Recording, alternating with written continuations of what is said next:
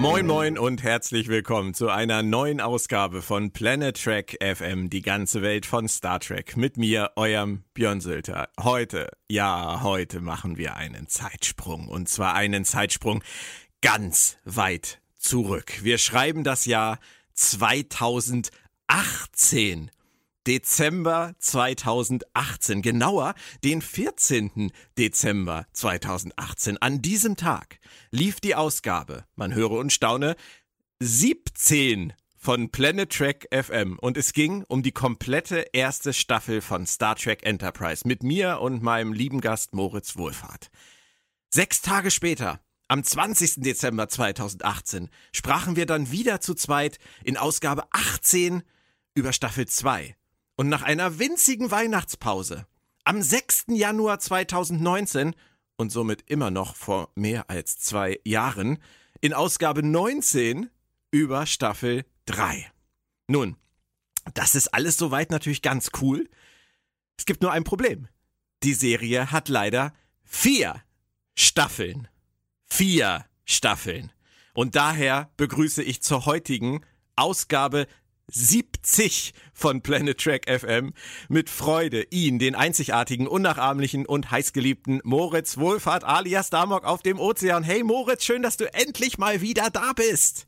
Es sind vier Licht äh, äh, Staffeln, Staffeln. Du ja. hast recht, es sind wirklich vier Staffeln. Wie konnten wir die vierte Staffel vergessen? Ähm, wie konnten wir? Die Frage übergehen wir lieber an dieser Stelle. Wollen wir es vielleicht aufklären, Moritz? Es gibt doch manchmal so Dinge im Leben, die muss man irgendwann aufklären. Findest du nicht? Äh, auf jeden Fall. Das ist so mit dem Hose runterlassen und irgendwann muss man und klär auf. Okay, es ist, es ist wirklich, es ist schlimm. Es ist albern und wenn man drüber nachdenkt, ist es diese über zwei Jahre wirklich nicht wert gewesen. Aber es gibt manchmal so Dinge. Also, jeder kennt das vielleicht noch aus der Schulzeit. Man sitzt in der Schule und es fällt einem auf einmal siebenteils ein, dass man die Hausaufgaben nicht gemacht hat. Und dann kommt der Lehrer und man sagt, der Hund hat meine Hausaufgaben gefressen. Genau so war es leider aber auch bei mir.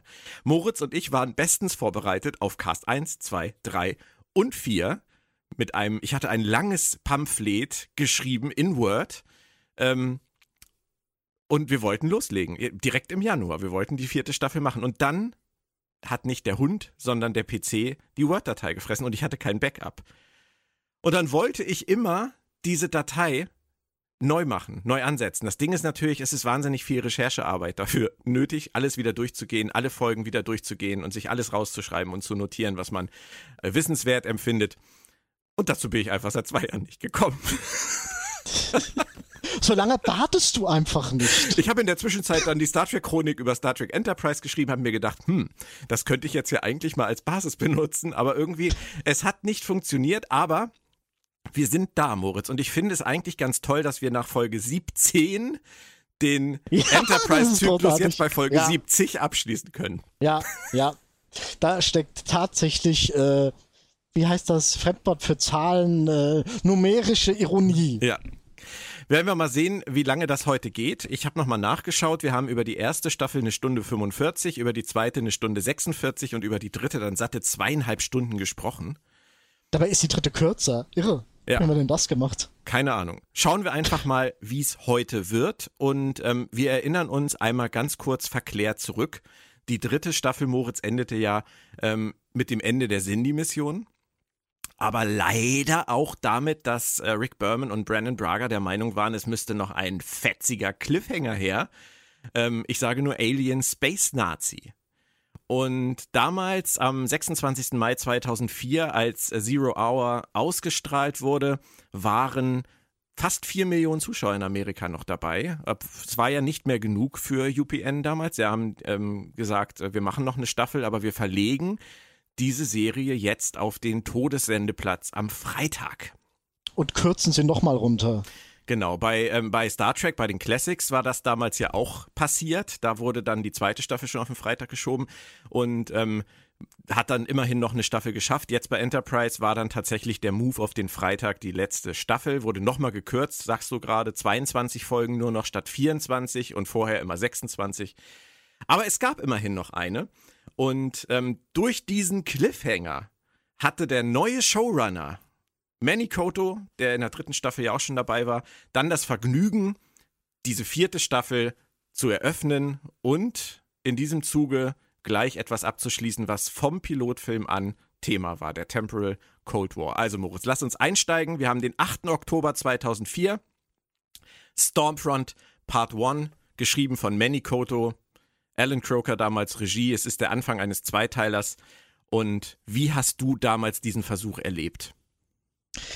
Äh, als äh, relativ verspätet. Also das gehörte tatsächlich in die Zeit, wo man sich zu hm, 60 Prozent äh, schon in die Handlung reingekniet hatte, als man sie noch gar nicht, als sie noch gar nicht für einen selbst äh, zu verfolgen war. Ich kannte diese, ich kannte viele Aspekte aus der vierten Staffel als ich sie gesehen habe, kannt, waren sie mir schon aus dem Internet bekannt. Mhm. Also hat da ziemlich viele Skripts gelesen, ziemlich viele ähm, US-Rezis gelesen und so weiter und so fort. Von daher hat mich das alles nicht mehr groß in irgendeiner Art und Weise ähm, überrascht oder so weiter. Oder so weiter. Auch gut. ähm, ähm, es ist natürlich ein hochgradig undankbarer Job, wenn du äh, eine angefangene Geschichte oder ein angerissenes Konzept von jemand anderem zu Ende bringen musst. Ich erinnere mich, an was ich mich halt gut erinnere, ist, dass es sich äh, relativ Wann ist die Staffel 4 angekündigt worden? Das war doch relativ kurz nach Ende von Staffel ja, 3. Ja, dass es eine vierte geben würde, war dann klar. Mhm. Und äh, da haben sie sich alle sehr gefreut über den Zugang Manikoto. Mhm weil da ja Odyssey 5 schon so ein Stück weit in, in nicht in aller Munde, aber in, in, in Fanmunde war es. Der Mann hatte ein irres ähm, Vorschusslorbeerenkonto. Und ähm, von daher haben sie sich alle ziemlich gefreut, was dann halt so ein bisschen in den ersten zwei Teilen ernüchterte. Aber darf, darf ich ganz kurz dazu eine Sache fragen? Wie war das denn in der dritten Staffel für dich? Ich meine, Manny Koto war ja in der dritten Staffel schon dabei allerdings nur ähm, im, im Stab, also im Writers Room. Und er hat ja damals ähm, zum Beispiel Similitude geschrieben, er hat äh, Chosen Realm geschrieben, das ist ja eine Folge, die ich ganz, ganz furchtbar fand damals. Und mhm. ähm, er hat ja zum Beispiel auch damals äh, die, die wunderbare Folge The Council geschrieben. Ähm, hattest du das Gefühl, dass er äh, tatsächlich dieser Messias ist, aufgrund von Odyssey 5 und seinen ersten Episoden bei Enterprise? Zum Teil ja, zum Teil nein. Mich, äh, ich fand Similitude und äh, ähm, ähm, Chosen Realm. Chosen Realm auch nicht so großartig, aber ähm, meine Hoffnung war, und die hat sich in Teilen halt auch ja tatsächlich bestätigt, dass er, wenn er etwas von Grund auf äh, mit aufbauen kann, dass er dann sein Potenzial eher ausschöpfen kann, als wenn er in irgendeine existierende Thematik geworfen wird, mit der er nichts zu tun hatte. Also er hatte ja quasi nichts damit zu tun, äh, dass äh, sie in der dritten Staffel einen kompletten äh, staffelübergreifenden Handlungsbogen machen wollten oder äh, äh, wie es zu dem kam, wo sie waren und so weiter er konnte sein eigenes Ding eher gestalten, als er es in Staffel 3 konnte. Und das habe ich schon als Plus verbucht. Aber nicht zu Beginn. Denn Stormfront war erstmal die Auflösung von Alien die Space war halt Nazi. Nun, äh, das war ja nicht nur das, es war ja quasi die Auflösung von allem. Äh, die haben ja die so? Serie. War das so für dich? Äh, hast du wirklich das Gefühl, dass Stormfront in Temporal Code war adäquat abgeschlossen hat? Äh, adäquat nicht, aber sie, er wollte es. Die, die, Intention war gegeben. Ja. Oder nicht? Sicher, sicher. Aber was mir da halt ähm, ganz extrem fehlt, also wir können das ja noch einmal ganz kurz zusammenfassen. Ähm, es ging ja im Prinzip darum, dass äh, das äh, im Jahr 1944 komplett gespielt hat ähm, und dass deutsche Truppen mit Hilfe von Außerirdischen die USA besetzt haben und Captain Archer ähm, als Gefangener der Nazis sozusagen mittendrin ist und äh, dann in die Fänge von Widerstandskämpfern gerät und einfach diesen Alien-Anführer Vosk, diesen Alien-Space-Nazi, wie ich ihn immer nenne, ähm, aufhalten muss. Das war ja im Prinzip äh, das, das die Geschichte und ähm, mir hat da einfach komplett äh, zum Beispiel Future Guy gefehlt. Äh, erstmal das und zweitens ähm, hatte dieser außerirdische Anführer nahezu überhaupt keinen Hintergrund. Äh, er hat mal einen Monolog irgendwann geführt, wie er sich das Ganze wünscht und vorstellt und bla bla bla. Aber das Hauptproblem ist, dass dir hier das Ende einer Geschichte erzählt wird, von dem du den Mittelteil nicht mal im Ansatz kennst. Das ist ja quasi die heiße Endphase des temporalen Kalten Kriegs, der natürlich, wie muss es denn anders sein, im Zweiten Weltkrieg spielen muss. Der Dritte Weltkrieg wäre großartig gewesen, weil das ein komplett unbekanntes Feld gewesen wäre.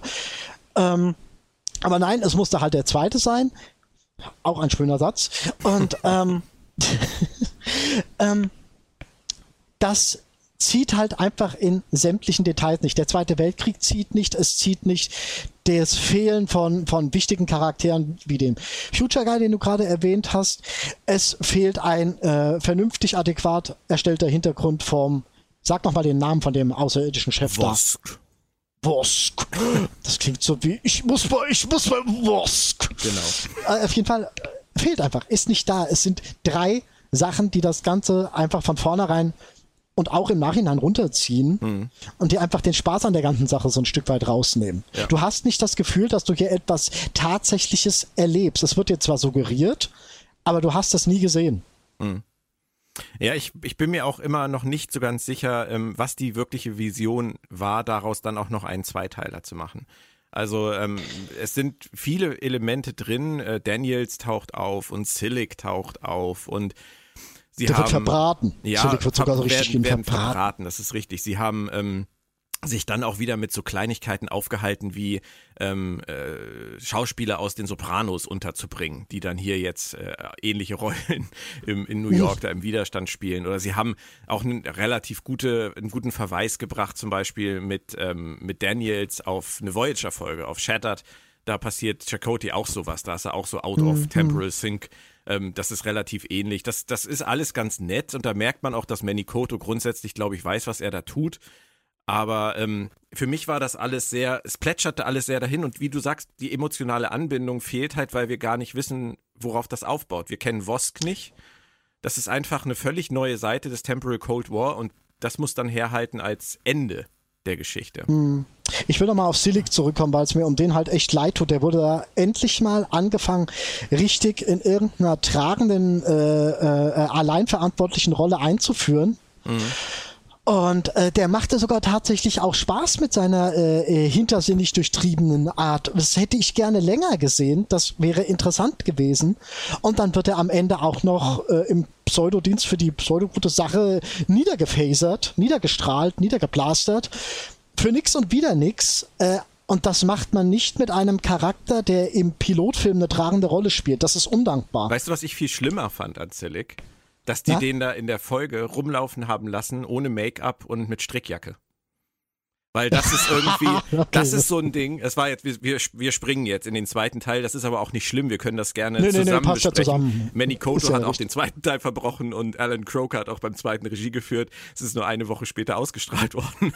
Aber ähm, grundsätzlich, nein, also das ist ja etwas, was sie ja auch zum Beispiel bei Deep Space Nine schon gemacht haben, damals mit Ducat, der dann auf einmal menschlich rumgelaufen ist oder bajoranisch in dem Fall und nicht in seinem kardassianischen Make-up und da dann auch komische Klamotten trug. Es ist nicht so meins. Also bei Discovery jetzt zuletzt mit Saru, ähm, muss ich sagen, haben sie das tatsächlich gut gemacht auf diesem Holoschiff. Da haben sie Doug Jones eine Chance gegeben, ohne dieses äh, große Make-up mal zu spielen. Das, das hat mir Spaß gemacht. das waren sie aber auch alle. Genau, das, aber äh, Saru ist halt auch ein positiver Charakter. Und Silic, Mhm. diesen, diesen widerlichen Silic mit Strickjacke durch New York laufen zu sehen, äh, ich weiß nicht. Also, äh, nein, für mich war es nichts. Mir tat John Fleck da auch wirklich leid. Das, da bin ich total bei dir. Verheizt. Mhm.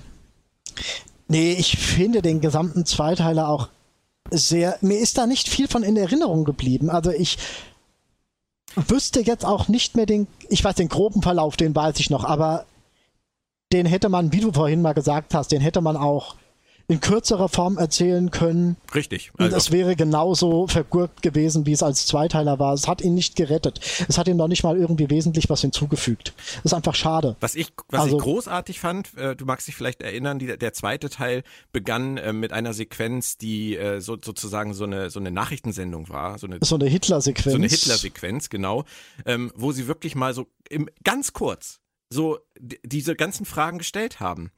Was ist hier eigentlich passiert? Wie geht die Bevölkerung damit um? Was ist mhm. mit den Rassenproblemen in den USA? Ähm, was ist mit der restlichen Welt? Und äh, das sind ja Sachen, die zum Beispiel The Man in the High Castle ähm, viel besser behandelt als dieser Zweiteiler aus Enterprise. Aber sie haben nichts äh. daraus gemacht. Sie haben es irgendwie so aufgeworfen und vergessen. Ja. Und das ist halt das, was passiert, wenn man am Ende einer Staffel äh, einen unpassenden Zeitsprung einsetzt. Das, äh, äh, ich würde fast sagen, das hätte niemand besser auflösen können. Mhm. Oder doch? ähm, ja, also ich, ich weiß nicht, ob der, der Alien Space Nazi besser aufzulösen war. Also ich denke schon. Man hätte doch einfach wirklich äh, um die Sachen, die schon in Enterprise im Temporal Cold War passiert sind, etwas stricken können. Und dann Vosk irgendwie da integrieren können. Man hätte ihn doch nicht zur Hauptfigur machen müssen, oder? Äh, ja, du hast recht, aber für mich ist tatsächlich das gleichwertige Problem der Zweite Weltkrieg, der mhm. als mhm. Setting einfach, das hast du hundertmal gesehen. Ja. Ja, leider. Das hat leider. jede SF-Serie macht sich irgendwie zum Ziel, irgendwann mal irgendwie irgendwo den Zweiten Weltkrieg zu thematisieren. Und das war damals schon. Äh, äh, also ich sag's mal so: Nach dem Todesspiel hätte Star Trek den Zweiten Weltkrieg nie wieder anfassen dürfen. Ja. Tötungsspiel, Todesspiel, Tötungsspiel. keine Ahnung. Ja. Weißt du, ähm, man nimmt in so einer Situation, meiner Meinung nach, nimmt man etwas aus der eigenen Historie. Und da hätte sich halt der dritte Weltkrieg ja. fantastisch angeboten. Ja. Und nicht irgendwas, was äh, realhistorisch mhm. basiert. Ich hätte es auch im Mittelalter blöd gefunden oder oder oder äh, im, im 1885, äh, wo sie dann auf Emmett Brown getroffen wären. Äh, nein, ähm, sie hätten was Eigenes machen müssen. Sowas macht ja, sowas macht ja nur Seth MacFarlane. ja, wahrscheinlich. A Million Ways to Die in Oder the West, auch. wo dann jemand einfach eine Scheune aufmacht und da steht Dr. Emmett ja. Brown und äh, versteckt gerade seinen DeLorean. Sowas. Äh, genau. Ja. Aber nein, ich bin da, äh, bin da komplett bei dir. Ähm, es gab viele Möglichkeiten, es gab viel Potenzial und ähm, er hat es irgendwie versucht, aber über den Versuch ist es halt nicht hinausgekommen. Und am Ende war ja immerhin versöhnlich, dass wir da dann wirklich nach zwei Folgen an dem Punkt standen, an dem wir eigentlich bei Zero Hour Ende der dritten Staffel schon hätten stehen wollen, nämlich erfolgreiche Cindy-Mission. Und jetzt gucken wir mal, was das für die Figuren bedeutet.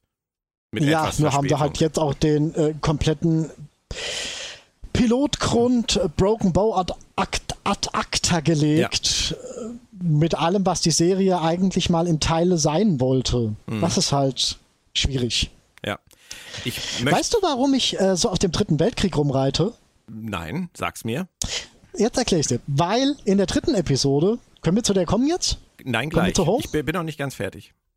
Noch nicht ganz fertig. Nein. Dann erinnere mich bei Home nochmal dran. Ja, okay, dann, dann, dann räume ich das kurz aus dem Weg, was ich noch sagen wollte, okay? Aha, aha. Ich wollte noch zwei äh, bemerkenswerte Dialoge ganz kurz anbringen, die ich wirklich gut fand. Nämlich ähm, ein ganz kurzer Moment zwischen Silic und, und Archer, wo Silic zu Archer sagt, äh, You've changed, Captain. Und Archer antwortet, and not all for the better. Das ist mhm. tatsächlich mal ein Moment, der anerkennt, was in dieser dritten Staffel passiert ist, auch wenn sonst das Drehbuch sich nicht wirklich damit auseinandersetzen möchte. Zumindest nicht hier. Und ähm, was ich auch sehr hübsch fand, war dann letztendlich das Ende dieses Temporal Cold Wars, wo ähm, Daniels und Archer nochmal eine Szene haben und wo man denken könnte, Archer sei in diesem Moment Manny Koto und Daniels wären äh, Berman und Braga und äh, Archer sagt als Koto zu seinen Ex-Chefs, I'm sick of your damn temporal Cold War, just send us home. Ja, da war das so eine ganz komisch surreale Szene. Ja. Äh, wie die da, die, die schweben die da im All oder so? Ja, das ist wieder dieses, dieses äh, Daniels-Ding, dieses Daniels. Ja, äh, und, Time, und, und, und, und, alles äh, wächst sich Lab wieder so aus, wie es denn zu sein hat. Und, und Keine Ahnung. genau. Ja, also, okay, komisch. aber du wolltest gerne, du wolltest gerne nach Hause, das habe ich gerade festgestellt. Ähm, die dritte Folge Home geschrieben von Mike Sussman, ähm, am 22. Oktober 2004 ausgestrahlt. Ich bin noch schuldig, ähm, die Einschaltquoten zum Start der vierten Staffel mhm. ähm, eine Million weniger als beim Ende der dritten Staffel jetzt auf diesem neuen Sendeplatz. Und ähm, auch bei Home erholte sich das nicht. Also wir, wir liegen oder lagen äh, zu diesem Zeitpunkt knapp über drei Millionen Zuschauer im, im US-Free TV. Das sind, heute ist das ja alles nicht mehr so relevant, aber damals waren die Einschaltquoten der, der First Runs ja noch das große Ding, was man im Auge behalten musste. Und da waren drei Millionen natürlich für eine Star Trek-Serie äh, bei der Premiere äh, von der neuen Folge natürlich wirklich nicht mehr viel inzwischen. Home, dritte Folge. Moritz. Home. Familienangelegenheiten Teil 2 quasi. ja. Aber auf eine schöne Art. Also hat mir gefallen. Fand ich sehr viele schöne, äh, äh, weiterentwickelnde Sequenzen dran, die äh, ich mir wirklich immer sehr gewünscht habe. Auch für eine ähm, Pro prozedural erzählte Geschichte. Mhm. War da sehr viel drin, was einfach ähm, auf die Charaktere zurückfiel, was einem die Charaktere näher brachte, gefühlstechnisch. Und ähm, was ich so mit dem Dritten Weltkrieg habe, ist, dass am Anfang, es geht ja gleich los, dass äh, Archer mit Hernandez irgendwie vorm Hauptquartier steht oder irgendwo anders steht und rumläuft und äh, sie relativ schnell fragt, was gibt's Neues? Was äh, ist irgendwas Neues gewesen? Und sie, ah ja, letzte Woche lief mal wieder ein Film über den Dritten Weltkrieg, der hat alle Preise abgestaubt und ich hätte es so schön gefunden, wenn Archer in dem Zusammenhang gesagt hätte, da komme ich gerade her. Nee, davon habe ich genug, den will ich nicht sehen. ja, ich würde sagen, Chance vertan, oder? Ja, absolut. Ja, hast du recht. Absolut. Hast du recht. Wirklich. Ähm, aber ich, ich denke, es ist die übliche Geschichte, Moritz, gewesen mit, äh, wir haben doch auf dem Paramount-Lot so schöne Kulissen, da können wir doch super New York 1944 drin drehen. Ja, das mag wohl so. Denn ich meine, die haben, die haben ja so auch ein, eine Budgetkürzung damals gekriegt zur vierten Staffel nochmal. Also von daher, hm. die konnten jetzt nicht das große äh, Third World War Epos inszenieren. Das ging einfach nicht. Gut, daran habe ich ehrlich gesagt noch gar nicht.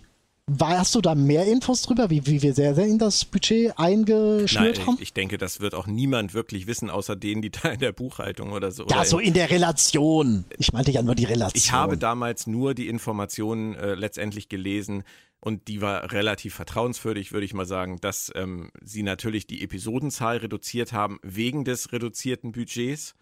Und ähm, dass sie dann auch weniger Geld verteilen mussten. Sie haben das, ich finde, man merkte das auch in der vierten Staffel. Sie haben arge Probleme auf einmal gehabt mit ihren CGI-Effekten.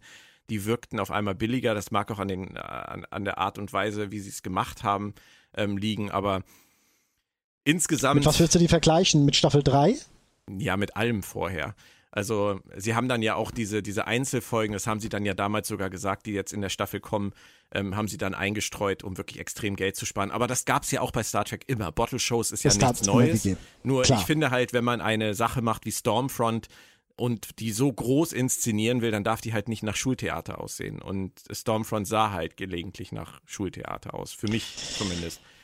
Von daher sind da, denke ich, Sachen aufeinander geprallt. Also dein dritter Weltkrieg, der war, glaube ich, einfach nicht mehr drin. Aber lass uns, lass uns bei Home bleiben. Ähm, mhm. Welche Dinge sind dir da positiv im Gedächtnis geblieben in Home? Was ist da schön gewesen für dich? Ähm, was ich schön fand im Gesamtkontext war die ähm, entstehende, also ich fand sie nicht schön, aber ich fand sie in der Konsistenz sehr schön, die entstehende Fremdenfeindlichkeit, das, dieses tatsächliche Anfangen von Nachdenken einer, einer gesamten Bevölkerung im Sinne von, äh, wollen wir da überhaupt raus? Sollten wir überhaupt da raus? Äh, was setzen wir uns da aus? Was könnte uns da passieren, wenn wir weiter da im Weltall rumfuhrwerken? Hm. Das ist ja ein, ein, ein durchaus vernünftiger Gedanke, sich darüber mal äh, ähm, Gedanken zu machen. Doch schon in der vierten Staffel, meine Güte. ja, wo hättest du es in der dritten unterbringen wollen? Ich Klar, man hätte es vorher unterbringen wollen, aber ähm, hier Wie? wurde es halt wirklich das Prequel, das uns mal versprochen wurde. Im Schnitt ja. Enterprise hat generell das Problem, dass es drei erste Staffeln hat und ähm, von daher, klar, früher du hast recht, aber jetzt passte es. Es war jetzt eine, eine gemessen an dem, was sie in der dritten Staffel durchgemacht haben, was sie am Ende der zweiten Staffel Absolut. durchgemacht haben, mhm. als Welt, ja. als äh, Menschheit, äh, tatsächlich auch mal als, äh, das kam zu kurz, aber im Prinzip ja, als vereinigte Menschheit, die, das war die vereinigte Menschheit, die vor diesem Problem einer militärischen, militärisch möglichen Auseinandersetzung stand. Mhm. Aber dass sie es angedacht hatten und äh, äh, im Groben angerissen hatten, fand ich schön. Ja. Es war eine logische Weiterentwicklung. Und eine logische Weiterentwicklung waren auch Szenen wie zum Beispiel das Debriefing von Archer ähm, mhm. mit, mit Soval großartige Geschichte. Und ähm, auch das mit der, mit der NX02 und ihrem neuen Captain Hernandez. Ähm, das sind alles Dinge, die dann jetzt einfach mal so reinkommen, die einfach Sinn ergeben. Im, im Kontext ja. der Serie und der Entwicklung der Menschheit. Des Universums. Genau. Des Universums. Ja, ja. ja das das sind halt Sachen, die mir richtig gut gefallen haben. Und auch, dass Archer halt äh, wie, wie Kirk damals erstmal. Äh, Bergsteigen gehen muss, um den Kopf freizukriegen. er ist natürlich der coolere Typ. Er geht mit einer Frau Bergsteigen. Kirk hat damals seine Kumpels mitgenommen. Äh, äh, darf mit der Frau dann sogar was anfangen und das ist dann mal wieder das All Allheilmittel. Ja, Damit habe ich ja so meine Probleme. Du machst kurz mal Urlaub mit einer Frau und danach ist wieder alles, weil du mal zum Zug kamst. Äh, ja, gut. Ja, aber es, ging, es ging ja, ja, wenn wir das jetzt mal da, davon abseits betrachten, gibt es ja doch einige schöne Szenen in dieser Folge, wo er wirklich so seine Seele entblößt, wo er wirklich auch zeigt als Figur, wie er an mhm. den Erfahrungen aus der dritten Staffel gereift ist letztendlich. Richtig. Sein grenzwertiges Verhalten, das Verständnis seiner Rolle als Held und als Anführer, alles so Dinge, ähm, mit denen er vielleicht einfach gar nicht so wirklich anfangen konnte. Wie und, es ihn belastet, ja. die Groß, die großartigste Szene ist meiner Meinung nach nicht mal der Dialog, sondern sein Traum den er hat. Mhm. Äh, ähm, dass er, dass er immer noch ähm, mit den Cindy da zugange ist ja. und dass ihn die da irgendwo runterwerfen und so weiter und so fort. Und es geht nicht spurlos an ihm vorüber. Und das ist immer, das ist immer ein großartiger Augenblick. Und abgeschlossen dann dieser Handlungsstrang davon, dass Soval ihm die Hand reicht. Finde ich mhm. auch sehr hübsch. Also das finde ich tatsächlich ja. nett gemacht. Soval mochte ich wirklich immer sehr gerne als Figur. Gary Graham hat das auch immer toll gespielt. Und ähm, hier, finde ich, hat äh, Manny Koto tatsächlich zusammen mit Mike Sussman, der die Folge geschrieben hat, gezeigt, dass sie diese Dynamik zwischen Soval und Archer seit dem Pilotfilm verstanden haben und sie jetzt tatsächlich in dieser Form jetzt auch äh, beilegen. Und zusätzlich halt wirklich noch, äh, dass man hintergründige Gesamtschritte geht in der Entwicklung, die nun einfach mal passieren muss in diesem Zeitraum. Mhm. Sprich, Hernandez und mehr Schiffe und äh, die Frage im Hintergrund, wollen wir das und so weiter. Äh, Im Schnitt könntest du fast meinen, äh, dass sie da in eine andere Richtung gehen wollen, dass sie das ganze Erdgebundene aufziehen wollen. Nur leider, da kommen wir dann später nochmal zu, mhm. tun sie das halt nicht. Das ja. ist halt ähm, auf was wir auch noch mal unbedingt zu sprechen kommen sollten, was ich halt auch wunderschön finde, ist ähm, den Topol ja, Handlungsstrang. Natürlich, klar. Das ist der zweite dicke Block, äh, Tipol und Trip auf dem Weg nach Vulkan. Ähm, das ist für dich, für die beiden Figuren wichtig gewesen oder aus welchem Grund mochtest du diesen Handlungsstrang gerne? Ich finde es wegen Topol wichtig, weil äh, Topol ja in Staffel 3 sehr viel mit, mit, mit sich selbst und ihrer eigenen Wahrnehmung und in ihrer eigenen Zerrissenheit zu tun hat mhm. und überlegt, wie gehe ich damit um? Wie versuche ich aus diesem Loch, in das ich mich da ein Stück weit manövriert habe, wieder rauszukommen? Ja. Und ich finde diesen Handlungsstrang schön, weil er verhältnismäßig sehr konsequent halt auch durch Staffel 4 ein Stück weit durchgezogen mhm. wird. Du hast hier einen Anfang zu etwas, wo du wirklich noch weitere Entwicklungsschritte sehen wirst. Im Gegensatz zu der Alien-Fremdenfeindlichkeitsthematik, wo du auch wieder am Ende nur den Schluss präsentierst bekommst. Aber hier mit Topol siehst du halt ein Stück weit wirklich, wie es weitergeht. Und bei der passiert halt noch so einiges. Ja. Das finde ich toll. Und äh, da müssen wir dann natürlich in dem Zusammenhang auch Koss erwähnen ähm, ihren, äh, so ihren, ihren Mann der, oder beziehungsweise mhm. den Auserwählten für sie, den sie dann heiraten muss. Ähm, der Michael Rayleigh Burke, der die Rolle gespielt hat, der äh, war vorher auch übrigens schon in TNG und in DS9 äh, als Gastschauspieler dabei, aber viel interessanter finde ich an Koss, dass der ja schon in der ersten Enterprise-Staffel in Breaking the Ice erwähnt wurde. Und dass sie darauf ja, ja, ja, jetzt wieder diesen Bezug nehmen genau. und das weiterführen. Und auch genau. die, die genau. Gefühle genau. zwischen T-Pol und Trip, die äh, werden hier ja weiter angedeutet. Es gibt ja sogar einen kleinen Kuss, glaube ich, noch, mich zu erinnern. Ähm, das ist alles hübsch und diese Drogenprobleme von T-Pol, ähm, das, das lassen sie alles in der Schwebe, aber du hast recht, das ist etwas, was sie für die ganze Staffel offensichtlich im Hinterkopf hatten. Was sie ja, vor allem, vor allem sehen wir hier auch ihre Mutter mhm. und ähm, Das ist, ein, das ist wieder minimal schade, aber ging nicht anders, das verstehe ich. Da mache ich der Serie keinen Vorwurf. Aber da kommt dann später nochmal drauf, wie, was mir da an der Mutter etwas, was mir an der Mutterthematik ein wenig missfällt, aber die wie gesagt, wahrscheinlich nicht an. Ja. Die Mutter, ja. Wusstest du, dass äh, Joanna Cassidy, die ihre Mutter, also Teles, äh, spielt, dass die ursprünglich mal Captain Janeway ähm, hätte spielen können, weil sie zumindest für die Rolle vorgesprochen hat? Nein, wusste ich nicht. Ein kleiner Fun-Fact am Rande. Das sind immer so kleine. Ähm, so ja. viele Schauspieler scheint es wohl doch nicht zu geben, die da in die Richtung gehen. Ich weiß die ganzen nicht. Schauspieler in Hollywood? Man weiß es nicht. Man weiß es nicht. Man weiß es nicht. Nein, okay. Und dann gibt es ja aber noch die dritte Geschichte. Du hast das äh, angesprochen. Das ist letztendlich das, ähm, was da auf der Erde passiert. Ähm, und das kulminiert dann ja wieder mal, und das ist offensichtlich das Einzige, was Autoren von solchen Serien einfällt, wenn es darum geht, irgendwelche Konflikte aufzulösen in einer Barschlägerei. ja, aber haben sie gut gemacht. Ja? Ich finde es in diesem Zusammenhang gar nicht so schlecht, weil es ja um die öffentliche Meinung geht. Wo hätte er denn hingehen sollen? Äh, Vlogs im, äh, äh, im Zoogeschäft und äh, will sich neue Tiere kaufen. Ja, wäre auch möglich gewesen. Aber Vlogs wusste ja gar nicht, was er so genau machen wollte und ist dann halt mit äh, Reed und, und, und Mayweather und Hoshi in die Bar gegangen. Mhm. Und das finde ich tatsächlich ein bisschen logisch. Mhm. Ja, es, also, es ist auf jeden Fall, also ich sag mal so, dafür, dass das nur eine Folge war, haben sie die wahnsinnig toll vollgepackt. Mit ganz vielen ja. wichtigen Dingen für diese Serie, für diese Figuren, für dieses Setting. Also mhm. mich hat damals die Folge Home wirklich komplett versöhnt ähm, mit dem Staffelstart. Und das Einzige, was ich traurig finde, und du hast das auch am Anfang schon gesagt, es ist wie Family damals bei Next Generation. Das Problem ist nur, also beziehungsweise das Problem für Enterprise ist nur, Family folgte auf einen grandiosen Zweiteiler. Das ist richtig. Und ja. Home steht halt letztendlich als wirklicher Staffelstart relativ im Regen. Weil das, das ist richtig. Das, was vorher passiert, einfach so. Mhm. Ja.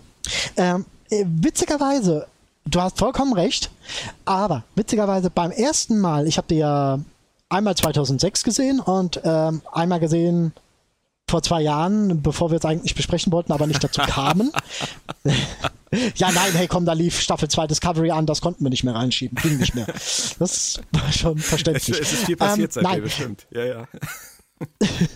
ähm, beim ersten Mal 2006 hatte ich wirklich nur Family im Hintergrund und ich fand's ja, von der Thematik her fürchterlich kopiert und äh, redundant, so ein Stück weit von der Machart. Mhm die sind halt jetzt alle irgendwie mit sich zugange und äh, reflektieren. Jo, Family, habe ich schon mal gesehen.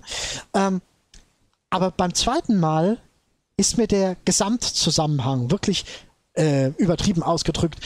Im Zusammenhang mit den 700 Episoden Star Trek ist mir mal klar geworden, was das für eine Bedeutung im Kosmos das hat. Und da hat es mir dann auch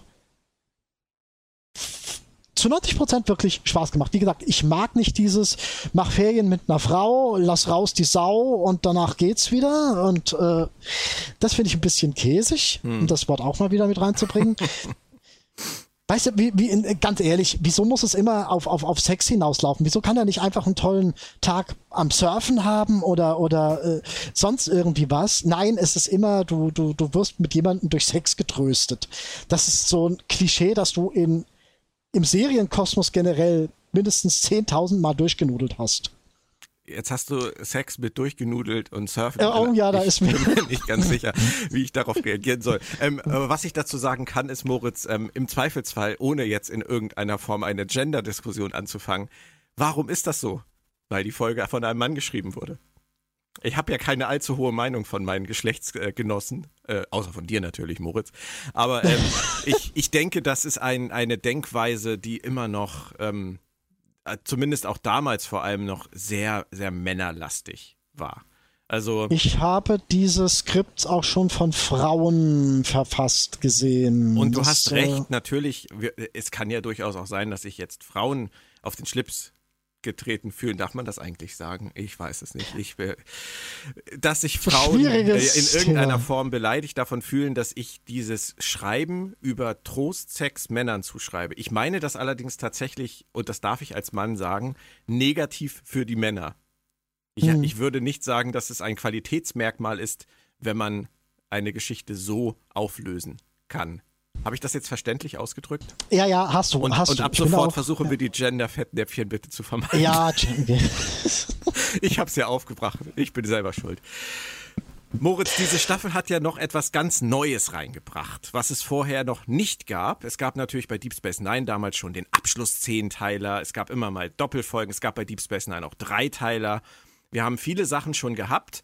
Und bei Ein Enterprise. Sechsteiler gab es auch. Genau, bei Enterprise, richtig. Bei Enterprise haben wir ähm, auch schon Doppelfolgen gehabt, aber in dieser Staffel gab es dann halt was ganz Neues, nämlich so kleine Mini-Arcs. Und der erste davon, der begann mit Folge 4. Ich werde das einmal ganz kurz durchscannen für alle. Es geht hier um den äh, Dreiteiler um Arik Sung und seine Supermenschen. Ähm, die Folgen waren Borderland, Code Station 12 und The Augments, liefen zwischen Oktober ähm, 2004 und November 2004 und hielten das Quotenniveau damals in Amerika, steigerten sogar ein ganz kleines bisschen gen dreieinhalb Millionen, aber viel passierte da nicht. Ähm, lass uns mal so ein bisschen chronologisch durch den Dreiteiler durchgehen. Ähm, es gab drei verschiedene Autoren. Vielleicht merkte man das auch. Ken Lasepnik hat die erste Folge geschrieben, Alan Brennard die zweite und Mike Sussman dann das Ende. Und natürlich ist Brent Spiner als Gaststar für diesen Mini-Arc verpflichtet worden als Arik Sung. Was war damals dein Gefühl dabei, als du gehört hast, es geht wieder mal um die Sung-Sippe? Ähm, gar nicht mal so negativ, weil ich es im Sinne eines Dreiteilers. Ich war tatsächlich ziemlich hin und weg von diesem äh, Mehrteiler-Konzept, was ich großartig finde. Oder fand. Ja. Hat sich leider ein bisschen abgekühlt dann äh, im, Verlauf der vierten Staffel. Ähm, aber im Schnitt fand ich die Idee, einer Thematik mehr Raum zu geben oder den Versuch einer Thematik mehr Raum zu geben, fand ich erstmal großartig. Mhm. Okay, Von daher hatte ich kein Problem. Ich hatte kein Problem mit, mit Song. Das war auch zu dem Zeitpunkt meiner Meinung nach noch nicht so ausgeleiert, wie es. Ähm, ähm, ähm, ich fand es bei Picard ehrlich gesagt ein bisschen schlimmer. Okay, Hier machte es tatsächlich ein Stück weit, es machte nicht Sinn, ähm, so weit würde ich jetzt nicht gehen wollen, aber du hattest eine Thematik, auf die du hinarbeiten konntest äh, und ähm, du hattest einen Kosmos, aus dem du schöpfen konntest. Die eugenischen Kriege hat es gegeben. Ja. Es würde später mal einen äh, Khan geben und so weiter. Du hattest hier ähm, Aspekte des Universums, aus dem du schöpfen konntest. Und das begrüße ich im Schnitt eigentlich erstmal immer sehr. Die erste Folge von den dreien war so ein bisschen pures Setup, oder? Also wir hatten das tatsächlich dann jetzt hier mit einem Dreiteiler zu tun, der ähm, ein, ein ganz neue, eine ganz neue Art der Erzählweise auch für Star Trek reinbrachte. Heute sind wir daran natürlich gewöhnt, weil Discovery erzählt komplett horizontal und es gibt Folgen, die fangen irgendwo an, hören irgendwo auf und ka die kann man gar nicht mehr für sich so richtig bewerten. Und das war damals bei Enterprise für mich tatsächlich auch so. Ähm, es war reines Vorstellen der Figuren und ähm, der, der Grundgeschichte. Situation. Ja, der Ja, Grundgeschichte. ja, richtig. So viel passierte da eigentlich gar nicht. Wir haben die ganzen Leute kennengelernt. Wir haben noch die beiden Supermenschen letztendlich kennengelernt, um die es da geht, ähm, Persis und Malik. Und ähm, haben die Verbindung äh, erklärt bekommen, aber so richtig äh, in Gang gekommen ist es in dieser ersten Folge eigentlich noch gar nicht. Nee, es ist wirklich, und da fällt es halt wieder so ein bisschen rein. Es ist im Schnitt wieder eine neue erste Staffel, wo du dich mit Konzepten zusammensetzt, mit denen du noch davor wenig in Kontakt getreten bist und da läuft erstmal nicht alles so rund. Mhm. Ja. Ich verstehe diese Probleme, die die da hatten, die verstehe ich. Mhm. Ja, aber es ist ja auch ähm, gar nichts dagegen einzuwenden, das so zu machen. Wenn man weiß, dass man drei Folgen hat, um seine Geschichte zu erzählen, dann würde ich als Autor sagen, ist die erste Folge ähm, Setup, die zweite Folge, da muss dann halt richtig Fleisch auf die Rippen kommen und die dritte ist halt die Auflösung. Und ähm, als solche funktionierte für mich damals Borderlands super. Also ich bin, bin direkt interessiert gewesen an dieser Geschichte und an diesen Figuren. Ich fand tatsächlich auch äh, Malik und Persis sehr interessant. Da hätte man mehr draus machen können. Sie haben sich ziemlich verloren in ihrem schmieren, intriganten Gehabe, äh, leider ein bisschen. Das, da wirkliche Charaktere draus zu formen mit, mit ähm, nennen wir es mal, mit Emotionen und ähm, ja, im Hintergrund hatten sie ja schon und sie hatten auch Motivationen, aber da hätte ich mir tatsächlich ein bisschen mehr gewünscht. Hm. Okay. Aber es ging, es ging natürlich. Dann lass mich noch ein paar. Ja, ja bitte. Die haben sich halt, weißt du, die äh, waren halt zu 30, 40, 50 Prozent waren die ein Stück weit mit sich selbst beschäftigt, von wegen, du, der ist ja nicht so ganz grün, der will dir die Führerschaft streitig machen. Mm, und ja. weißt du, so in ihrem Untereinandergehabe hätte ich besser gefunden, wenn sie das schon abgehakt hätten. Das stimmt. Und das stimmt. Äh, äh, wenn diese Fraktion an sich an einem Strang gezogen hätte. Mm. Ja, das stimmt. Lass mich noch ein paar Fun Facts vom Stapel lassen über diese erste Folge. Ähm, Malik sagt an einer Stelle, ähm, dass er fünfmal so stark ist. Ähm, und das ist das Gleiche, was Khan zu Kirk in äh, ähm, Der schlafende Tiger damals gesagt Tier. hat. Ja. Ja, ähm, find, das finde ich sehr hübsch, aber daran merkt man halt dann auch immer bei, bei den Autoren, wenn sie sich wirklich mit einer Thematik beschäftigen. Ähm, finde ich gut. Dann äh, auch noch lustig fand ich, ähm, es gab ja damals bei Star Trek Nemesis diese Deleted Scenes äh, auf der Brücke, wo Picard seinen neuen ersten Offizier kennenlernt, der dann später in Enterprise äh, zu einem Mako wurde. Äh, aber das mhm. ist eine andere Geschichte. Aber der neue Captain's Chair, der da in diesen Deleted Scenes vorkommt, das ist der neue Captain's Chair von Archer in Enterprise jetzt. Also ähm, Der war auch schon mal auf der Intrepid installiert in äh, die Ausdehnung, aber sie haben offensichtlich schmeißen die wirklich nichts weg. Oder die haben offensichtlich damals wirklich nichts weggeschmissen. Die haben alles irgendwie nochmal verwurstet. Und dann noch zu den Gastschauspielern, J.G. Hertzler, unser geliebter DS9 Martok, der durfte Martok. hier nochmal ran. Und ähm, mit Big Show haben sie zum dritten Mal in Star Trek damals einen Wrestler mit reingebracht nach The Rock. Wer erinnert sich nicht an seine großartigen äh, Momente in Tsunkatse in Voyager oder Tommy Tiny Lister Jr. aus Broken Bow als Clang. Ähm, aber ich weiß nicht, ob das für dich so relevant ist, Moritz, das mit den Wrestlern. Das war ja so eine UPN-Geschichte immer. Ne? UPN hat immer Wrestling gezeigt und deswegen. Ah, okay. Ich hatte mich jetzt tatsächlich gefragt, ob vielleicht Star Trek im, im, in den Wrestlerkreisen irgendwie. Ich glaube nicht, dann hätte das, mit den, dann hätte das so. mit den Einschaltquoten, glaube ich, besser funktioniert auf UPN. Ah, ja, ja. Äh, war das nicht auch, die wievielte Episode insgesamt waren das? Weil ich habe mal irgendwas gelesen 80. von wegen war das dann die erste Episode, das fanden, die fanden viele so lustig, ich weiß nicht, ob ich das richtig in Erinnerung habe, dass das die erste Episode, also TOS hatte 79 Episoden und das war die 80.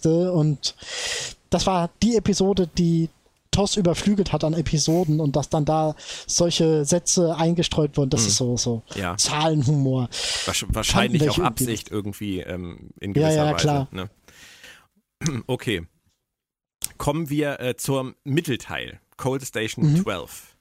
Ähm, muss ich dir ganz ehrlich sagen, war damals zu dem Zeitpunkt meiner Meinung nach eine der besten Enterprise-Folgen. Da kannst du äh, ruhigen Herzens ganz ehrlich sein, die war großartig. Die war von vielen Aspekten her großartig. Die war großartig, dass sie da beispielsweise Jeremy Lucas eingeführt ja. haben, äh, der, der, der immer wieder erwähnt wurde, den man auch mal tatsächlich mal kurz gesehen hatte in Staffel 1 und so weiter, mhm. aber dann, dann tatsächlich als Charakter, auf den man zurückgreift, der dann eine Rolle spielt, einzuführen, als, also auch im ähm, Zusammenspiel mit Vlogs, dass es, da das ja für Vlogs tatsächlich eine Bedeutung hatte, fand ich gut. Das ist, also das ist ja auch das Herzstück des Ganzen. Also finde ich diese, ja. diese ganze Geschichte um, um Dr. Lucas und, und Phlox und äh, die Drohungen, die da letztendlich ausgestoßen werden auf dieser Forschungseinrichtung.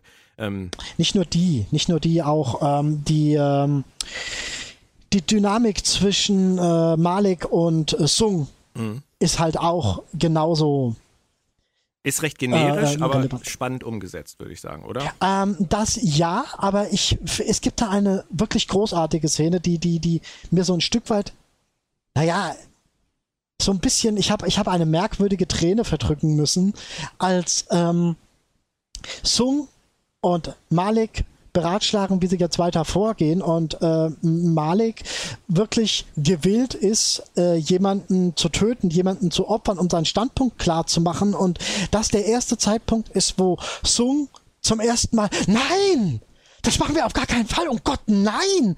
Ich liebe diese, diese Szene, weil da dieses Advanced Human so ein bisschen zum Ausdruck kommt, selbst bei Leuten, die eine etwas andere Agenda haben, selbst bei Leuten, die ein etwas anderes Vorgehen ähm, ähm, vorziehen, haben ihre Grenzen und sagen, so weit gehen wir nicht, selbst wenn wir was anderes wollen, das machen wir nicht. Ja. Bei Charakteren, die auf der Gegenseite stehen, das finde ich toll. Das verleiht diesem Charakter des Arik Sung einen viel graueren und, und positiv graueren Stich. Man muss da ja immer so ein Stück weit unterscheiden zwischen positiv grau und negativ grau. Und ich fand das unglaublich großartig, wie dieser eigentlich in Teilen skrupellose Charakter ähm, runtergestuft oder runtergeschnitten wird auf auch ich habe meine Grenzen in dem, was ich tun würde, um was zu erreichen. Das fand ich einfach toll. Mhm. Und diese, diese Menschlichkeit, die gibt's ja dann aber auch bei Dr. Lucas ganz toll zu beobachten, dass er nämlich, obwohl man immer sagt, man muss auch unter Druck dann natürlich immer an das große Ganze denken, aber er kann, er kann es nicht, ähm, hm. als Flox in der Folterkammer landet. Er kann ihn nicht sterben lassen. Er bricht hm, zusammen richtig. unter diesem Druck. Und das finde ich halt sehr schön und sehr konsequent geschrieben. Das ist so, ja. so menschlich gut beobachtet. Ähm, alles andere wäre nicht glaubwürdig gewesen. Ja, klar. Das ist und leider ist das halt ein Höhepunkt des Zweiteilers. Also, also ja. diese beiden Szenen, die du da angesprochen hast, ist leider der verfrühte Höhepunkt des Ganzen. Das ist ein Problem, was man ja auch, wenn man Star Wars-Fan ist, kennt.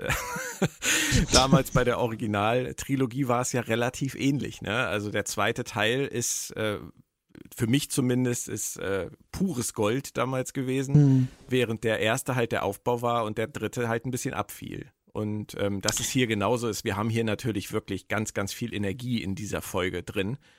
Und ähm, was sagst du denn zu dieser Figur des Uda, diese Anomalie bei den Orkmans? Ist das für dich etwas gewesen, was wirklich handlungsrelevant war, oder war der einfach nur da, um irgend, um damit die anderen einen Standpunkt vertreten konnten? Denn er stirbt ja dann auch.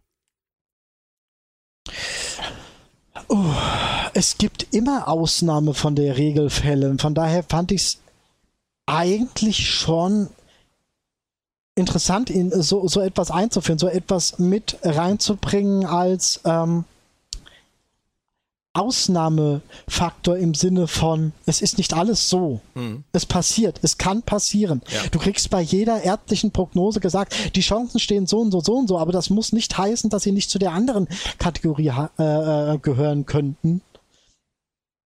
Ich mochte es vom medizinischen Hintergrund sehr. Ja. Den ich jetzt nicht unbedingt habe, aber. Ähm, Nein, ich verstehe aber, was du meinst.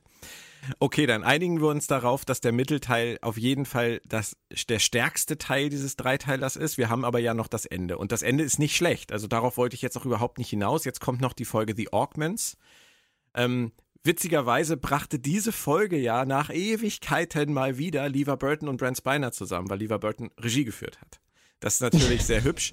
Ähm, Mike Sussman hat das Drehbuch übernommen. Der hat eigentlich nie enttäuscht in Star Trek, wenn er, wenn er was geschrieben hat. Und ich finde halt auch hier nicht. Das Ganze wird spannend aufgelöst. Ähm, an der Stelle möchte ich dich nochmal erinnern. Ich fand das damals total geil, als der zweite Teil endete, äh, also Code Station 12, ähm, mhm. gab es so einen absoluten Anti-Cliffhanger. Archer kletterte irgend so eine Leiter hoch. Und du denkst so, ja, ja. okay, er klettert jetzt eine. Ja. Wie, Moment, das war's? Abspann. Was wird Archer am Ende der Leiter finden? Nein, das war, das war halt so, das war so absurd. Und da hat man so richtig gemerkt, wie diese Folgen fast schon mit der, mit dem Messer auseinandergeschnitten wurden. An einer Stelle, die eher Sinn machte im Hinblick auf die Laufzeit als auf die inhaltliche Ausrichtung. Vielleicht haben die sich da irgendwas ganz Tiefgründiges bei gedacht. Ich weiß es nicht. Nein, das, die Auflösung kam dann ja und die war ja dann auch echt spannend gemacht. Aber ähm, es wirkte, ich fand einfach diese Stelle, wenn man wenn man irgendwie einen Cliffhanger macht, ähm, dann, dann muss der so richtig, der muss so richtig in die Magengrube gehen, finde ich. Ja, ja. Und Archer klettert ja, eine Leiter rauf, ist jetzt halt für mich noch nicht der Inbegriff. Also wenn ich da an Mr. Worf Fire denke, ähm, dann, dann war das jetzt hier die Antithese. Aber egal. Stimmt schon. Naja. Aber darum geht's nicht, weil es wurde ja sowieso innerhalb von, von einer Woche dann fortgesetzt und das war okay. Und was natürlich in diesem dritten Teil passieren musste, Moritz, war, dass das Zoom-Gebäude um ihn herum einstürzte. War das dann für dich zu viel vorhersehbar oder war das okay? Ja, ja, ehrlich gesagt schon. Das war halt so das große Aufräumen und die mussten untereinander nochmal aufräumen und äh, dann gab es das Pseudo-Aufräumen und dann am Ende das richtige Aufräumen. Archer durfte den Hauptbösewicht ähm, erschießen, weil er ja der Oberarcher ist und ich habe so ein Stück weit meine Probleme damit, wenn du Charaktere einführst, nur um sie zwei Folgen später äh, äh niederzublastern. Mhm. Das war's dann nämlich mit den Charakteren. Du kannst auch nichts mehr mit den Charakteren anfangen. Die haben nämlich ein Loch im Rücken ja. oder im Kopf oder sonst wo. Mhm. Das führt dann halt irgendwo so ein Stück weit ins Leere. Ja. Und von daher bot die Episode für mich keinen großen ja, sie war in Ordnung, so wie sie es gemacht hat, aber sie bot keinen großen neuen. Das Ende war ein Ende und kein Anfang und jedes gute Ende muss auch ein Anfang sein. Mhm. Das hast du sehr schön. Klar, schön du hast gesagt, da, ja. klar, du hast da am Ende dieses Ding mit Zungen und von wegen, oh, Androiden, das ist es. Aber das ist so, das ist so, das ist so Augenzwinkern von wegen, ja. irgendwie muss es ja. Ich glaube, das ist so ein, man muss man hassen, kann man hassen oder lieben Ding. Mhm. Aber ähm, grundsätzlich, ich mag das ja. Also ich, mich kriegt man ja mit Nostalgie mehr als dich, glaube ich. Und von daher, ich fand es auch nett, äh, dass die Botany Bay erwähnt wurde. Ähm, das ist ja dann wieder das, das, wie heißt es immer so schön, das Foreshadowing ähm, zu ähm, der schlafende Tiger letztendlich. Und ähm, das sind alles so Sachen, die finde ich, finde ich nett. Wenn die Folge stimmt, finde ich, ist das das Salz in der Suppe. Wenn die Folge scheiße ist, hilft es auch nicht mehr. So würde ich das zusammenfassen hat sich äh, Brent Spiner eigentlich auch im Original so verhakt mit äh, Klachtekelbrack? Ja, das, Oder, ist, das äh, wollte ich eh noch drauf, drauf ansprechen, aber ähm, in, das fand ich tatsächlich in der Synchronisation auffälliger. Hm, genau, genau. Da ist ihm wirklich oh, oha. ja, aber ich meine, da, da muss halt jemand im Studio sitzen und dem Sprecher sagen wie es ausgesprochen werden muss und nicht der ja, Sprecher muss richtig. das wissen, weil das äh, auch wenn Michael Pan sehr äh, sehr sehr erfahren ist in Sachen Star Trek, äh, kann man das konnte nicht er nicht kennen. Also, erwarten, also man kann niemanden, nein, nein, nein. Nein, nein, man kann niemanden einen Vorwurf machen, äh, etwas in einer Sprache nicht richtig auszusprechen, die er nicht kennt. Äh, das, da, da ähm, hätten wir uns jetzt Lieven Litar dazu holen müssen, wenn wir das jetzt hier richtig aussprechen wollen. Aber du hast da ja auf etwas angesprochen, was ja auch ein Easter Egg ist. Weil es geht ja darum, dass ähm, hier der Briar Patch erwähnt wird. Das, ja, ja, und richtig. das ist ja eine Anspielung jetzt wieder auf Star Trek der Aufstand. Ähm, und dann wird ja noch erwähnt, dass der klingonische Name, das war das, was du gerade meintest, für Briar Patch ja Klachtkelbrakt ist oder wie auch immer man das ausspricht. Ähm, und das geht ja wieder zurück auf Deep Space Nine. Da hat das Core erwähnt in äh, genau. Blood Oath. Und, weil, ähm, weil, weil ihm Quark den Saft abgedreht hat. genau, genau, genau, genau. Also das sind so kleine schöne Sachen, finde ich, die man merken kann, die man nicht merken muss ähm, aber die doch irgendwie dann das Ganze noch irgendwie abrunden, finde ich zumindest. Sie sind dezent, wirklich, sie sind sehr dezent eingestreut und ich mag dezentes Einstreuen. Mit dezent eingestreuter Nostalgie kriegst du mich zum Teil. Er mag dezentes Einstreuen. Mm. Na komm, ich habe eben statt Sprecher Stecher verstanden. Also. ich habe Sprecher Dann sitzt gesagt. der Stecher da im Studio und Ach Moritz, wir wollten das doch lassen. Okay. Können wir uns darauf einigen? Das ist so mein Fazit für diesen Dreiteiler gewesen, ähm, dass am Ende die Form besser war als der Inhalt. Also jetzt beim dritten Teil. Also ich finde, ja, ja, ich ja, finde die Klischees wurden überlagert von einer sehr guten Inszenierung und einer sehr, das sehr ist guten, richtig. ja. Für einen ersten Dreiteiler war das in Ordnung, war das sogar mehr als in Ordnung. Finde ich auch, finde ich auch. Also man hat da wirklich gesehen, dass das eine gute Richtung für die Serie ist. Ähm, was du jetzt gar nicht angesprochen hast als nettes äh, äh, Nebendetail war, dass er auch Klang erwähnt wurde. Oh, schön. Ja. Ja. Ja. Ja. Von wegen, von wegen, äh, der ist, der ist äh, Gouverneur, Senator, Kanzler, ich, ich, äh, irgendwas. Der ist auf jeden Fall irgendein hohes Tier. Mhm. Und das fand ich halt schön, weil man sich in so einem kleinen Detail ein Stück weit auf seine eigene Historie zurückbesinnt ja. und sagt, was würde, was wurde jetzt aus dem? Ja. Stimmt. Find Mag ich. Finde ich gut. Finde ich schön. Also wenn sich jetzt ein Christian Humberg denkt, hoho, da kommt ein Computerspiel und da schreibe ich einen Roman über äh, Klang. Das ist so Sachen, da denke ich mir, ja, bitte, gerne, mach mal. Anhand dieser, dieser Information, Klang im Hohen Rat. Schönen Gruß an Herrn Mit Humberg. irgendwelchen. ja. Bitte beginnen Sie jetzt mit diesem Roman. Mit lustvollen Intrigen und Ja, keine Ahnung. Lustvollen Intrigen. Moritz, wir haben sechs Folgen abgefrühstückt. Ähm, es kommt der nächste Dreiteiler und ich glaube, den muss man wirklich würdigen. Ähm, ausgestrahlt wurde der ähm, vom 19. November 2004 bis zum 3. Dezember 2004, was sehr traurig war für mich damals. Äh, ich habe damals ja die Einschaltquoten in den USA immer sehr im Auge behalten. Sie sackten tatsächlich am Anfang dieses Dreiteilers wieder ab und auch am Ende des Dreiteilers wieder eher Richtung 3 Millionen. Ähm, ich fand das wirklich traurig. Also gerade jetzt so Home und der Zoom-Dreiteiler hätte ich gedacht, hätte nochmal neue Leute zur Staffel Ja, spülen können. absolut. Aber es passierte halt einfach nicht mehr. Ähm, über die Einschaltquotenmessung müssen wir an dieser Stelle nicht diskutieren, das nehmen wir so zur Kenntnis. Ähm, es geht jetzt auf jeden Fall um den vulkanischen Dreiteiler aus The Forge, Awakening und Kirshara. Ähm, und die erste Folge, The Forge, der Anschlag, wurde geschrieben damals von zwei Personen, die im Romansektor ganz, ganz groß waren für viele Fans, nämlich Garfield und Judith Reeves Stevens. Ich habe, Stevens. Ich, habe es, ich habe es geschafft, diesen Zungenbrecher halbwegs über die Lippen zu bringen. Das freut mich sehr. Ähm, The Forge, das ist mein Statement, ist für mich mindestens eine der besten drei Episoden der Serie und auch eine der besten, bestimmt Top 25, 30 von Star Trek. Würdest du damit gehen? Da gehe ich, lass mich auf 40, 50 erhöhen, Ja, aber okay. nee, nein, du hast, nein, du hast recht. Nein, du, du hast nein, recht. du hast recht. Nein, du es hast gibt recht. so viel gutes Star Trek, du hast recht. Wir, wir müssen ja auch, wir müssen ja keine Zahlenspiele machen. The Forge ist definitiv eine der besten Star Trek Folgen für mich. Also Ja. und es gibt viele gute Star Trek Folgen, aber ähm, für Enterprise eine Sternstunde, oder? Auf jeden Fall, auf jeden Fall. Ähm, ich wollte das zwar noch mal ein Stück weit separieren. Ähm, sie ist im Kosmosbereich einfach großartig. Also so im, für das Universum an sich steht sie einfach sehr stark ein. Ja. Was macht sie denn so gut? Ähm, für mich, wie gesagt, äh, die Einbindung in den gesamtgeschichtlichen Hintergrund. Mhm. Ähm, die, ähm, dass da wirklich was passiert, sich verändert mit Charakteren, die wir lange, lange kannten, dass da was passiert mit ähm, Relationen und, und Beziehungen, die wir lange kannten, dass da an den Figuren weitergearbeitet wird. Hier wird wirklich charaktermäßig weitererzählt, entwickelt. Mhm. Und das in einem Rahmen, der äh, für Star Trek, also für das Universum wichtig ist. Hier kommt alles zusammen. Ja.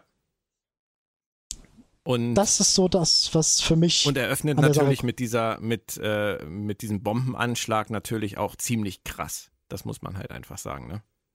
Ja, ja, klar. Ich find's, ähm, äh, kommen wir am Ende mal zu. Es gibt eine Sache, die finde ich ein bisschen ähm, strapaziert, aber ja, kommen wir am Ende zu. Mach Ja. mal weiter mit. Ähm, aber wie findest du das denn überhaupt, dass sie mit dieser Figur des, des Admiral Forrest so umgegangen sind? Ich meine, er, er stirbt letztendlich ja offscreen.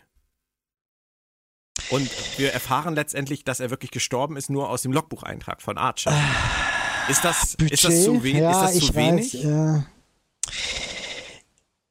ähm, wenn du mal bedenkst, dass die Geschichte, dass die eigentlichen Hauptpersonen äh, die Crew der Enterprise sind, ein Archer ist da nicht dabei gewesen. Und wenn ein Archer nicht dabei gewesen ist, dann kann ich verstehen, dass ähm, ihm das auch nur zugetragen wird. Forrest war jetzt keine Person, die so sehr im Fokus stand, dass man das. Sie war relevant, sie war bedeutend, sie war wichtig, ja, aber sie stand nie im tatsächlichen Fokus. Ah, ich finde aber den schon emotional wichtig. Also er, er ist ja auch nochmal aufgetaucht, so ist es ja nun auch nicht. Sie haben ihn ja, Ja, nun auch nochmal noch mal gezeigt. Aber ähm, ich, ich stelle das nur so in den Raum. Also das ist ja immer, das ist ja, Mhm. ich weiß, was du meinst Ja. und ich, äh, es ist ja nicht so, dass du falsch liegst. Es ist ja auch definitiv nicht so, dass du falsch liegst. Aber wenn du überlegst, die Hauptcharaktere der Enterprise sind Archer, T'Pol und Trip und die waren beide nicht dabei und die bekommen es natürlich nur zugetragen. Wenn die jetzt auch da gewesen wären und rausgerannt wären, äh, wenn die in dieser Situation zugegen gewesen wären und man dann einen Schnitt rausgesehen hätte, das wäre ein bisschen komisch gewesen, weil sie dann in der Situation, in der Handlung präsent gewesen wären. Aber so waren sie in der Handlung an sich nicht. Aber du hast natürlich recht, es wäre, da wäre mehr möglich gewesen. Ähm, ich fand ganz besonders. Wir hatten auch, so, wir bitte. hatten auch leider, wir hatten auch nicht genug Szenen in den vergangenen Staffeln mit ähm, Soval und Forrest zusammen. Wir hatten ein paar, aber du hattest auch nie wirklich, weißt du, wenn man die jetzt in 20, 25 Episoden immer mal irgendwie zusammengesehen hätten, wie die miteinander gearbeitet hätten und so weiter und so fort. Ich finde es in der Relation her, wie man die Charaktere gesehen hat, finde ich es in Ordnung. Mhm. Finde ich, es ist jetzt nichts, was ich dem ankreiden würde. Aber ich verstehe es, dass es einen stört. Ja. Aber großartig fand ich tatsächlich, wie sie weiterhin hier mit Soval und Archer umgegangen sind. Also ähm, wie die beiden aufeinander zugegangen sind und was die übereinander gelernt haben in diesen äh, vergangenen Staffeln, das wird hier, finde ich, in dieser, in dieser äh, Folge wieder richtig deutlich. Und ähm, es, ne, es, ist es wird halt, es wird etwas deutlich, ähm, was sie davor leider nicht so wirklich gezeigt haben. Mhm. Im Schnitt war so war, äh, war war Forrest ein Stück weit die Vaterfigur, die zwischen äh, Soval und Archer immer ein Stück weit versucht hat zu vermitteln. Mhm. Und die fällt jetzt weg. Und ohne diese Figur, was machen wir jetzt? Werden wir jetzt überwerfen wir uns total miteinander oder gehen wir aufeinander zu? Und sie gehen aufeinander zu. Und das finde ich das Großartige daran. Ja. Sie orientieren sich neu und sie orientieren sich zueinander hin. Und das ist Star Trek. Ich möchte das noch einmal, was du eben gerade zu Anfang äh, erklärt hast, möchte ich noch einmal in einfacheren Worten sagen, weil ich das so wichtig finde. Du hast gesagt, dass die, die äh, Serie das Setting so ernst nimmt, hast du im Prinzip gesagt, und da eintaucht in das, in das, was wir, was ja. wir aus Star Trek halt kennen, aus Erzählungen oder wie auch immer. Ich würde viel einfacher sagen, endlich mal Vulkan. Richtig Vulkan mhm. fühlen, richtig die, ja. die Atmosphäre auf diesem Planeten spüren und diese Kultur richtig erleben. Nicht nur eine kurze Szene in dem Film hier, äh, irgendwas im Dialog da, sondern wirklich hingehen. Und ähm, das finde ich hat sich wahnsinnig gut angefühlt. Und äh, dazu gehörte natürlich auch, dass sie damals diese Folge ähm, tatsächlich auch äh, draußen gefilmt haben. Sie sind da mhm. in, in Ventura unterwegs gewesen im Norden von Los Angeles und haben da gefilmt und das sieht man einfach auch äh, auf dem Bildschirm. Du, du hast diese, diese Wüste, du hast diese, diesen Sandsturm und ähm, das, das kommt einfach, finde ich, wahnsinnig gut in dieser Folge rüber. Diese, diese Schwüle, ich finde, man spürt das. Also, und dazu mhm. kommt dann halt auch noch, was bei dieser Folge für mich ganz, ganz, ganz extrem großartig war. Das war die Musik. Also ich habe wirklich ja, ja. bei der Folge habe ich wirklich, ähm, das ist ganz selten in Enterprise der Fall gewesen, also vielleicht in, in fünf bis zehn Folgen der Fall gewesen, dass ich das gedacht habe, dass es richtig großformatig war für mich und ähm, mhm. mich an Star Trek 6 erinnert hat. Wahnsinnig, wahnsinnig gut. Also das ist eben das Problem und, und sie, äh, nicht das Problem. Sie sind in Enterprise, aber das haben sie nicht gewusst. Das wissen wir jetzt und das wissen die jetzt auch. Sie sind zu wenig auf die Kulturfragen an sich eingegangen. Ja. Und das holen sie jetzt zum Teil nach und das holen sie gut nach. Eben. Genau. Und ähm, wenn man das vergleicht, wenn ich jetzt die Star Trek 6 anspreche, auch da ging es ja um Diplomatie in, in unsicheren, schwierigen Zeiten. Das ist ja eines mhm. der Hauptmotive von Star Trek 6 gewesen. Und das ist hier ja letztendlich genau das Gleiche. Und deswegen ist es, finde ich, auch so passend, dass das sich alles so anlehnt und dass der, der John, ich hoffe, ich spreche ihn richtig aus, John Frizzle oder Fritzl oder wie auch immer, ähm, dass der, der Komponist das so eingewoben hat. Und äh, also ich, ich kriege jetzt noch Gänsehaut, wenn ich an, an The Forge denke. Ich finde, es ist wirklich eine ganz, ganz großartige Episode. Was sich mir tiefer eingebrannt hat, ist der Seelat. Tatsächlich, warum? Die, diese. Ah, kann ich dir gar nicht genau sagen. Vielleicht wegen meiner äh, äh, Aversion für, für auditiven Hintergrund oder auditiven äh, ähm, Klang, Einzigartigkeit. Diese Seelat, die wurden immer mal erwähnt, die wurden von mhm. Spock erwähnt, sie wurden auch noch mal woanders erwähnt. Und hier kommen sie wirklich mal zum Zug quasi. Sie werden erwähnt, sie spielen eine kleine Rolle. Ähm, ähm, es wird darauf eingegangen, von wegen, ja, man kann sich mit denen in irgendeiner Art und Weise, man kann auf die einwirken und so weiter. Und sie fliehen ja am Anfang so ein Stück weit auch vor diesem Seelat. Und ich mag diese, diese Atmosphäre. Du, du, du kriegst das wirklich mit. Sie sind auf einem Archer ist auf einem Planet, von dem er nicht so wirklich Ahnung hat und ist mit etwas konfrontiert, von dem er nicht so wirklich Ahnung hat. Und das ist, das ist dieses Forschungs, Exploration, Star Trek Dings da und wie gehen wir damit um, was passiert jetzt und was machen wir jetzt? Ja. Und Übrigens, interessanterweise hat Tipol mal in einer äh, Folge von Enterprise, ich weiß leider nicht mehr, welche es war, äh, gesagt, dass Vulkanier keine, äh, keine Haustiere haben. Vielleicht, ja. vielleicht interpretiert sie ein, ein Seelat ja auch nicht als Haustier. Man weiß auch nie, weißt du, das ist halt sowas, da könnte ich mir tatsächlich vorstellen, dass ähm, die Mutter von Spock als Mensch äh, äh Sarek ins Gebet genommen hat, ja. äh, der braucht ein Haustier. Ja.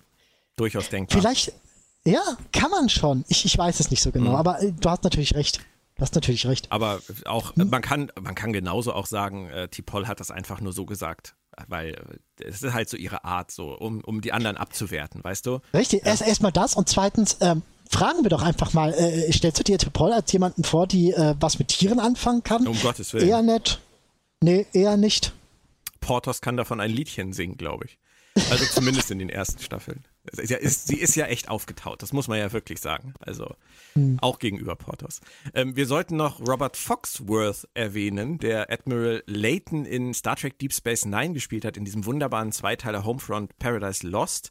Und witzigerweise ging es bei Homefront damals auch am Anfang um äh, einen Bombenanschlag auf eine diplomatische Konferenz.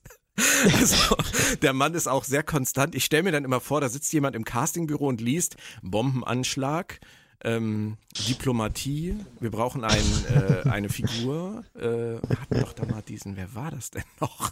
Der hatte Erfahrung, der hat Erfahrung in, in, in mit sowas auf der anderen Seite. Ja, Obwohl ja. da war er ja, da war er ja auch der Schlimmling. Der Admiral nee, Klar, klar. Weißt du was, weißt du was, ich, wo ich jetzt noch drüber grinsen muss, ein, jetzt ein kleiner Synchronfakt. Valas wird gesprochen vom Synchronsprecher, der auch Willy Tenner gesprochen hat. Und ich musste da tatsächlich die ganze Zeit bei sitzen und äh, in mich hineinkichern von wegen, Alf hat Willy irgendwann so sehr in den Wahnsinn getrieben, dass er nach Vulkan ausgewandert Wirklich? ist. Tommy Pieper war das? Willy ja. Tanner hast du gerade gesagt. Ach so, ich dachte, ich dachte Tommy Pieper, das wäre mir aufgefallen. Okay, nein, der Synchronsprecher nein, nein. von, von äh, Willy, Tanner, Willy Tanner. Der Synchronsprecher okay, von der spricht äh, den vulkanischen Bösling Veles und, und da denkst du dir wirklich so die ganze Zeit, oh, Alf, musstest du es mit Willy denn so arg treiben, dass er da jetzt so biestig und gemein drauf Willy, ist? Musstest du es mit Alf wirklich so arg treiben? Das war ich jetzt nicht. Ich sehe, du hast, ich sehe, du hast die Zeit zwischen, äh, zwischen unserem letzten Aufeinandertreffen im Podcast äh, in Folge 58 und jetzt in Folge 70 genutzt und hast dich viel mit solchen Dingen beschäftigt. Ich merke, es hat sich viel ja, angestaut ja, mit, bei dir, wo uns offensichtlich. Mit argen Treiben.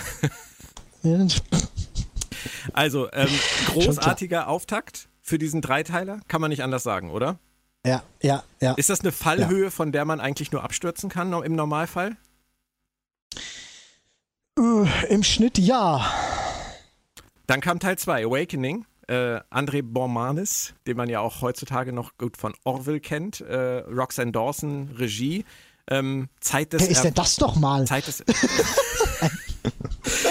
Wer sie nicht mehr kennt, äh, Belana Torres aus Voyager natürlich äh, inzwischen sehr viel in, im, in Regie, im Regiefach unterwegs, natürlich nicht nur in Star Trek und hat das auch hier wieder wunderbar gemacht. Ähm, trotzdem finde ich, merkte man bei dieser zweiten, bei diesem zweiten Teil sofort den Unterschied zwischen den Reeves, Stevens und Mr. Bormanes. Ähm, er verwaltet das so ein bisschen, aber es ist nicht mehr dieses große Ding, oder? Ja, ja, ist richtig. Es geht, äh, es geht an verschiedenen Fronten weiter, es ist überhaupt keine Frage. Es geht äh, um Trip zum Beispiel, der auf dem Schiff ähm, ganz große Probleme hat äh, und äh, vulkanisches Geschick zeigen muss. Und ähm, der Hauptteil passiert halt auf dem Planeten. Und da erfahren wir ganz viel über die vulkanische Kultur. Das ist alles gut geschrieben, aber hatte ich das genauso mitgenommen?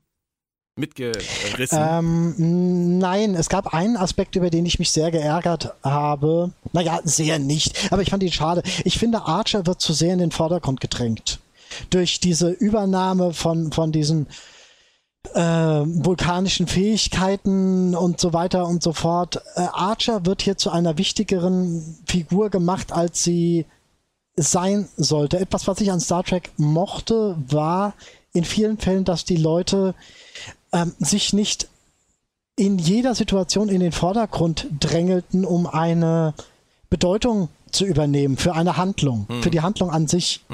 Und das finde ich hier einfach so ein bisschen schade, indem sie Archer zum überwichtigen Charakter machen. Ja. Ja, das, das kann ich nachvollziehen. Das ist so ein bisschen das Michael Burnham-Prinzip, ne? Es muss alles. Warum mussten sie, weißt du, warum mussten sie diesen, äh, äh, war das Surak oder war das ein anderer? Surak ist, äh, Der- taucht, der- der- taucht auf in dieser Folge, ja. Genau, genau. Ähm, ähm, ähm, der, der, ich fand, weißt du, ich fand diesen Charakter total toll, wie der so durch die Wüste zog und äh, äh, keine Angst vor den Seelats hatte und so weiter. Und der stirbt dann einfach im nächsten Sandsturm. Ups, äh, aus Versehen. Ach so, nee, nee, nee, und, nee. äh, Surak taucht äh, auf in dieser Folge, aber du meinst, äh, du meinst den Anführer der, der Cyrenites, der Syraniten. Genau, Ja, okay. Ähm, genau. Alles klar. Und der gibt an Archer sein Wissen weiter. Und ja, man muss auch mal den Mut haben, andere Charaktere einzuführen, die wichtig sind Mhm. und wichtig bleiben können. Ja. Ja, das stimmt. Da hast du recht. Aber grundsätzlich ist es doch viel wert, dass man wirklich mal so tief eintauchen kann, oder? Also auch wenn. Äh, auf jeden Fall. Und da sind wir jetzt, da sind wir jetzt zum Teil halt auch bei äh, Topols Mutter. ja, natürlich. Das ist so toll, dass man die in einem ganz anderen Kontext eingeführt hat in Home. Mhm.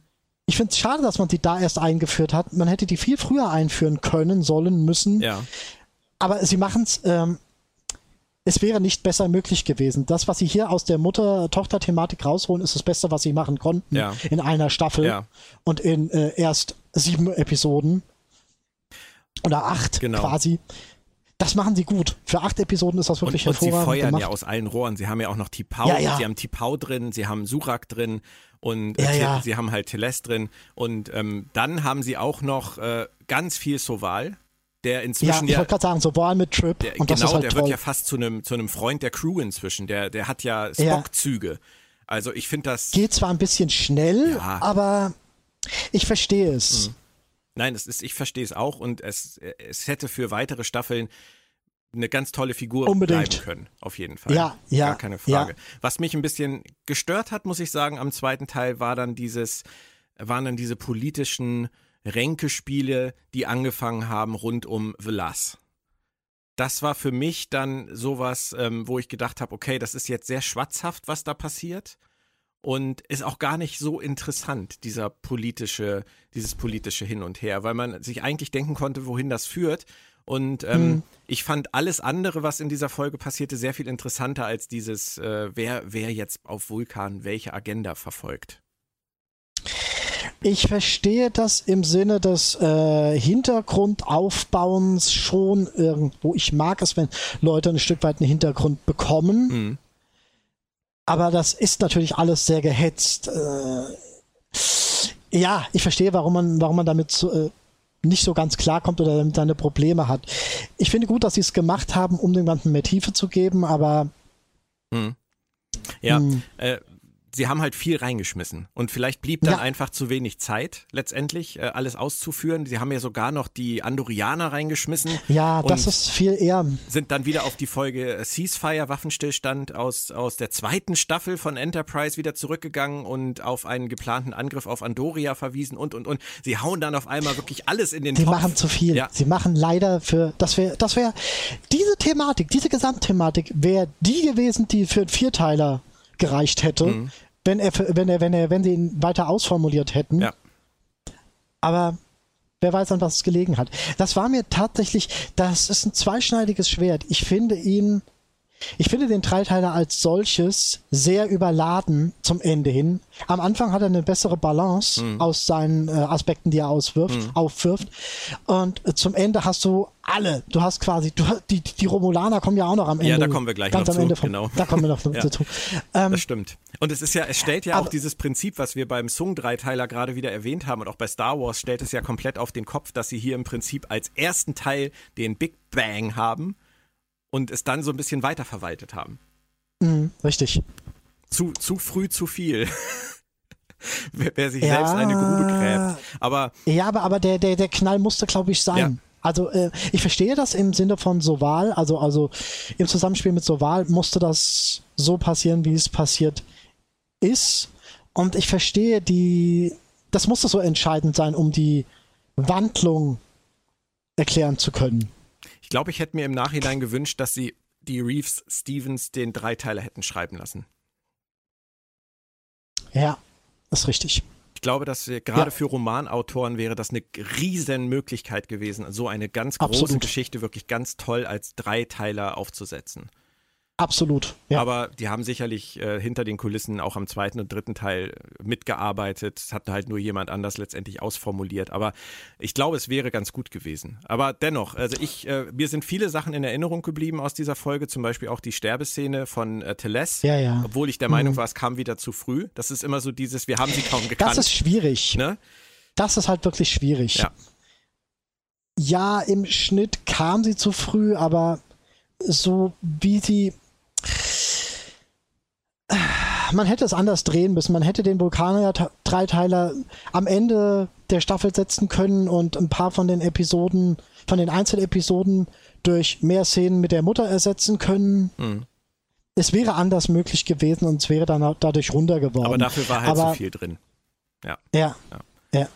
Ähm, aber auch zum Beispiel die ganze Szene mit Archer und Surak fand ich großartig. Also mhm. ähm, überhaupt, dass sie Surak so reingebracht haben und dass sie uns über Surak. Er hätte halt nur nicht sterben sollen. Nein. Er hätte halt nur nicht sterben. Naja, ja, ähm, sie, haben, sie haben uns damit ja im Prinzip auch erzählt, wie er gestorben ist. Und ähm, das sind halt alles so Dinge, die, äh, die, die finde ich, machen halt total Spaß. Weil wir haben Surak ja auch schon in der Classic-Serie gesehen, da war es natürlich ein anderer Schauspieler, aber wir, wir haben das jetzt nochmal wieder so aufgekocht gesehen. Und also mir hat das wahnsinnig gut gefallen und hat auch Archer, mhm. finde ich, total bereichert äh, bereichert, da habe ich so meine Probleme mit, weil es ihn halt etwas in die, in die, in die Allmacht, bedeutende Allmacht-Richtung schiebt. Das finde ich nicht so perfekt, aber ich verstehe, was du meinst. Es mhm. verändert den Charakter ja. und das, das stimmt schon. Was kann man noch äh, Nettes erwähnen? Ich glaube, wir sind weitestgehend durch. Der Schauspieler, der Surak gespielt hat, ist vielleicht noch ganz lustig, Bruce Gray. Ähm, den kennen einige vielleicht schon aus zwei Episoden von TNG und DS9. Der war nämlich der Vize-Admiral Chakotay, allerdings nicht verwandt oder verschwägert mit Chakotay, Chakotay aus Voyager, äh, hat in Gambit Part 1 und in The Circle hat er damals mitgespielt und jetzt halt als Surak werden ja auch immer wieder gerne dazugeholt, solche Gastschauspieler, das ist ja auch, ist ja auch ganz nett. Aber ähm, hatte ich mich tatsächlich nicht dran erinnert, dass er schon zweimal in dieser Rolle zu sehen war. Du, kennst du den noch, den Vizeadmiral? Äh, an den erinnere ich mich gar nicht, aber ich bin mir sicher, dass der Beta-Kanon bestimmt da irgendeine nette Geschichte drum strickt, dass äh, der, dieser Admiral, der. bitte schreiben, schreiben Sie bitte die Lebensgeschichte von Vize-Admiral. Genau, genau, genau. Die, Ch Ch die Chakotay-Biografie. Nee, nicht Chakotay, Chakotay. Äh, ja, Chakotay sagte mal äh, ein Kumpel von mir, der ihn nicht aussprechen konnte. Nee, nee, es ist ja, aber er wird ja auch anders geschrieben als unser Voyager Chakotay. Ach so? Chakotay Ach so, wird, wird mit AY geschrieben und dieser Vizeadmiral, der wird Chekote geschrieben. Mit E und wow, E. Das können wir nur beide wieder nicht richtig aussprechen, wie es denn sein müsste. Ja, es tut mir leid. Können wir sagen, Filetstück zum Auftakt des Arcs und jetzt beim, äh, beim Mittelteil so eine Mischung aus äh, Information, Action und Handlungsfortführung. Äh, ja. Gut. Dann kommen wir jetzt zur Kirschara, dem letzten Akt dieses Dreiteilers, geschrieben von Mike Sussman, der ja eigentlich nie irgendwas falsch macht bei Star Trek. Äh, ist das auch hier so? Ah es ist halt wieder so das Aufräumen. mhm. Aber, weißt du, der Punkt ist folgender. Ich mag den Dreiteiler, wenn man ihn, wenn man ihn als eins zusammenklatscht, mag ich den sehr. Ja. Und von daher habe ich, will ich da gar nicht einen Teil schlechter gewichten als den anderen, weil ich die Geschichte als Ganzes einfach im Kontext des Universums, im Kontext der Charaktere, ist dieser Dreiteiler an sich einer der Sternstunden der, der, der, der gesamten Enterprise-Serie. Mhm. Ich möchte den eigentlich gar nicht so aufsplitten. Ja, er will in ein paar Bereichen zu viel und er, er überstürzt in ein paar Bereichen, aber im Schnitt ist der zu gut, um ihn irgendwie runterzubrechen auf von da bis da ist das, von da bis da ist das und äh, ja, weiß, da ist dann dieser Fehler. Hier, hier passiert halt, wie du sagst, diese Aufräumarbeiten. Ähm, sie müssen dann jetzt halt äh, diese Schriften von Surak in die Hauptstadt bringen, während da halt wieder diese politischen Intrigen vor sich gehen und ähm, man einfach, ja, äh, es, es, es, passieren halt Dinge, die, die das Ganze für mich so ein bisschen strapazieren, wie zum Beispiel, dass Archer den vulkanischen Nervengriff anwendet. Genau, das meine ich ja mit dieser Allmacht. Ja. Äh, äh Art und Weise, er kann einfach zu viel. Mhm. Ja. Und das rückt ihn mehr in den Vordergrund, als er stehen sollte. Mhm. Auch, auch, stehen die da nicht da kurz vom Bürgerkrieg, so ein Stück Ja, weit natürlich. auch? Ja, klar. Und das ist halt so ein bisschen, nimmt man eine Schippe runter und es funktioniert immer noch. Mhm. Ja, und es geht am Ende ja auch alles so wahnsinnig schnell, weil die Kirschara ist, ist halt letztendlich ist das, das Deus Ex Machina. Ich glaube, da machen wir uns nichts vor. Ähm, und es überzeugt am Ende im letzten Moment wirklich alle außer Velas, weil Velas ist natürlich der Oberbösewicht. Und der ist natürlich äh, außen vor, wird dann abgesetzt und wird sich jetzt einer Untersuchung beugen müssen. Und somit ist dieser ganze Konflikt jetzt erstmal vom Tisch. Ähm, und das, das passiert natürlich alles so äh, sehr komprimiert in dieser letzten Folge. Ja, aber ganz ehrlich, für mich, das ist ein Detail und das sieht jeder anders und das verstehe ich. Für mich zieht es halt raus, dass äh, Velas zum Schluss nicht in die Brust geschossen bekommt. Der ist noch da. Da könnte noch irgendwas passieren mit dem und der ist noch im Spiel. Der ist noch im Spiel und ähm, auch da hätten sie uns natürlich ganz am Ende der Folge dann irgendwie eine Szene geben können, wo man sieht, dass er noch im Spiel ist. Stattdessen haben sie aber eine, eine Szene ähm, gebracht, wo sie dann die Romulaner reinbringen. Hm. Ähm, was vielleicht auch wieder ein Wie bisschen gesagt, drüber war.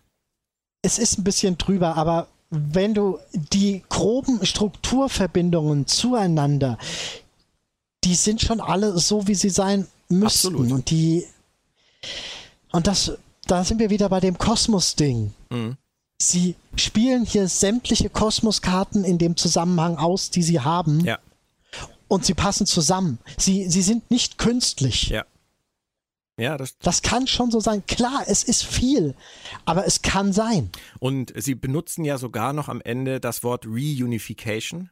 Ja, ja, ja. um halt ja, auch ja. diesen Bogen zu schlagen zu Spocks Bemühungen in Unification in TNG und letztendlich dann ja auch in Unification Part 3 in Discovery. Also für Leute, die sich für den Vul die Geschichte der Vulkanier und der Romulaner interessieren, ergibt sich ja inzwischen eine wahnsinnig gute Gelegenheit, hier alles irgendwie ähm, an einem Wochenende sich mal anzugucken, was irgendwie damit zu tun hat. Das haben sie ja schon ganz nett gemacht, muss man ja sagen. Haben sie. Haben sie. Haben sie. Und ich würde sogar sagen, dass sie es im Schnitt. Es ist interessanter als Unification Part 3. Ja. Ja. Aber das, da, das, ist, das soll hier nicht das Thema sein. Ähm, Nee, das soll's nicht, aber. Sie schmeißen ja. hier auch noch andere Sachen rein. Sie schmeißen zum Beispiel Shran, no, Shran noch rein, Entschuldigung. Ja, ja, natürlich, Ähm, müssen sie. Aber ja, ja. witzigerweise, die ein, einzige Folge von Enterprise, wo Shran mitspielt, aber keine Interaktion mit Captain Archer hat. Auch sehr interessant. Das finde ich wiederum toll. Das finde ich wiederum toll, sowas. Mhm. Weil diese Charaktere auch eben unabhängig voneinander zueinander ein, ein, eine Existenz haben, in der sie äh, etwas bewegen, in denen sie glänzen oder eben nicht glänzen oder, oder Ja. agieren. ja. Und Shran Die machen halt zeigt ja hier auch eine ganz andere Facette, als er Soval foltert. Ja, ja, absolut. Hat mich damals sehr Absolut. erinnert an, an Garak und Odo. Mhm. Ja, ja. Absolut. Ähm, von daher, da gab es auch ganz tolle Sachen und ähm, dann gibt es ja auch noch äh, diese Szene mit T'Pol und T'Pau, ähm, wo T'Pol Mhm. erfährt, dass ihr Panar-Syndrom äh, geheilt werden kann ähm, und T'Pau aber glücklicherweise bei diesem Mindmeld nichts von ihrer Drogensucht erfährt. Oder sie sagt einfach nichts dazu. Wir wissen es nicht. Ja, und natürlich kommt Kos vor. Natürlich kommt auch Und- Kost vor, genau. Und das ist toll. Das ist einfach, rein, wenn du dir mal Miete überlegst. Ja, nein, aber wenn, wenn du mal überlegst, das haben sie wirklich gut integriert. Klar, logisch. Das macht auch Sinn von dem, was in Home passiert ist. Und, und es, es ist schön zu sehen, dass das ähm, zurückführt auf, ähm, na, du hast es die Episode erwähnt mit den, mit den abtrünnigen Vulkaniern, wo, wo, wo auch Kost das erste Mal erwähnt ist. Ja. Da schöpfen sie aus ihrem eigenen Kosmos Mhm. und führen neue Kosmos. Figuren ein. Kosmos! Toll! Vielleicht hat er einen Bruder, der Moss heißt. Ja, ja. Ach, dann möchte ich, ach, da könntest du doch eine tolle Kinderserie draus machen, von wegen Kos und Moss durchreisen den Kosmos. Nein, aber du hast, du hast absolut recht. Und dieser Dreiteiler steht für mich halt wirklich sinnbildlich für Star Trek, dass sich der Geschichte des eigenen Franchise total bewusst ist. Genau, genau. Absolut. Das äh, ist einfach, ist einfach großartig. Und den in der Gesamtheit zu gucken, macht meiner Meinung nach auch, das hast du auch schon gesagt, am meisten Spaß. Ja, den nicht, ja. nicht zu zerschnippeln, ähm, sondern wirklich zu sagen, ich gucke mir hier jetzt 135 Minuten einen Film an. Ähm, ja. Davon, davon profitiert das Ding. Wäre vielleicht nochmal eine schöne Idee, das Ganze, wie damals gab es das ja auch mal, da haben sie die Doppelfolgen von TNG zusammengeschnitten zu ähm, Filmchen. Das könnte man natürlich mit diesen drei Teilen auch super machen und das nochmal Absolut. Blu-ray Absolut. oder so. Das ja, ja. Weißt du, absolut.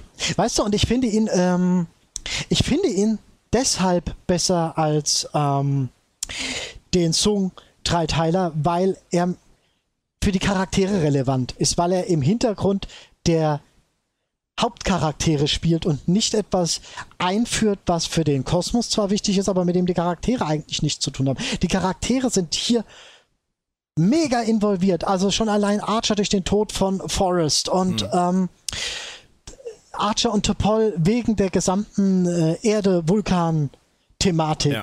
Das ist hier relevant für alle Parteien. Ja. Diese Relevanz macht einfach Spaß. Ja. Im Sinne der Gesamthandlung der Serie, im Gesinn, Sinne vom, äh, wo die Serie halt spielt. Das ist, weißt du, diesen, diese Art von Dreiteiler, den konntest du nicht in Next Generation machen, den konntest du nicht in Deep Space Nine machen, auch nicht in Voyager. Dieser Teil ist Enterprise. Der steht für die Serie auch mit. Ja. Und gleichzeitig mit für das Universum. Und das macht ihn großartig. Sehr schön gesagt. Ähm, zwei Kleinigkeiten noch von mir. Ähm, Nochmal zum Panar-Syndrom. Es ist ja auch etwas, was sehr lange schwelte. Seit der Folge Fusion äh, in der ersten Staffel, dann Stigma, wo sie, die, wo sie die Diagnose gekriegt hat und die ganze Zeit jetzt mhm. seitdem. Ähm, Finde ich sehr schön, dass sie diesen, diesen Arc dann jetzt auch abgeschlossen haben. Ähm, und zum Thema Tipol noch, äh, wir hatten das eben schon mit Tipol und sagt sie immer so die Wahrheit. Es ist hier auch wieder so, dass Tipol in der Folge Endorian Incident in der ersten Staffel sagt, die Androianer haben keine Transportertechnologie. Und hier jetzt nun in dieser Folge in Kirschara haben sie es. Vielleicht haben sie es seitdem entwickelt. Aber ähm, ich denke nicht. Äh, dann hätte sie, hätte Meine sie jetzt Lieblingstopol. Wo war das nochmal? Das hatten wir früher. Ich muss da immer dran denken, von wegen, wie Archer aus der äh, irgendwann zu ihr sagt, und vielleicht, ganz vielleicht, kriegen ja irgendwann Vulkanier und Menschen auch Kinder zusammen. Und Topol, da glaube ich lieber an Zeitreisen. Bäh. also Topol und Nee, das finde ich halt auch immer so ein bisschen schade. Paul wird leider als die Person integriert, die sich, die steht für die Vulkanier und sie irrt sich. Mhm. Das finde ich immer ein bisschen schade. Ja. Aber lassen wir es mal so stehen. Okay. Geht schon. Nach diesen beiden Arcs kam dann, Arcs. kam dann zwei Folgen, nämlich Folge 10 und Folge 11. Und das waren dann tatsächlich mal Einzelfolgen. Das haben sie in dieser Staffel auch gemacht. Die erste davon, Folge 10, schimpfte sich Daedalus, sowohl auf Englisch als auch auf Deutsch, wurde geschrieben von Alan Brennard und Ken Lasepnik und Regie geführt von David Strayton und lief am 14. Januar 2005, eröffnete also sozusagen ähm, den zweiten Teil der Enterprise-Staffel im letzten Jahr von Enterprise, nämlich 2005. Die Episode hast du mal ganz fürchterlich verrissen. Ja, es waren äh, damals 3,03 Millionen Zuschauer dabei nach der Weihnachtspause, also war, ging nochmal 200.000 verloren. Und ähm, ich muss dir ganz ehrlich sagen, ich konnte es niemandem übel nehmen, der nach dieser Episode dann auch nicht mehr eingeschaltet hat. Weil ähm, ich finde, das ist einer der Fälle, wo man hundertprozentig, hundertprozentig weiß, dass die Idee klasse war. Das hat aber überhaupt nicht funktioniert. Zumindest für mich nicht. Wir, wir, lass uns kurz erzählen, was passiert ist. Emery Erickson, ähm, der, der Entwickler des Transporters, kommt auf die Enterprise mit seiner Tochter zusammen ähm, und äh, ist ein väterlicher Freund natürlich von Captain Archer, weil alle haben was mit Michael Burnham zu tun, in diesem Fall auch mit Captain Archer. Und er möchte gerne in Zukunft Langreichweiten-Transporter realisieren. Es zeigt sich aber, es steckt ein dunkles Geheimnis hinter seiner Agenda. Nämlich welches, Moritz? Mein Sohn! Zum Glück nicht sein Zwillingsbruder. Sein Sohn ist es, ja. Genau. Was ist denn Nein. da passiert? Naja, den hat er irgendwann mal äh, kaputt gebeamt. Oh, wie hat er das denn gemacht? Äh, ich bin kein Transportertechniker. Fragen wir da doch bitte mal zu Brian, der kann dir das besser erklären. Ach verdammt, ich habe ja gerade das, das äh, illustrierte Handbuch zu TNG übersetzt. Ich müsste das eigentlich.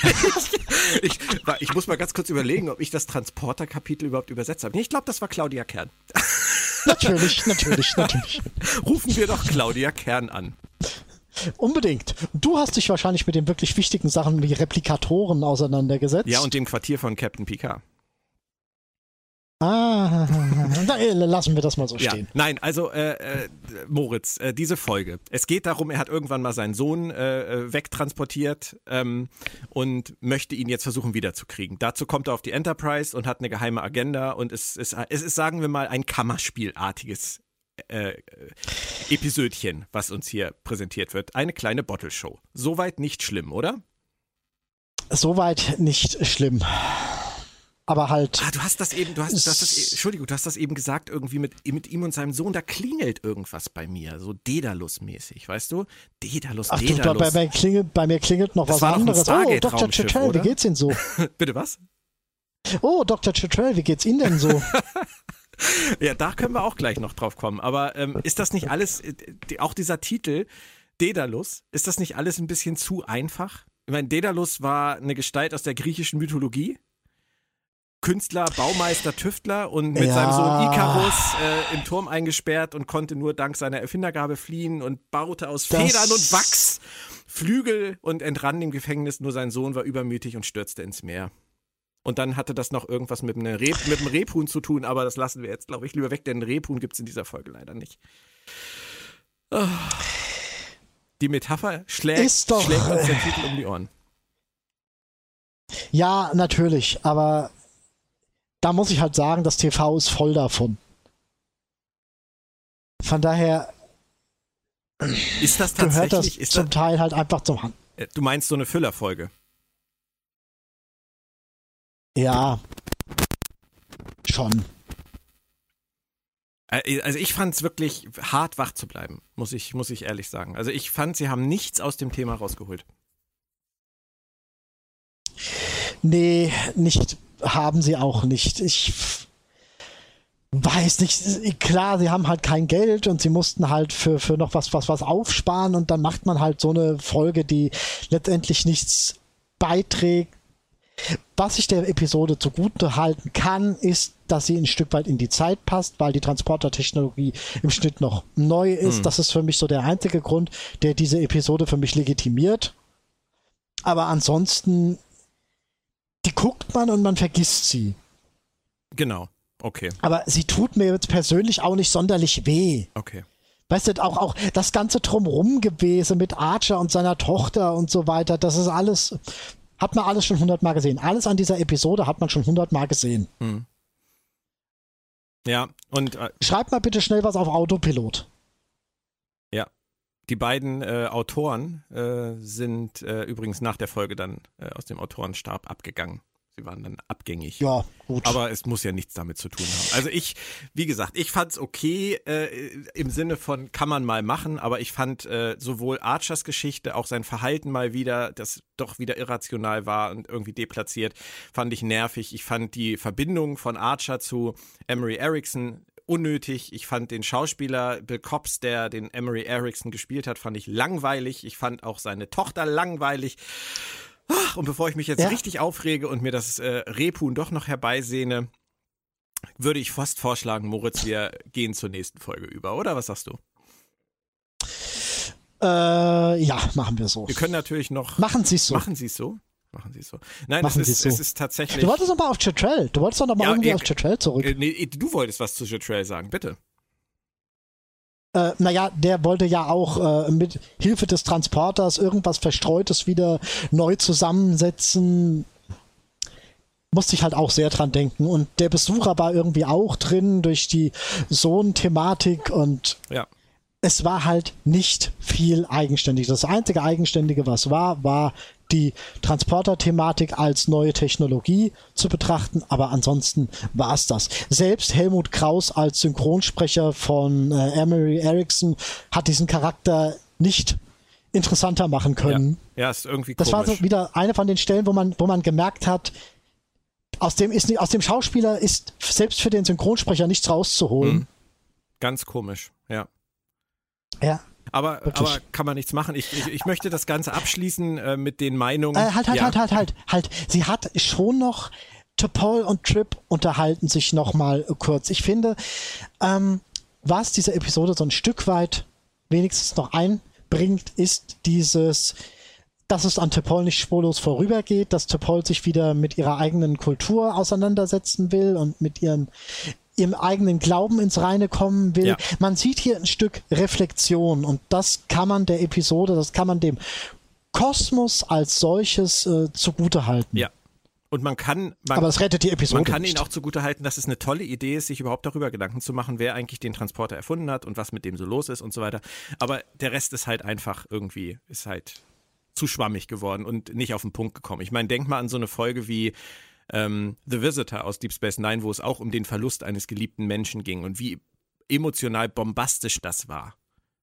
Hat aber auch einen komplett anderen äh, Einleitung ja, im Sinne von die, äh, die Episode, du kannst, ich weiß nicht, wie du diese Transporter-Episode im Rahmen eines The Visitors äh, erzählen wollen.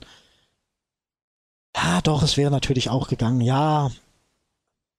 Ja, es wäre gegangen, aber weißt du, man hätte diese Episode zum Beispiel aus der Sicht von dem Sohn erzählen können. Aber das wäre dann komplett losgelöst von Enterprise gewesen. Mhm. Und sowas machen Macher leider sehr ungern. Das machen sie, wenn sie mal ganz mutig sind, aber ja diese Episode war so, wie sie erzählt wurde, nur zu machen und. Hm. Ich, ich, möchte das Ganze gerne abschließen mit, äh, mit ja. drei Sätzen von zwei Menschen, die damals direkt beteiligt waren und sehr selbstkritisch mit dieser Episode umgegangen sind. Der eine ist Manny Koto. Ähm, der sagte, I wasn't pleased with the way the script turned out or with the final production. It was just a flawed episode. Das ist natürlich sehr diplomatisch. Äh, sein Kollege Brandon Braga, ähm, der war etwas deutlicher und sagte dann, äh, es war kind of a dreadful episode. All I remember is it just turned out terribly. Sie sind wenigstens ehrlich zu sich selbst. Man kann Brandon Braga nicht vorwerfen, im Nachhinein nicht ehrlich gewesen zu sein. Nein, das war er häufig. Ja. Ja. Okay. Äh, Precious Cargo fand ich aber trotzdem schlimmer. Ja, also er, er selber hat äh, viel schlimmere Sachen verbrochen, das ist auch keine Frage. Aber er hat auch selber persönlich sehr viel tollere Sachen geschrieben. Also von daher. Das ist richtig. Ja, ja klar. Ja. Okay, ähm, Folge 11 und damit Halbzeit der letzten Staffel. Es gibt um die Folge Observer-Effekt, Beobachtungseffekt, geschrieben von Garfield und Judith Reeves Stevens kommt an mein Herz. Ausgestrahlt am 21. Januar 2005 und dank Daedalus zuvor nur noch mit 2,76 Millionen Zuschauern gesegnet. Dank Daedalus, der, der Episode bürdest du jetzt echt alles ich auf. Ich bürde den jetzt alles auf. Alles, alles ist nur wegen Daedalus schiefgegangen. Alles nur wegen Daedalus. Ja. Und dann kommt Observer-Effekt und ähm, nach dieser Bottle-Show mit äh, Daedalus es gleich die nächste Bottle-Show, oder? Eine Bottle-Show. Oder? Ja, klar. Da mussten wir sparen. Aber trotzdem, da. das sind die Reeve Stevens. Moritz, ist die Folge toll deswegen? Hm. Nicht wirklich. Nicht wirklich. Sie. Wegen mir musste diese Episode nicht sein. Mhm. Also, also mit diesen Querverweisen zu den Organiern und dass sie sogar irgendwie die Cardassianer erwähnt haben und ich weiß nicht so ganz, was es sollte. Was ist sich von dieser Episode? Wo liegt der Sinn dieser Episode? Tja, es ist äh, abgesehen davon, dass es, dass sie günstig sein sollte, wollten die beiden halt, glaube ich, einfach die Organier ins Spiel bringen. Hm. Unnötig. Sehe ich keinen großen Sinn dahinter. Äh, zumindest nicht so. Also ich musste mich damals sehr äh, stark erinnert fühlen an die Folge äh, Scientific Method von Voyager, verwerfliche Experimente. Die war ja, die war ähnlich, aber die war ah, so ja, durchgeknallt, ja, ja, dass die, fand ich damals total cool war. Und hier, finde ich, ist das alles so lethargisch, das ist fast so lethargisch wie in Daedalus, da passiert einfach zu wenig. Und ähm, sie drehen es halt einfach um und äh, ja, ja, ja, klar. Und, ähm, und du hast die ganze Zeit das Gefühl, dass die aus dieser Nummer nur per Reset-Button rauskommen.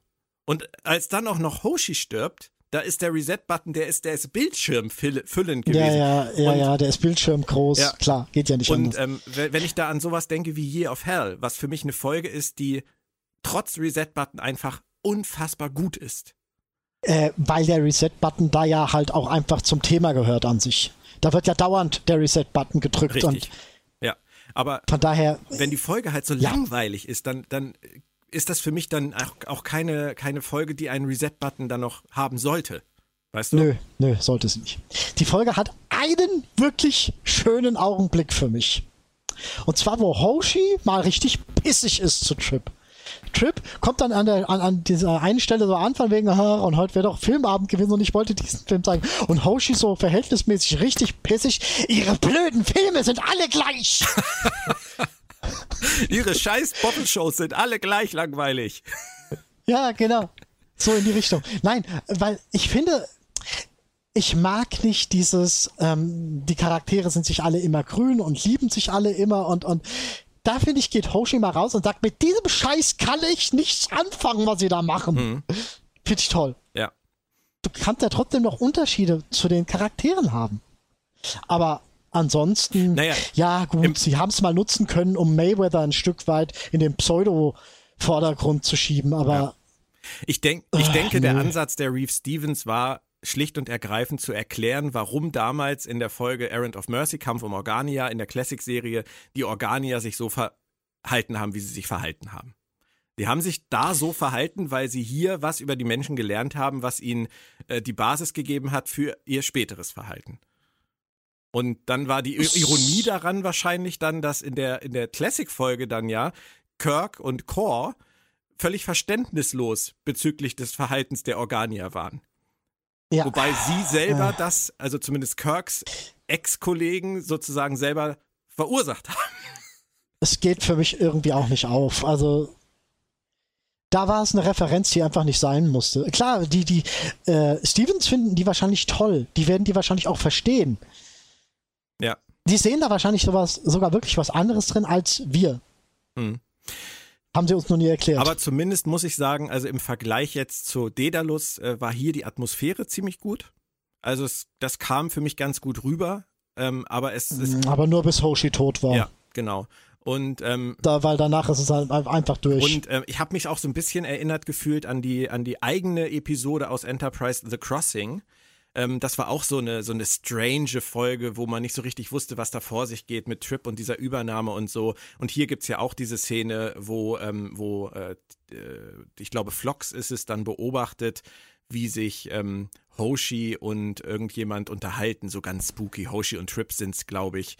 Und äh, Ah, ja, ja, da ja, unterhalten ja, ja, die ich sich weiß, halt weiß. eigentlich Ah, die ja. In ihren Körpern und so. mhm, genau, Aber genau. Das ist halt dieses Gefühl von, von been there, done that, was man immer wieder bei solchen Folgen hat. Und letztendlich kommt hier halt, also für mich zumindest aus dieser Folge, nichts Neues raus.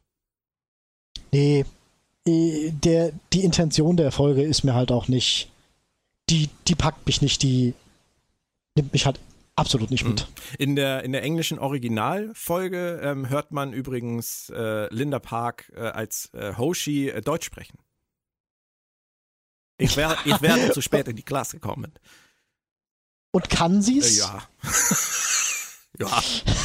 Wir halt Amerikaner glauben, dass wir sprechen. Ne? Es ist ja, ähm, das ist, in Stormfront ist das ja auch ganz extrem so gewesen, dass alle unwichtigen Nazis in Stormfront miserables Deutsch sprechen.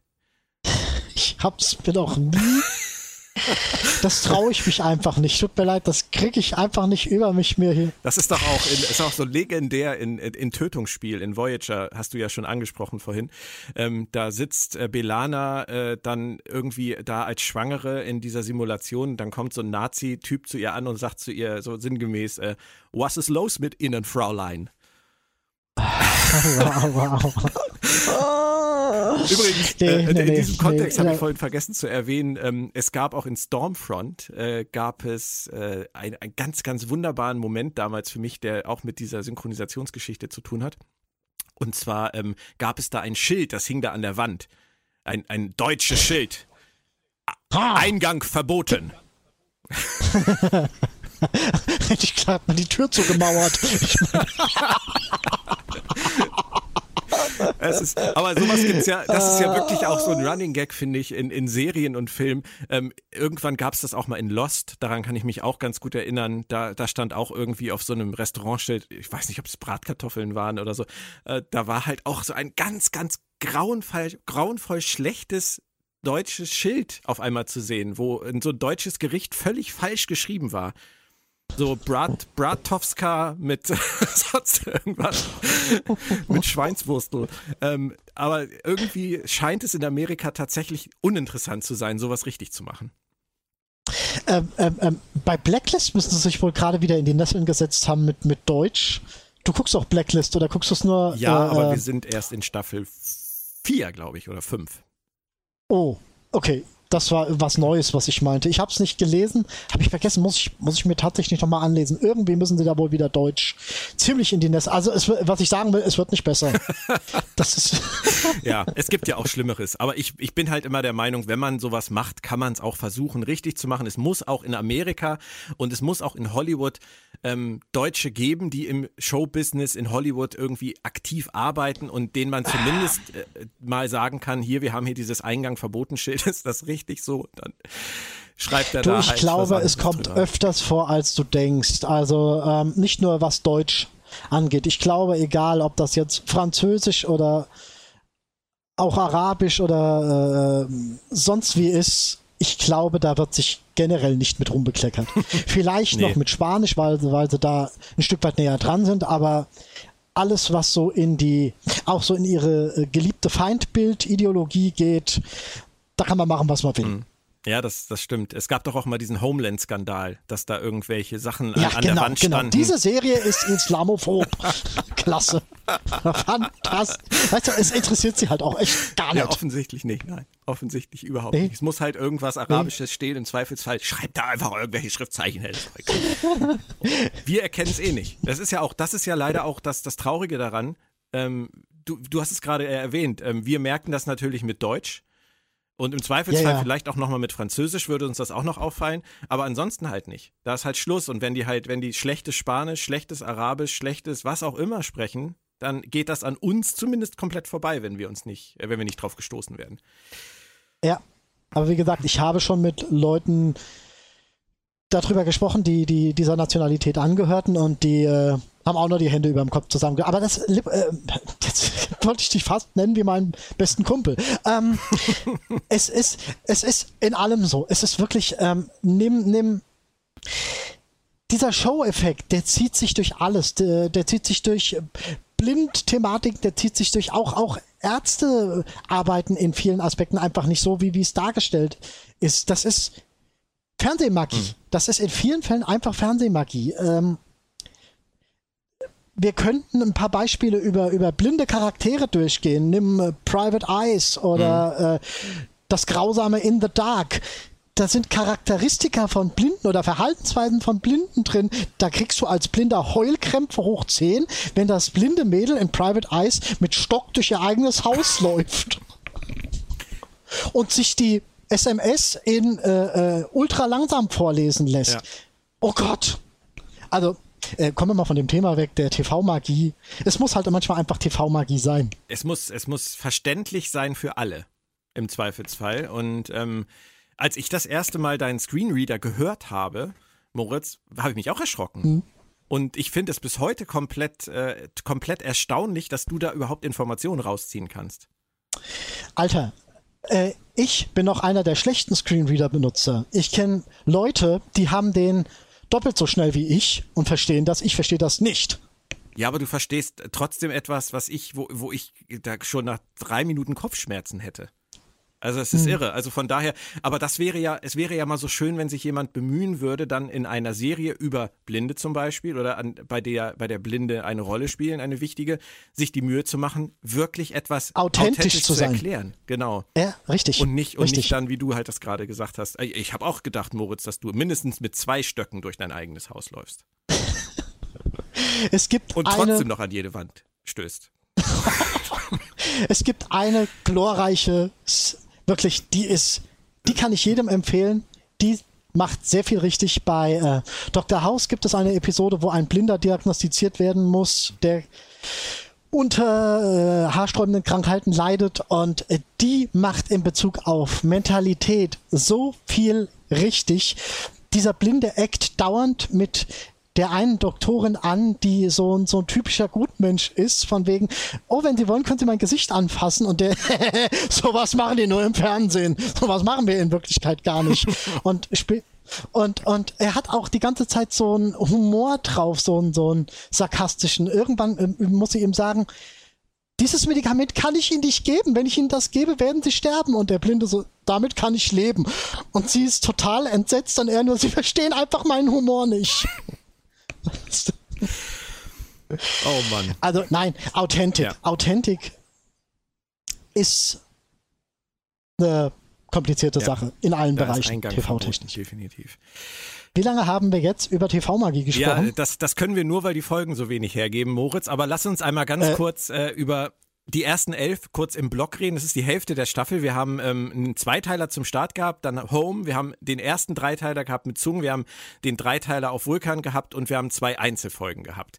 Ähm, würdest du mitgehen, wenn ich sage, grandioser vulkanischer Dreiteiler, ähm, grandiose Folge Home, sehr gute, sehr guter Sung-Dreiteiler ähm, und zum Wegdämmern, zum Wegdämmern äh, Daedalus Observer Effekt und Stormfront mit Stormfront noch eindeutigem Hang zum Ärgernis.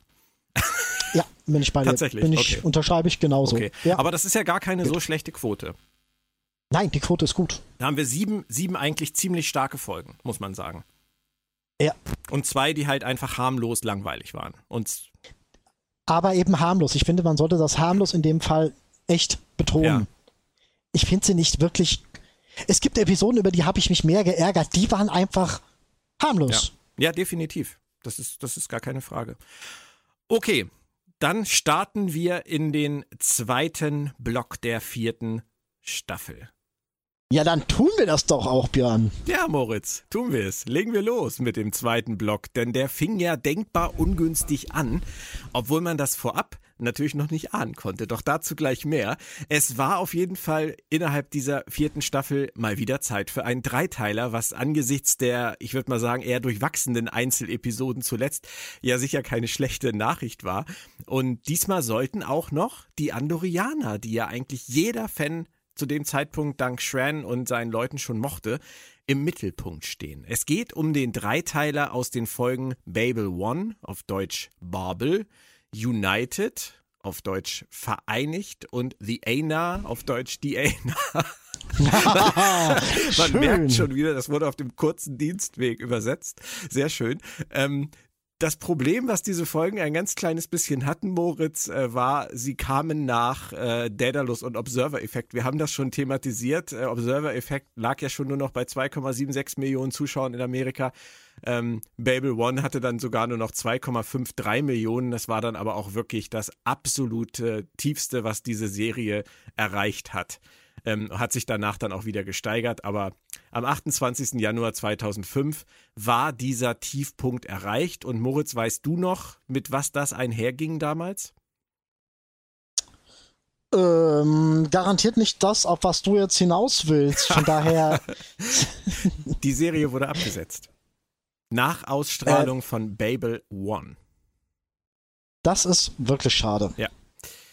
Das ist also Ein und von Tage daher, ich, von daher stimme ich dir auch in Teilen zu. Nein, eigentlich stimme ich dir komplett zu. Diese zwei Folgen davor, die haben Babel One keinen Gefallen getan. Nein, und der und Serie das hat Babel wahrscheinlich One auch nicht verdient. Genau. Ja. Und ähm, was damals aber tatsächlich als Geschenk gewertet wurde, was ich sehr erstaunlich fand, als ich mich da eingelesen habe, dass sie den Leuten erlaubt haben, die Staffel zu Ende zu drehen und sie zu Ende auszustrahlen. Das ist in Amerika ja im Network-Fernsehen auch damals schon nicht unbedingt die Selbstverständlichkeit gewesen. Äh, ja, das ist richtig, aber ich sage mal so, wir erinnern uns, dass diese 22 Episoden Staffel angekündigt wurde und die dann mittendrin, äh, sorry Leute, doch nicht. ich glaube, das konnten sie sich bei aller Liebe dann doch nicht. Nee, das hätten sie, glaube ich, auch der, der nein. Star Trek einfach, der Gesamtheit von Star Trek nee, nee, nicht Nein, nein, der Gesamt ist richtig, ist Aber, richtig. Es ist, Diesen Punkt gab es ja einmal zu Zeiten von Deep Space Nine in Staffel 3 da hätte es ja sein können, dass dieser erste Teil von äh, dem Garak-Zweiteiler, der die letzte Episode hätte sein können. Ja. Aber nein, nein, nein, nein, das aber- das äh, Es wird ja immer viel darüber diskutiert, ob Star Trek Enterprise den Untergang letztendlich von, ähm, von Star Trek dann eingeleitet hat oder dafür verantwortlich war. Aber ich glaube, wir sollten an dieser Stelle auch nochmal sagen, ähm, Enterprise lief ja wie zuvor auch Voyager auf UPN. Und UPN war ja der hauseigene Sender damals. Den gibt es ja in der Form jetzt äh, als UPN auch inzwischen schon gar nicht mehr. Voyager hat ihn damals gelauncht und dann hatte Enterprise das fortgesetzt. Aber die Star Trek-Serien auf UPN waren ja immer eine Anomalie. Man hatte immer das Gefühl, dass es da einen Sender gibt, der eine Senderpolitik verfolgt, die überhaupt nichts mit dem zu tun hat, was Star Trek eigentlich ist und wofür Star Trek steht und wofür die Star Trek-Fans und Zuschauer stehen. Sodass es immer wirkte, als würde man irgendwie komplett zwei Stränge bedienen, die unvereinbar sind. Ich erinnere da nur an äh, die Wrestling-Schiene, auch wenn es bestimmt Wrestling-Fans gibt, die Star Trek mögen und umgekehrt. Aber trotzdem hat das nie gepasst und ich denke, deswegen ist, äh, ist der Untergang von Star Trek äh, nicht an der Serie festzumachen, oder, sondern eher da an, den, an den Rahmenumständen.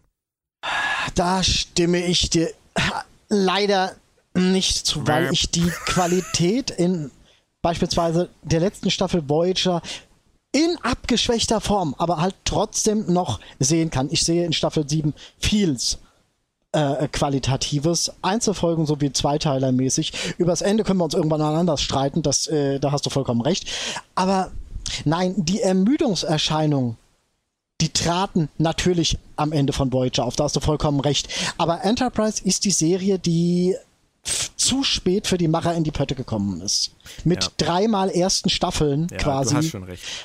Und das war zu dem Zeitpunkt nicht mehr drin. Es kam vieles Besonders zusammen. nicht bei einem son neuen Launcher. Ja. Aber letztendlich war es halt einfach schade für die Serie. Ähm, heute würde sich halt jeder Streamingdienst die Finger nach dieser Serie lecken, wenn die jetzt heute kommen Absolut. würde.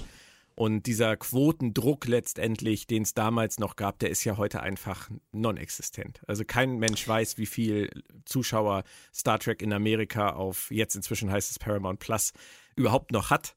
Ähm, von daher macht man sich darüber ja einfach nicht mehr den Kopf, den man sich damals gemacht hat. Ähm, das ist eigentlich gar nicht mal unbedingt an den Streamingdiensten festzumachen. Ich äh, erinnere mich auch an Serien wie Fringe, Ja. die ja ein Stück weit doch noch vor dem Streaming-Zeitalter waren. Absolut. Ein minimales Stück. Ähm, wo aber auch schon extremst auf die Aufnahmequoten geguckt worden ist, von wegen, wie viele Leute haben diese Serie sieben Tage nach der Ausstrahlung Ja, das geguckt. stimmt. Und das hat die Serie auf fünf Staffeln gebracht. Eine verkürzte fünfte Staffel zwar, aber das Ding war rund. Ja. Und das war, glaube ich, nicht die einzige. Ist schwierig. Ist, ist im Grunde äh, im Kompletten ein schwieriges Thema. Ja. Aber für Enterprise halt extremst schade, weil sie anhand der vierten Staffel halt wirklich anfingen, den richtigen Weg zu gehen. Auch einen interessanten Weg zu gehen. Ich bedauere es ehrlich gesagt, dass wir keine Staffel 5, 6, 7 da mehr bekommen haben, weil sie Ja, vieles, was sie in Staffel 4 bis dahin, das sah man schon bis dahin. Ich finde, die Qualität war bis dahin gegeben, um zu sagen, so müsst ihr weitermachen, auch wenn nicht alles hinhaut, aber so macht bitte weiter. und mit Shran auf der Brücke hätte ich auch super leben können in Staffel 5. Unbedingt, Ja. unbedingt. Das war, also, das wäre was gewesen, was die Serie im Nachhinein Staffel 1, 2 und 3 aufgewertet Mhm. hätte, weil du einen sich entwickelnden Strang gehabt hättest, der zu etwas Wesentlichem geführt hätte. Das wäre großartig gewesen. Dann lass uns mal einsteigen. Babel Mach One mal. ist ja so eine verkappte Vorgeschichte von Journey to Babel aus der Classic-Serie ähm, Reise nach Babel. Geschrieben diesmal von Mike Sussman und Andre Bormanis. Äh, David Strayton war der Regisseur dieser ersten Folge und das Schöne war ja, Shran kehrte zurück, insgesamt die Andorianer kehrten zurück, Talas kehrte zurück und die Telleriten, Menschenskinder, die hatten wir in Bounty ja auch schon gesehen und jetzt waren sie auch wieder dabei. Aber das Beste, Moritz, war doch eigentlich, dass sie auf das Thema Zusammenwachsen der Völker eingegangen sind, oder? Richtig, richtig. Und von daher, deswegen finde ich es ja auch so schade, dass sie gerade an so einem Punkt sagen, sorry Leute, das war's. Richtig. Ich habe zum Beispiel die Folge Ceasefire ähm, in der zweiten Staffel mit, mit Shran und diesen Verhandlungen der Vulkanier und Andorianer, die habe ich geliebt in der zweiten Staffel. Mhm, unbedingt. Das war, ja, das war, für mich Deep Space Nine Feeling Höhepunkt. damals. Ja, ja, ja, ja, ja. Und ja. Das, da haben sie ja nie weitergemacht. Aber das war hier jetzt auf einmal wieder da. Das ist halt auch wieder so ein zeitgeschichtliches Ding von uns aus gesehen. Ähm, ja, es ist schwer, sowas zu sagen und es ist auch gefährlich, sowas zu sagen. Aber ohne den 11. September oder ohne die Berücksichtigung des 11. Septembers hätten wir eine ganz andere Staffel 3 gehabt, die auf sowas bestimmt nochmal eingegangen wäre. Mhm. Ist halt leider was, was sie anders gelöst haben oder anders, äh, was sich anders entwickelt hat. Richtig. Serien gehen mh, immer ein Stück weit an der, am Zahn der Zeit entlang. Von daher ja. schade. Aber ja. Die Folge war dann. ja, bitte. Aber trotzdem haben sie die äh, Dynamik und die, ähm, die Thematik plus Teamatik halt wieder eingebracht. Und äh, von daher war der Ansatzpunkt gut. Die haben allerdings diese erste Folge sehr humorvoll aufgebaut. So wirkte das für auf jeden Fall für mich mit diesen äh, freundschaftlichen, netten Beleidigungen zwischen Archer ähm, und dem Telleriten. Das war ja alles so ein bisschen äh, Classic-mäßig, auch so ein bisschen. Wollte ich gerade sagen. Wollte ich gerade sagen. mäßig teilweise. Aber es war irgendwie nett, oder? Es war. Es war heimelig. Also wirklich, die, die, die. Ja, nein, wirklich, die. Äh, die Verbindungen waren einfach da und das waren gute Verbindungen. Es waren, es war, es war nicht, es war kein gewollter Fanservice, obwohl das natürlich ein Stück weit war, aber es war gut gemacht. Das konnte man, das war nicht mit der, mit der Brechstange durchgedrückt. Ja. Und die Telleriten, äh, das merkst du ja später auch nochmal. Das wird ja immer wieder mal angesprochen. Äh, kommen wir später nochmal drauf. Mhm. Die Nebenhandlung mit Reed und, und Trip auf diesem Phantomschiff, die war dann allerdings wieder relativ generisch, oder? Naja, äh, es hat ja schon eine äh, forschende, überprüfende Bedeutung. Also sie trägt ja schon zum Haupthandlungsstrang ja. bei und sie ist für den Haupthandlungsstrang wesentlich. Von daher würde ich das einfach nicht als Nebenhandlung bezeichnen wollen. Okay. Ohne diesen Strang geht es nicht. Okay. Also war das für dich okay? Kann man machen. Das, hey, komm, komm, der Cliffhanger war doch toll. ja, Moritz, die Romulaner. Hättest du sie gebraucht? Ähm, sie sind eine wesentliche Partei in der Zeit und sie Definitiv. sind ein wesentlicher Konfliktpunkt für die Föderation. Und man erkennt halt an diesem Dreiteiler halt und auch schon an dem Vulkanier-Dreiteiler davor, dass sie sich in der Richtung was aufbauen wollten und was sie auch getan haben. Du kannst eine Geschichte in dem Zeitraum, wo es um die Andorianer, die Telleriten, die Föderation geht, kannst du nicht ohne die Romulaner erzählen, ja. weil es in die Zeit reinfällt. Und ich fand das hier auf jeden Fall wahnsinnig spannend gelöst, ähm, dass wir gesehen haben, dass sie wieder ihre kleinen Intrigen im Hintergrund spinnen. In diesem Moment, wenn wir jetzt nur diese Folge nehmen, ähm, würde ich sagen, war das auf jeden Fall ein ziemlich geiler Effekt. Ja, war's. Also da habe ich auch da an dieser Stelle überhaupt keine Probleme mit gehabt. Vielleicht kommen wir später nochmal auf dieses Thema, das werden wir sehen. Wenn nicht jetzt, dann später. Also ich würde grundsätzlich sagen, wir haben ja dieses äh, Thema mit den Dreiteilern, wie die aufgebaut sind, wo der starke Teil liegt. Das haben wir ja beim Sung Arc schon thematisiert und auch beim Vulkanier Arc thematisiert. Arc. Hier ist es jetzt, würde ich sagen, eher wieder wie beim Sung Arc ein langsamer Aufbau, aber ein gelungener Aufbau für diesen Dreiteiler. Ja, absolut. Absolut. Bisschen Fun Facts habe ich noch für dich, Moritz, am Ende. Ähm, Lee Arenberg, der den Telleriten Gral gespielt hat, der hat in DS9 in der Folge The Nagus einen Charakter gespielt, der ebenfalls Gral hieß. ja, ich meine, zum Namen. Das Universum ist halt klein, da muss man halt. Und in dem klingonischen äh, Trinklied kommt ja auch das Wort Gral vor. Ja, von daher. Heiliger die Gral. haben nicht so viele Wörter. Nein, stimmt schon. Und, und der heilige Gral ist auch wichtig und. Romulus haben sie ähm, entliehen aus Star Trek Nemesis. Da haben sie ja so wunderschöne Visuals gebastelt, äh, der, der, der Hauptstadt auf Romulus. Ähm, und die haben sie dann hier einfach wiederverwendet. Das fand ich auch ganz nett. Andorianisches War logisch. Ale wird natürlich auch wieder mal erwähnt. Und ähm, ja, ansonsten würde ich sagen, können wir dann in den zweiten Teil wechseln. United, vereinigt. Da ging es dann eigentlich, wenn man es genau nimmt, an allen Fronten weiter. Zum Glück hatte die Serie zu dem Zeitpunkt auch wieder 300.000 Zuschauer dazugewonnen am 4. Februar 2005. Lag ja vielleicht auch daran, dass sie jetzt wussten, sie wird abgesetzt. Ausgedacht hatte sich Teil 2 Manikoto und ausgearbeitet wurde er von Judith und Garfield Reeves Stevens. Das Stevens. konnte ja eigentlich nicht schief gehen.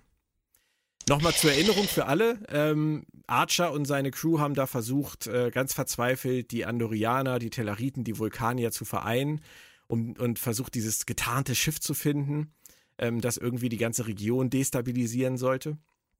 Und äh, da ging es dann halt einfach an mehreren Fronten los. Was war da für dich das letztendlich der Kern des Ganzen, des, der Kern der Geschichte? Ähm, ich weiß nicht, ich finde, das ist eine von den Geschichten, die keinen Kern hat, weil alle.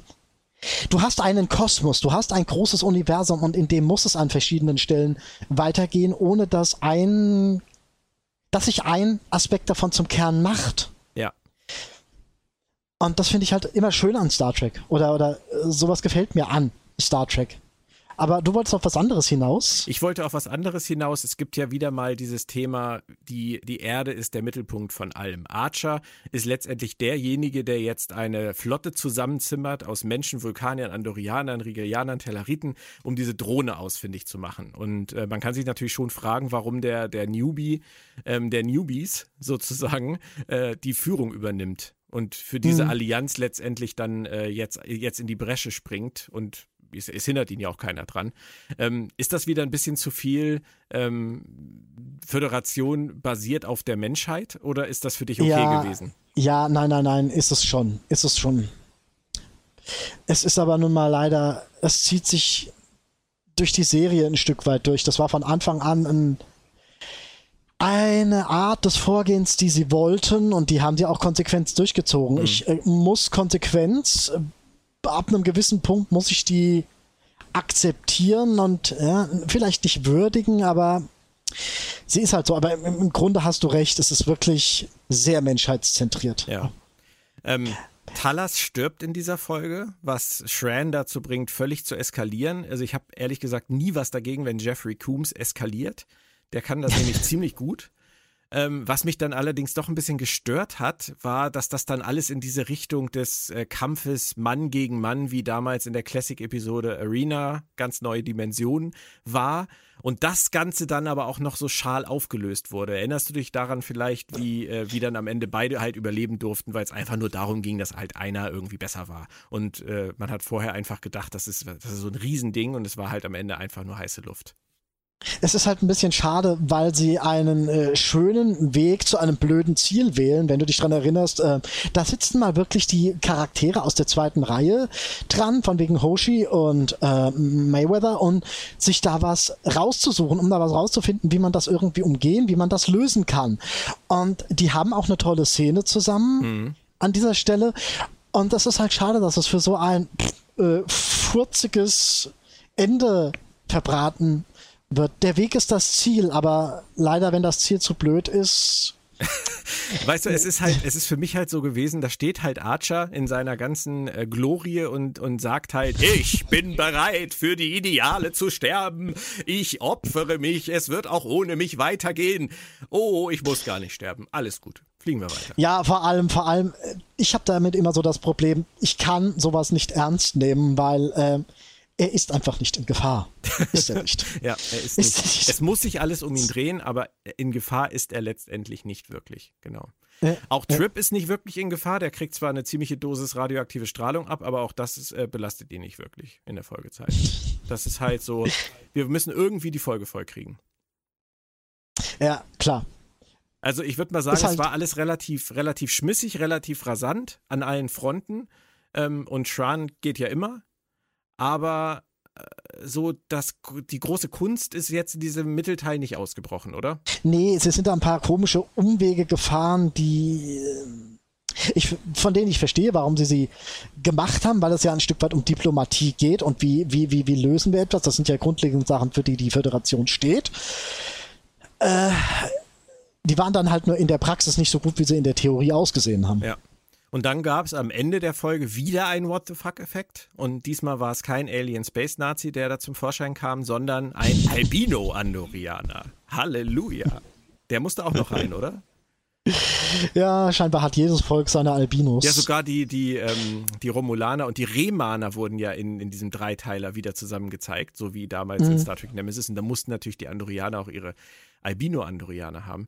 Ähm, Ja, sowas finde ich immer so ein bisschen problematisch, wenn du Sachen im Nachhinein in eine Mythologie drückst und dann mit denen auch im Nachhinein umgehst, aber dir dann TOS anguckst, wo, wo, wo noch niemand was von den Remanern gehört hat, äh, wo die schlicht und ergreifend nicht existent sind. ja.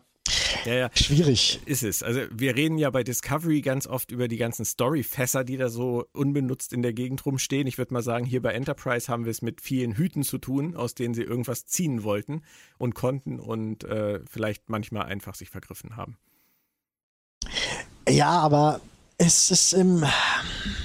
Es gefällt mir trotzdem noch im Grunde. Ja, ne, mir auch. Also- mir auch. Es ist okay, aber ich sag ja nur, es ist halt, wenn man es jetzt vergleicht mit äh, zum Beispiel dem Auftakt des Vulkanier-Arcs, dann ist das halt, äh, fällt es definitiv ab, würde ich sagen. Aber es ist, Mhm. würde ich äh, trotzdem noch äh, für votieren auf dem gleichen Level wie zum Beispiel der Sung-Arc zu diesem Zeitpunkt.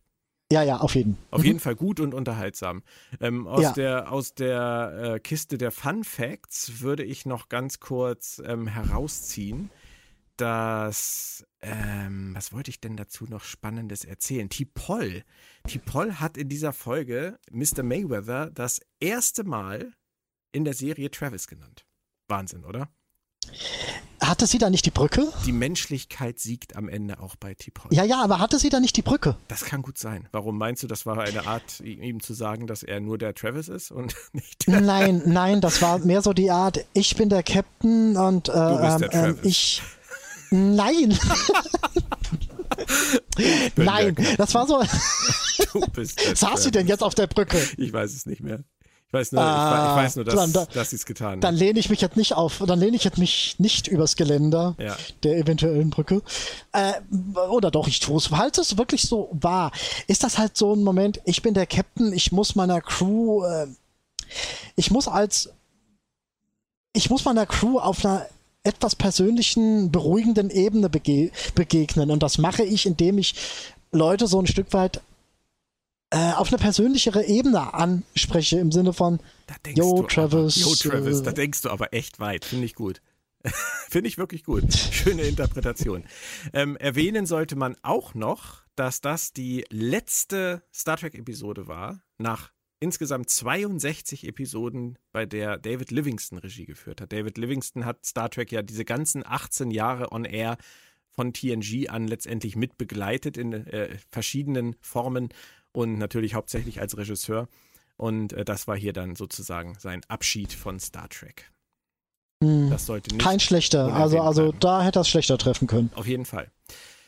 Da hätte er schlechter treffen können, Moritz. Wir kommen zum dritten Teil des Dreiteilers, The Aina, geschrieben von Andrew Bormanis nach einer Story von Manny Koto und erneut mit knapp 300.000 Zuschauern mehr gesegnet, 3,17 Millionen, also zurück aus dem Loch am 11. Februar 2005.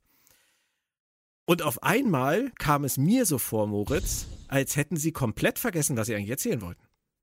Hm. Sie, sie biegen sich da so viel plopp plopp, schnell, schnell. Wir, wir drücken noch ein paar Sachen durch, die, die wir durchdrücken wollen. Äh, eine äh, eingestreute Romulaner-Szene zur Erklärung hier und äh, ein schnell aufgepopptes äh, Aena Tenada, Ja, das war ja eigentlich der das, Hauptteil. äh, das halt überhaupt nicht eingeführt worden ist. Das halt wirklich als. Ich finde sowas immer schade, wenn wesentliche Charaktere keinen eigenen Strang haben. Hier werden ja zwei Charaktere eingeführt, die im Prinzip für die Geschichte wichtig sind, Hm. von denen wir davor nie, gar nichts sehen. Ja. Und die hätte ich halt gerne eingetauscht gegen diese, auch wenn sie natürlich wichtig ist, ich hätte sie gerne eingetauscht gegen dieses Kampfgeplänkel, äh, Talas Tod, äh, äh, Duellding. Ja. Ja, ist es. Und was mich halt besonders aufgeregt hat, ist, dass dieser Kulturclash ähm, in der ersten Folge so gut war und halt komplett in den Hintergrund getreten ist. Es ging eigentlich am Ende nur noch um Finsterlinge, die völlig irrelevant waren, die was Finsteres taten, was am Ende keinen Sinn ergab, wenn man mal drüber nachdachte und auch keine Auswirkungen hatte. Das siehst du falsch. Es ging alles nur darum, dass Shran eine Frau kennenlernt. Oh, okay. ja, tut mir leid, da hast du jetzt vollkommen versagt. Lass uns doch aber bitte trotzdem mal über diesen Masterplan der Romulaner reden. Die entführen einen telepathisch begabten Piloten, den sie dann fernsteuern in dieser Drohne. Hm. Klingt das für dich wie eine gute Idee? Vor allem, wenn sie ihn dann auch noch so behandeln, dass sie ihn an den Rand von Hirnschädigung bringen? Äh, Ist das logisch? Oha. Naja, sie, äh, sie steuern ihn ja nicht, er steuert ja die Drohne. Ja, ja, aber sie haben ihn ja unter Kontrolle. Ja, natürlich, aber ähm, sie wollten ein Schiff, sie wollten ein Desta destabilisierendes Element, äh, was, selbst wenn es gefunden wird, nur schwer auf sie zurückzuführen ist. Ja. Das ist natürlich um die Ecke gedacht richtig, ja. Und von daher, ja, war das ein Stück weit der sicherere Ansatz für die so Sache. nach dem Motto, die Einer waren's, die Einer waren's. Äh, erstmal das und zweitens, es hätte ja niemand, wenn er die Drohne abgeschossen hätte, was gefunden. Die ist ja ferngesteuert worden. Äh, also DNA-Rückschlüsse hätte es keine gegeben und Technologie kann sich jeder irgendwoher klauen. Aber warum mussten sie denn dafür überhaupt den Einer haben? Ich dachte, der konnte die Drohne steuern. Ja, aber warum konnten Telepathisch. Selbst ich hab, kann mit ferngesteuerten Autos fahren. Wieso können die nicht ferngesteuerte Drohnen bauen? Warum müssen sie dafür einen telepathisch begabten Einer entführen? Äh, vielleicht, weil äh, der schneller reagiert. Es geht ja darum, dass das Schiff äh, reagieren muss, soll, kann und das reagiert halt telepathisch. Übertragen schneller als technisch übertragen. Okay. Äh, Telepathie!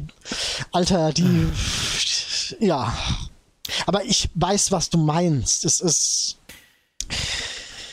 Es, es, es, es war mir einfach nicht genug. Mir war es letztendlich nicht genug, um die Romulaner in diese Folge zu bringen. Ist es ja auch nicht. Die Telepathie wird hier so ein Stück weit als Ausredemagie, muss die herhalten. Das ist, die ist der, das Detail, das es zum Funktionieren bringen soll und die besser ist als alles andere. Ja.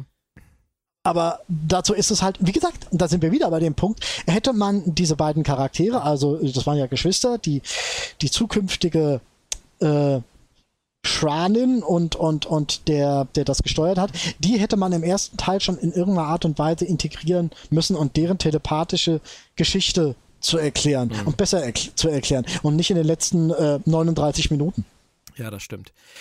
Wir müssen noch auf eine Kleinigkeit zurückkommen, ähm, Moritz, die ich vergessen habe. Und zwar ähm, beim Mittelteil der Folge müsste ich das vergessen haben. Ähm, Sie haben, oder bei der ersten, glaube ich, war es, dass es ja jetzt endgültig auch gesagt wurde, dass die, die Ehe zwischen Tipol und Kos aufgelöst wurde. Das sind so Kleinigkeiten, die sie dann immer wieder in diesem Dreiteile am Rande eingestreut haben, die das ganze Jahr aber auch schöner gemacht haben. Wo sie immer. Halt, halt, wurde die nicht schon, wurde die nicht schon in Daedalus aufgelöst? Nee, nee, da irre ich nee mich jetzt das war, das war, ich meine, es war in, ähm, in äh, der ersten Folge. Okay. Aber ja, hier, ganz ehrlich, Folge, die, die endgültige Okay. Auflösung der Ehe. Hm. schön, Ja, ja. die endgültige, Au- aber finde ich total schön, jetzt mal so zu bemerken, du hast, ähm, du hast trotz diesem prozeduralen, erweitert prozeduralen äh, Grundschema trotzdem hintergründige Aspekte, von denen du nicht mehr genau sagen kannst, waren sie jetzt in dieser Episode Ja, oder in richtig. dieser. Mhm. Und das ist eigentlich, das ist äh, großes Lob. Ich finde das toll, wenn das eine Serie, die ein Prozedural sein will, trotzdem so gut hinbekommt. Das hat mir bei der Serie aber tatsächlich immer gefallen.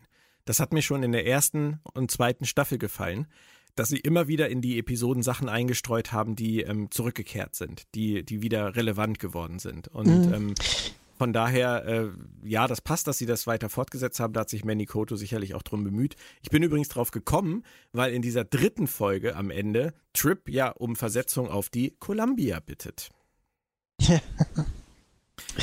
weil die unerfüllte Liebe zu Timon Ja, ihn so ich belastet. ertrage es nicht, das Kann geht nicht mehr. Sag mal, Moritz, wie ist das eigentlich so mit Emotionen in Serien? Ich möchte dir mal, ich möchte dir ganz kurz was erzählen. Ich habe äh, letztens wieder angefangen, Dawson's Creek zu gucken. Oh, Und- oh, ich möchte singen, ich möchte Ja, singen, bitte, aber ich tue es nicht. tu's, nein, tu's. nein, ich tue Das es Witzige nicht. ist, ich habe wieder angefangen, Dawson's Creek zu gucken und äh, als bei den ersten Folgen dann der, die, der Titelsong kam, war ich erschrocken, dass es nicht I Don't Wanna Wait war. Äh, Ist das nicht nur so in der deutschen? Ja.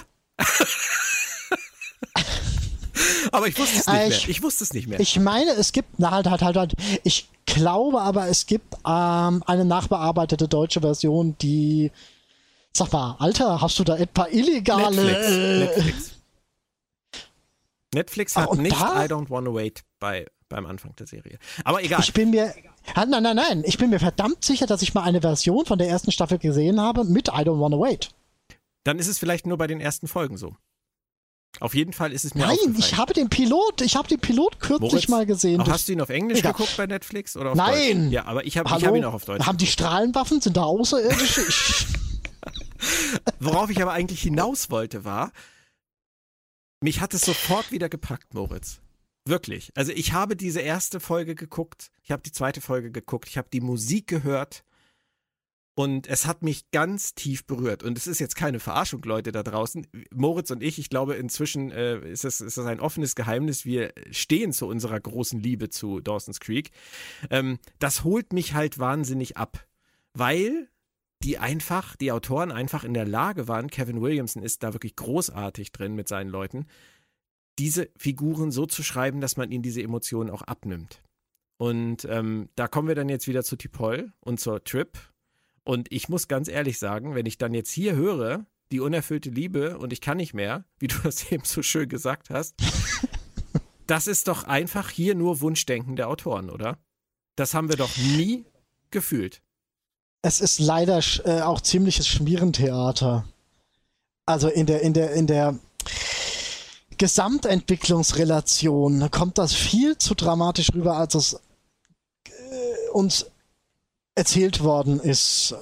Da werden äh, von jetzt auf gleich irgendwelche Emotionen erzwungen, die wir so nicht mitfühlen können. Und das zieht das Ganze halt schon eine ganze Ecke runter. Wir werden da dranbleiben. Also Trip möchte versetzt werden, aber es ist zumindest sehr schön, dass die Columbia wieder erwähnt wird. Es ist sehr schön, dass jetzt das nächste Schiff auch wirklich durchstartet. Und ähm, sowas kann ja eigentlich immer nur für Drama sorgen. Also wenn dann jemand wechselt und auf einem anderen Schiff sich einleben muss und auf der Enterprise muss ein neuer kompetenter halt, mal, halt, Offizier übernehmen.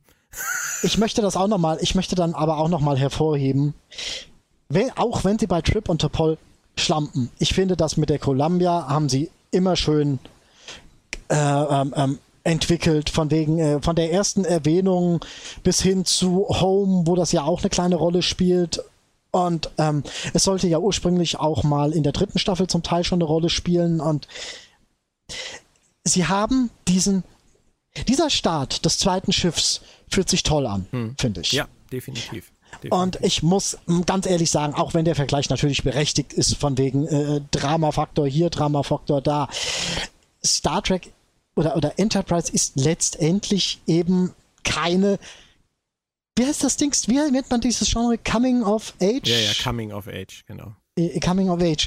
Äh, es ist letztendlich kein Coming of Age Genre. Ja, aber man muss nicht Coming of Age machen, um Emotionen zu schüren. Es geht mir das nur ums Saubere. Das ist richtig, aber du hast, du hast weniger Entwicklungszeit für sowas. Ja, Moritz, übrig. aber wenn du jetzt, wir haben die ganze dritte Staffel schon damit verbracht, Tipol und Trip aufzubauen. Und außer ein bisschen nackten Popo und ein bisschen Massage ist da nichts. Double-Popo, Double-Popo. Ist da bitte. nichts passiert. Ja, es ist richtig. Und auf, ein, äh, auf einmal allem, ist die Klebe zu groß. Ja, aber okay. Es ist okay. Es ist okay. Ähm, nee, es ist dumm. Nein, es ist dumm. Du hast doch vollkommen recht. Es ist schon wirklich blöd. Es ist schon wirklich blöd. Äh, wir haken diesen drei Teile ab und ähm, wenn die nächsten drei Folgen, Moritz, die Folge 15, 16 und 17 ein Dreiteiler wäre, dann wäre es der schlechteste Dreiteiler in der Geschichte von Star Trek. Es ist aber kein Dreiteiler, es ist ein Zweiteiler und eine Einzelfolge und deswegen beschäftigen wir uns zuerst mal mit dem Zweiteiler. Affliction und Divergence. Der Klingonen Zweiteiler berüchtigt. Die Heimsuchung und die Abweichung. 25. Februar 2005 äh, und äh, 18. Februar 2005. Die Reihenfolge war jetzt nicht ganz richtig. Ähm, angefangen haben sie wieder mit 3,17 Millionen Zuschauern. Danach waren es nur noch 2,96. Nein, da stelle ich jetzt keine Verbindung her. Aber mindestens 200.000 Leute hatten nach der ersten Folge genug gesehen. Geschrieben wurde diese von ähm, Mike Sussman nach einer Story von Manny Koto, die zweite von den Reeves Stevens. Das klingt erstmal wieder gar nicht so schlecht. Und sie hatte so einen, sie hatte so einen tollen Einstand. Ich erinnere mich, weißt du noch, äh, ähm, die in der dritten Staffel, wo, wo, wo, äh, haben wir damals schon drüber gelacht, wo das eine Alien wegrennt und dann gebraten wird und danach das Intro losgeht. Hier haben wir wieder sowas von wegen die, die, die klingonischen Experimente, die Klingonen vorwerken da im Hintergrund ganz gut. Wüstrom, komm, mach auch runter und dann ah, ah, ah, ah, ah, und dann erstmal.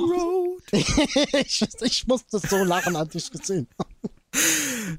Ich weiß, Moritz, du bist nicht ganz so unentspannt wie ich, wenn es um die Klingonen geht. Aber nicht ganz. Hättest du die Klingonen in einem Zweiteiler in dieser letzten Staffel nochmal gebraucht? Mm. Also wenn du mich so fragst, ja. Boah. Ich hätte sie gerne in einem besseren Zweiteiler gehabt. Okay. Aber ähm, ich wiederhole es zum hundertsten Mal und ich bin mir sicher, ich werde es noch hundertmal wiederholen. Es ist eine Partei, ohne die es im Schnitt nicht geht. Und auch wenn du sie nicht magst, du Stopp. musst auch den ungeliebten Stopp. Onkel zum Familientreffen einladen. Stopp. Stopp, Moritz. Ich mag die Klingonen. Ich weiß nicht, wie du auf dieses extrem schmale Brett kommst, aber du solltest aufpassen, dass du nicht runterfällst. Weil ähm, es geht mir nur darum, dass sie meiner Meinung nach ausgereizt waren zu dieser Zeit. Und ich finde auch, sie haben in Enterprise mich nicht eines Besseren belehren können. Bis zu diesem Zeitpunkt. Das ist richtig. Und auch nicht ja, in, dieser, in dieser Doppelfolge. Ja, das ist richtig. Aber wir haben den, die Romulanier, äh, nein, die Romulanier, was gebe ich denn da von mir? Ähm, die Vulkanier, die Vulkanier bekommen ihren, ihren Dreiteiler, die Andorianer bekommen ihren ja, Dreiteiler. Alle dürfen nochmal. Man muss einen Durchschlag durch den durch die Zeit, durch den Alpha-Quadranten machen und ähm, ich hätte es ehrlich gesagt wirklich ein bisschen schräg gefunden, wenn alle wichtigen Völker äh, des Zeitraums vorkommen, äh, nur um die Klingonen und Bogen gemacht wird. Okay. Gut. Und sie haben sich ja auch die Mühe gemacht, diese Klingonengeschichte dann noch sogar mit dem Sung-Dreiteiler zu verbinden. Mühe in Anführungszeichen. Da bin ich wieder, nein, da bin ich bei dem Punkt, wo ich sage, muss man denn schon wieder die Menschen in den Mittelpunkt stellen? Die Klingonen finden was ganz Tolles bei den Menschen und wollen das auch, ja. weil die Menschen ja so toll sind. Mhm. Okay. Da hatte ich mehr Probleme mit als mit, äh, äh, mit, mit der politischen Initiative. Inwiefern? Weil da ja tatsächlich ein anderes Volk hergeht und sagt, oh, die Menschen haben sowas Tolles. Ja, okay. Aber immerhin hatten wir dadurch die Chance, Vlogs nochmal im Mittelpunkt zu erleben. Und ich glaube, das hast du auch noch relativ positiv in Erinnerung, vor allem im Zusammenspiel mit dem großartigen John Shook, der ja nicht nur aus Star Trek 4 und Star Trek 6, sondern auch aus Babylon 5 bekannt ist. Hm, ich mochte ihn tatsächlich beim. Ich musste mich an ihn gewöhnen. Ich finde es ein bisschen schade, dass er leicht inkompetent dargestellt wird. Es muss mal wieder der, der Arzt von äh, geholt werden, der auch für die Menschen arbeitet. Äh, die kriegen, ich mhm. habe immer so den Eindruck, ohne die Crew geht nirgendwo was und wenn irgendwo was nicht geht, dann braucht man wen von der Crew, weil die die Besten des gesamten Universums sind. Mhm. Finde ich immer so minimal schade, aber ähm, die beiden haben im Verlauf des Zweiteilers eine echt schöne Chemie miteinander entwickelt und dafür mag ich den Zweiteiler auch. Das ist einer der Gründe, weswegen ich diesen Zweiteiler in seiner Gänze nicht komplett abwerten kann. Da gibt es für mich auch noch Sachen, nämlich zum Beispiel die Thematik rund um Trip und, und die Columbia. Ich finde äh, seine Eingewöhnung auf dem neuen Schiff gut gelöst. Ich finde Ada Maris äh, als Captain super. Und hm. ähm, du auch? War das auch für dich okay oder? Ja, ja, ja, ja, unbedingt. Okay. Unbedingt. Und ähm, dann die Reed-Story die war ja jetzt ziemlich überraschend und auch durchaus interessant. Aber. Aber irgendwie unpassend da also aus dem äh, zu dem Zeitpunkt nichts. fand ich. Ja, genau. Es, es kommt aus dem Nichts, oder? Also wirklich total mm, aus dem mhm. Nichts. Ich hätte sie tatsächlich im. Obwohl das. sie hätte besser zum äh, ähm, Dreiteiler davor gepasst als in diesen Zweiteiler. Ja, ähm. Zumal ich Vlogs und wie hieß er denn nochmal, der John Shook? John Shook. Ja, ja, aber wie hieß der Klingone? Äh, wie hieß der Klingone? Ja, ich werde das für dich nachlesen. Red schon mal, Quark? red schon mal, red schon mal weiter. Der, der, der, ähm, ich hätte gern mehr Szenen mit denen gehabt. Also, alle Szenen mit denen haben mir Spaß gemacht mit den beiden. Ja. Und hätte ich eingetauscht. An Tag. Sofort. An Tag. An Tag. Ja, ja, irgendwas mit A, A, A. Genau, genau. Es gibt so viele A's im Universum. So viel Unglaublich. Zu viel, viel zu viele A's. Ähm, Nein, aber Moritz, zu, zu der, zu der Read-Thematik. Es ist ja grundsätzlich nicht verkehrt, irgendwas zu bringen, was so richtig aus dem, aus dem Off kommt. Da kann man ja mit, was mit anfangen. Nur wenn dann halt man. ein, ein Offizier wie Malcolm, der jetzt seit drei Jahren, über drei Jahren Ja, an Bord der ja, Enterprise ja. dient, auf einmal ein bisschen verdächtig ist und der Captain schmeißt ihn nach zehn Folgenminuten, also enttarnt ihn, schmeißt ihn ins Gefängnis und redet mit ihm so, als wäre er wirklich das, die, die Arschkrampe des Universums. Da frage ich mich der doch, Staatsfeind Nummer genau, eins. da ja, frage klar. ich mich, du hast es sehr viel schöner ausgedrückt, da frage ich mich natürlich, was ist denn überhaupt Archers Loyalität noch wert? Vor allem, was ist in den letzten drei Jahren passiert? Da muss ja gar nichts passiert sein, dass der noch so mit dem umgehen kann. Wie gesagt, da sind wir wieder bei dem Thema, es ist eine erste Staffel, gewissermaßen. Es wird ein Stück weit so verfahren, als wäre es eine erste Staffel. Und das geht in einer Staffel 4 nicht mehr.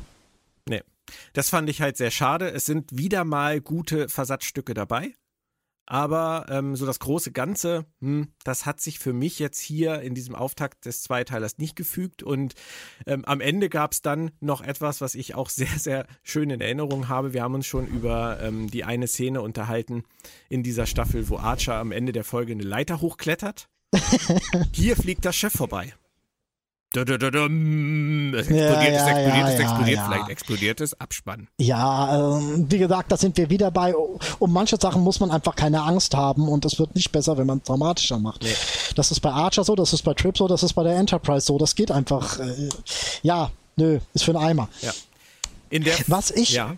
Was mich tatsächlich wieder so ein bisschen geärgert hat, ist, ähm, es gibt auch am Anfang die Szene, wo sie mit Archer noch mal, also, also wo Archer aus dem Nichts um die Ecke kommt, von wegen, ich kann, hier, ich kann dich auch durch eine Gedankenverschmelzung führen. Das habe ich so damals mitgenommen vom, vom, vom, vom Kyranit, Kyran. Dings da, als er gestorben ist und sein Zeug auf mich übertragen hat, da habe ich das alles mitgenommen. Ich bin jetzt voll der Profi. Ja. Das ist so wischiwaschi reingefriemelt, um Archer A noch toller aussehen zu lassen und B, um irgendwie ihre Handlungen äh, funktionierend aufzustellen. Hm. Das ist ein bisschen gewaschen. Aber man sieht Tarks, das hat mich äh, dann sehr. ja, nicht nur ähm, das, nicht nur das, Boris. Es ist die erste Folge mit einem Tag, der einen Namen hat, nämlich Boschar. Und nein, Ja. Tobi der Tag und Molly O'Briens Piggy das Tag, das waren keine echten Tags. das hier ist der erste echte Tag mit einem Namen. Boschar. Ach nein, tut mir leid, ich mag einfach Leute, die mit ihren Haustieren um die Ecke kommen. Das ist so. Und es ist die erste Folge des neuen oberkompetenten Chefingenieurs der Enterprise, Commander Kirby. Commander Kirby. Wir werden uns später noch fragen, wie er zu diesem Rang gekommen ist. Das finde ich halt so schade. Ich, ich finde es einfach schade, wenn Leute, und das sieht man da ja so ein bisschen, äh, zwanghaft äh, deporträtiert schlechter dargestellt werden, als sie sein müssten. Ja, aber dazu kommen wir gleich. Weil noch, Mhm. noch ist es nicht so schlimm. Es wird noch viel schlimmer. Übrigens ist das die zweite Folge, in der Seth MacFarlane mitspielt, als Rivers. Die erste war The Forgotten und hier ist er dann jetzt wieder in einem kleinen Cameo dabei. Rettet aber jetzt auch nicht alles. Wer war denn River? Rivers, Rivers ist ein, Ja. ein Teammitglied. Ich glaube, äh, entweder hat er, kein, Ach, ja, ja, entweder hat er ja. keinen Mhm. Text oder er hat wenig Text. Ich kann mich nicht mehr hundertprozentig erinnern. Es kann nicht viel gewesen sein. Aber einen roten Pulli hat er nicht. Einen, einen roten Pulli hat er nicht, nein. Nee, Auch nee, keinen kein nee. Rollkragenpulli wie Wesley Crusher, nein. Kommen Nein. wir zu Divergence, dem zweiten Teil. Ähm, ja, wir hatten schon gesagt, 200.000 Zuschauer waren verlustig gegangen, aber wir wollen das nicht der Episode äh, jetzt unbedingt äh, anheften. Sie haben eigentlich im zweiten Teil ehrlicherweise nur das weitergemacht, was sie im ersten Teil angefangen haben und das ziemlich konsequent. Die Crew Ja. sucht immer noch Dr. Flox, muss mit der Columbia zusammenarbeiten, da geht es um Sabotage. Es gibt viele Klingonen, es gibt einen Sicherheitschef, der abtrünnig ist und dann ganz schnell rehabilitiert wird. Und es gibt einen Chefingenieur mit ganz viel Heimweh. Ähm, Und, und, und es gibt einen, es gibt einen Arzt, der weniger Skrupel hat als das MHN, was seine Infizierereien angeht. Ich hab euch jetzt einfach alle mal infiziert. ja, so ungefähr kann man sich das vorstellen, da hast du schon recht. Aber lass uns mal zuerst über die Auflösung des Cliffhangers sprechen. Der war durchaus dann doch noch ein bisschen spannend. Und dann kam halt die Frage, wie kriegen wir das jetzt hin? Und ich habe mich dann so gefragt, warum ruft Trip Shelby nicht einfach kurz an und sagt, mach mal so? Weil Shelby, Weil, Shelby heißt er Shelby oder Kelby? ich glaube, er heißt Kelby. Nennen wir ihn einfach mal Kelby an dieser Stelle. Kelby ähm, müsste ja grundsätzlich Ahnung von der Materie haben. Ich glaube, da sind wir uns einig, oder? So ein ganz kleines bisschen Ahnung müsste er von der Materie haben. Ja, wenn man Commander ist, da muss man Ahnung, ja, ein bisschen ist schon dabei. Deswegen sollte man doch eigentlich meinen, dass es nicht nötig ist, dass Trip sofort wieder zur Enterprise zurückkommt. Gut, er kennt die Maschinen, er kennt die, ja, ich, Das macht man nicht, Moritz. Das macht ja, man nicht. macht man nicht. Man, man lässt sich nicht. versetzen und dann, wenn der erste Wind weht, dann Ja, kommt man wieder ja. zurück und sagt, haha, Ja. ich rette das Schiff. Nur ich kann es. Ja, nein, es ist. Das ist so. Das ist halt immer so das Problem, wenn du eine. Du hast länger auf die Hinleitung gewartet oder du hast länger auf die Auswirkungen gewartet, als sie dann letztendlich dauern. Und das ist immer so ein äh, ziemlich schaler Moment. Ja. Weil das ist eine Veränderung für nix. Eine Veränderung ist keine Veränderung, wenn du sie nach äh, dem ersten Schritt wieder rückgängig machst. Ja. Und es bringt einfach nichts. Es gibt äh, tatsächlich wohl viele Fernsehschaffende, die das anders sehen. Die sagen, äh, ähm, das ist dafür da, um äh, die Person erkennen zu lassen, dass man woanders hingehört. Dann doch. Aber auch das kann man über einen längeren Zeitraum erzählen. Ich hätte es schöner gefunden, wenn er beispielsweise tatsächlich bis zum Ende äh, ähm, da geblieben wäre. Also, also tatsächlich bis zur Letzt, wenn sie in der letzten Episode gesagt hätten, also in dieser unsäglichen, auf die wir noch kommen, ja, zwei Jahre später ist er wieder zurückgekommen. Ja. Ja, das stimmt. Aber so haben sie es nicht gemacht. Sie haben eigentlich alles im Schweinsgalopp gemacht, wenn man ehrlich Im ist. Taggalopp, Im bitte, wir sind in Taggalopp. einer Klinke. Ja, Boschar. Reed und Sektion 31. In der letzten Folge enttarnt, in Knast geschmissen und eigentlich entehrt für alle Zeiten. Dieses Mal wieder aufgenommen. Er darf was beitragen und ist dann sofort wieder ganz normal Rehabilitiert, mittendrin. ja, genau. ja, ja. Wenn er dann wieder eingesperrt worden wäre, hätte ich nichts dagegen gehabt. Und äh, sie die Entscheidung, was mit ihm passiert, etwas vertargen.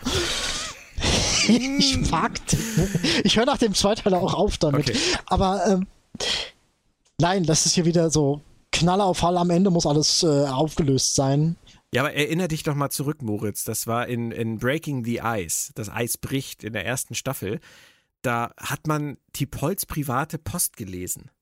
Weil man Angst hatte, dass sie heimlich mit Vulkaniern kommuniziert. Und hier wird ein Sicherheitschef, der seit Jahren alle anlügt, betrügt und von einer total damals noch zu diesem Zeitpunkt undurchsichtigen Geheimorganisation rekrutiert wurde, einfach wieder eingesetzt. Das hast du.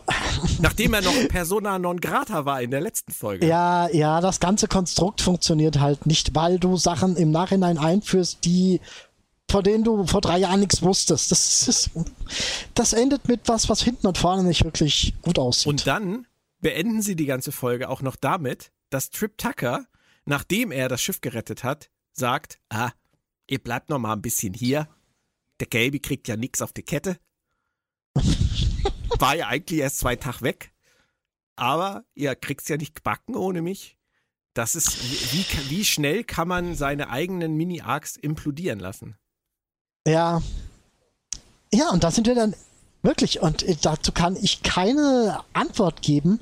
Wir hatten ja jetzt, äh, ohne großartig unten zu wollen, alle drei Dreiteiler davor hatten ihre Problemphasen und ähm, Jetzt sind wir bei einem Zweiteiler und ähm, auch wenn die Dreiteiler ihre Problemphasen hatten, bin ich jetzt trotzdem bei dem Zweiteiler auch ein Stück weit so weit zu sagen, Vielleicht wäre es in einem Dreiteiler runter gewesen. Von der, von der Dauer her, das, von der, von der Entwicklungsdauer her. Und dazu kann ich auch nicht Ja sagen. Da kann ich nicht sagen, wenn sie das so gemacht hätten, wäre es so gekommen. Es ist, äh, Aber, aber sag doch noch mal wenigstens einen Satz über das Thema, was sie überhaupt mit dieser Doppelfolge erreichen wollen, denn das haben wir noch gar nicht thematisiert. Das Aussehen Diese der Klingonen. Ja, ja, ja, ja. War das nötig? Oh, es gibt viele, die das, ähm, die die vierte Staffel gerade für diesen Zweiteiler lieben, weil es halt eine Frage behandelt und beantwortet, die das gesamte Star Trek-Universum äh, zu dem Zeitpunkt seit 40 Jahren durchzogen hat. Oder, oder, naja, nicht 40, aber so halbwegs 40 Jahren. Ähm, die immer angedeutet worden ist von wegen äh, der Umbruch, der, der, der, der, der sang- und klanglose Umbruch von TOS zu äh, TNG und ähm, der Kommentar von Worf aus Deep Space Der Nine, super war. der war toll, der war wirklich toll. Aber äh, er hatte, er hatte nur tolle Momente in dieser Episode, von wegen, wir haben die besten Krieger ausgesendet und die haben dann diese Welt in Schutt und Asche gelegt. Andere hätten es nicht hingekriegt. Ja, Ähm, wirklich schön. Nein, nein, total schön. Ähm, und es gibt, und dazu zähle ich mich so ein bisschen, es gibt Leute, die mögen ähm, ähm, Erklärungen, Ja. die geliefert werden und äh, hinleitende Erklärungen, die für sowas geliefert werden. Und da gefällt denen das Du redest, jetzt, du redest jetzt nur über die Leute. Ich möchte aber wissen, wie du das siehst, Moritz. Hätte dir der Satz von Worf nicht vielleicht gereicht? Ich hätte einen schöneren Klingonen-Zweiteiler bevorzugt, aber ich kann honorieren, dass sie, dass sie sich dieser Frage stellen wollten.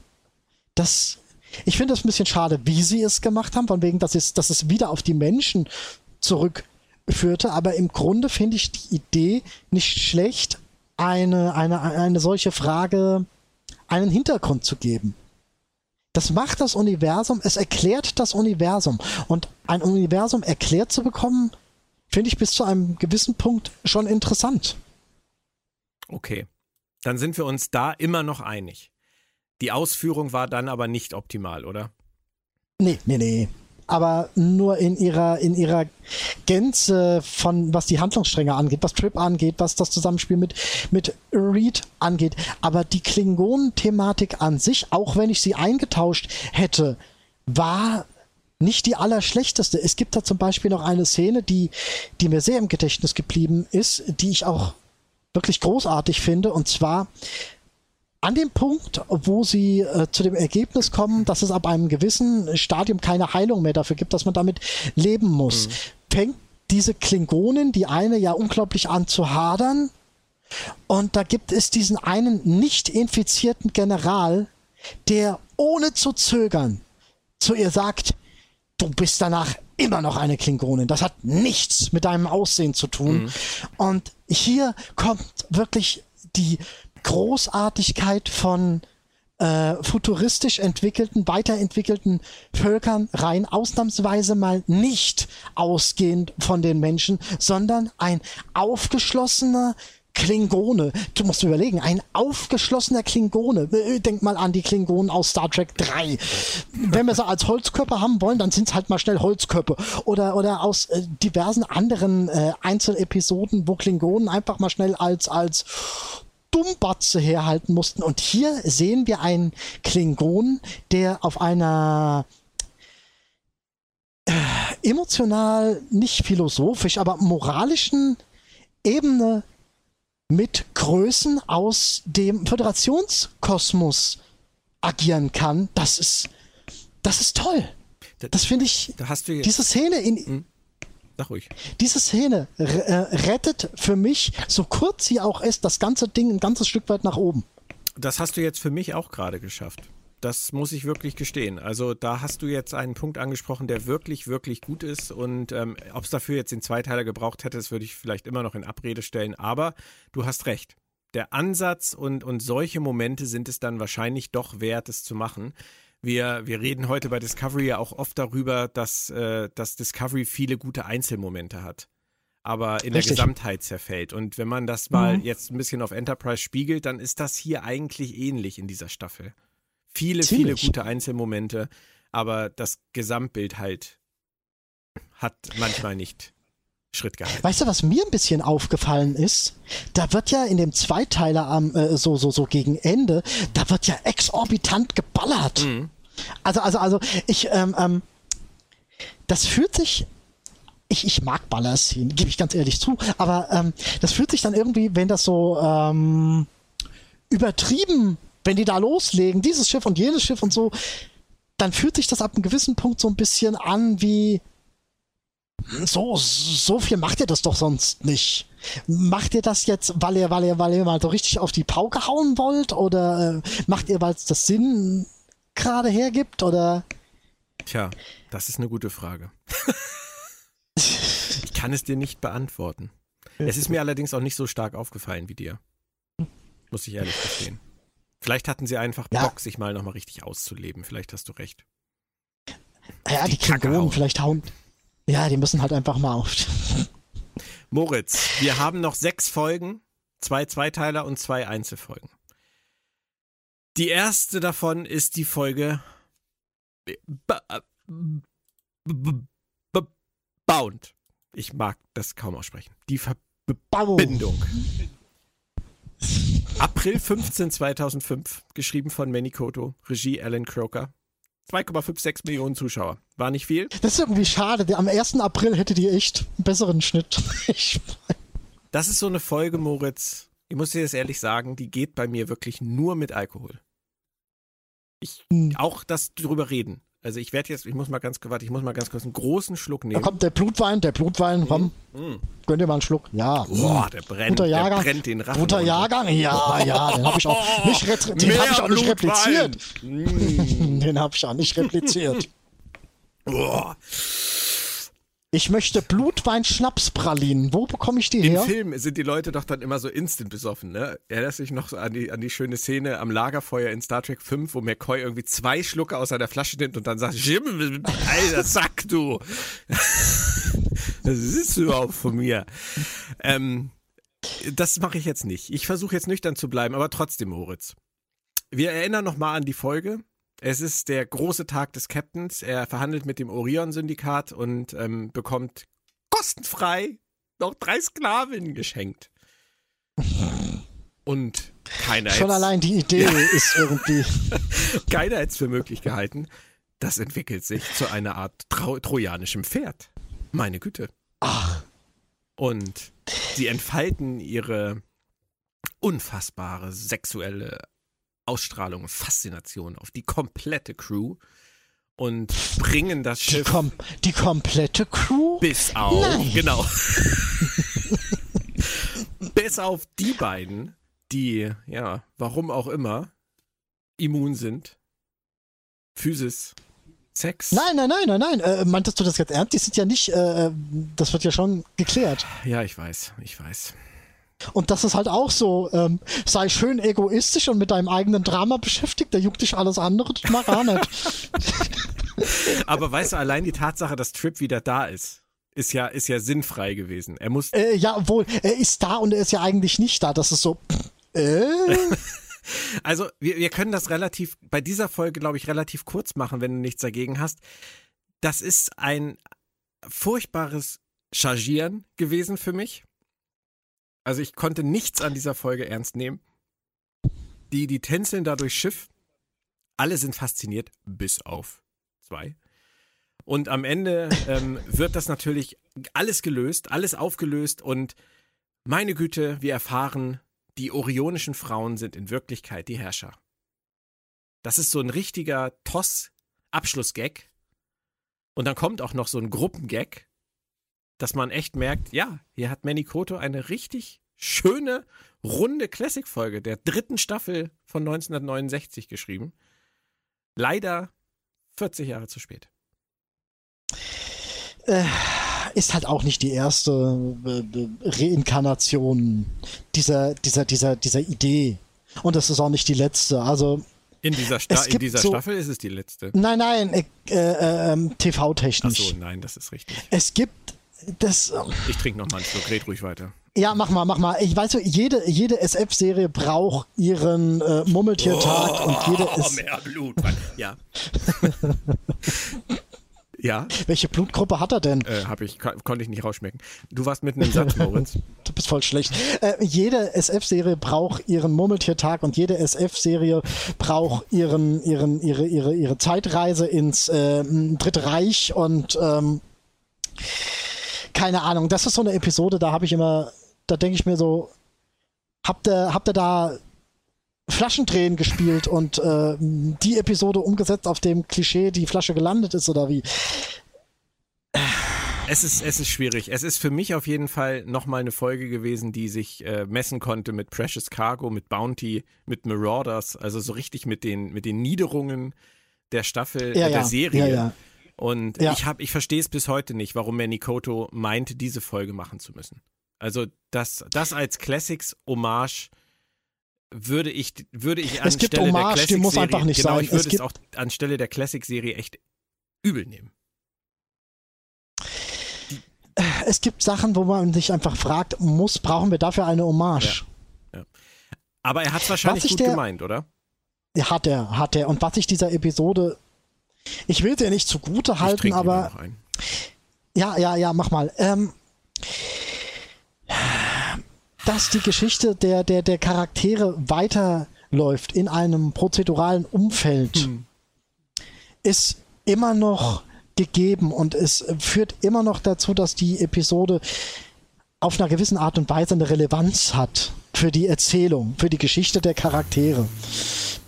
Der Rest ist natürlich Murks, ja. Gut, dass ich inzwischen schon relativ betrunken Ja, bin. ja, jetzt, jetzt, äh, ab dem dritten Schluck wird's schwer. Hm? Die Zunge ist das schwer. Ähm, Äh, Willst du mal? ja, chronologisch, Moritz, ist das die erste Episode in Star Trek, in der die Gorn genannt wurden. Kanon chronologisch. Und es ist auch die erste Erwähnung der Deltaner, also der Spezies von Ilia aus Star Trek The Motion Picture. Und William Lucking und Sia Batten aus Star Trek Deep Space Nine haben hier auch mitgespielt. Obwohl Sia Batten in Star Trek Deep Space Nine mehr Glück mit ihrer Rolle hatte. Da war sie rasial und äh, hatte doch andere Dialoge. Na, Eine andere Qualität von Dialogen. Wer waren denn die anderen Kopfverdreher? Kopfverdreher. Ja, Ach, du meinst äh, die Schauspieler. Ja. Das äh, waren meiner Meinung nach, wenn ich das richtig erinnere, Models.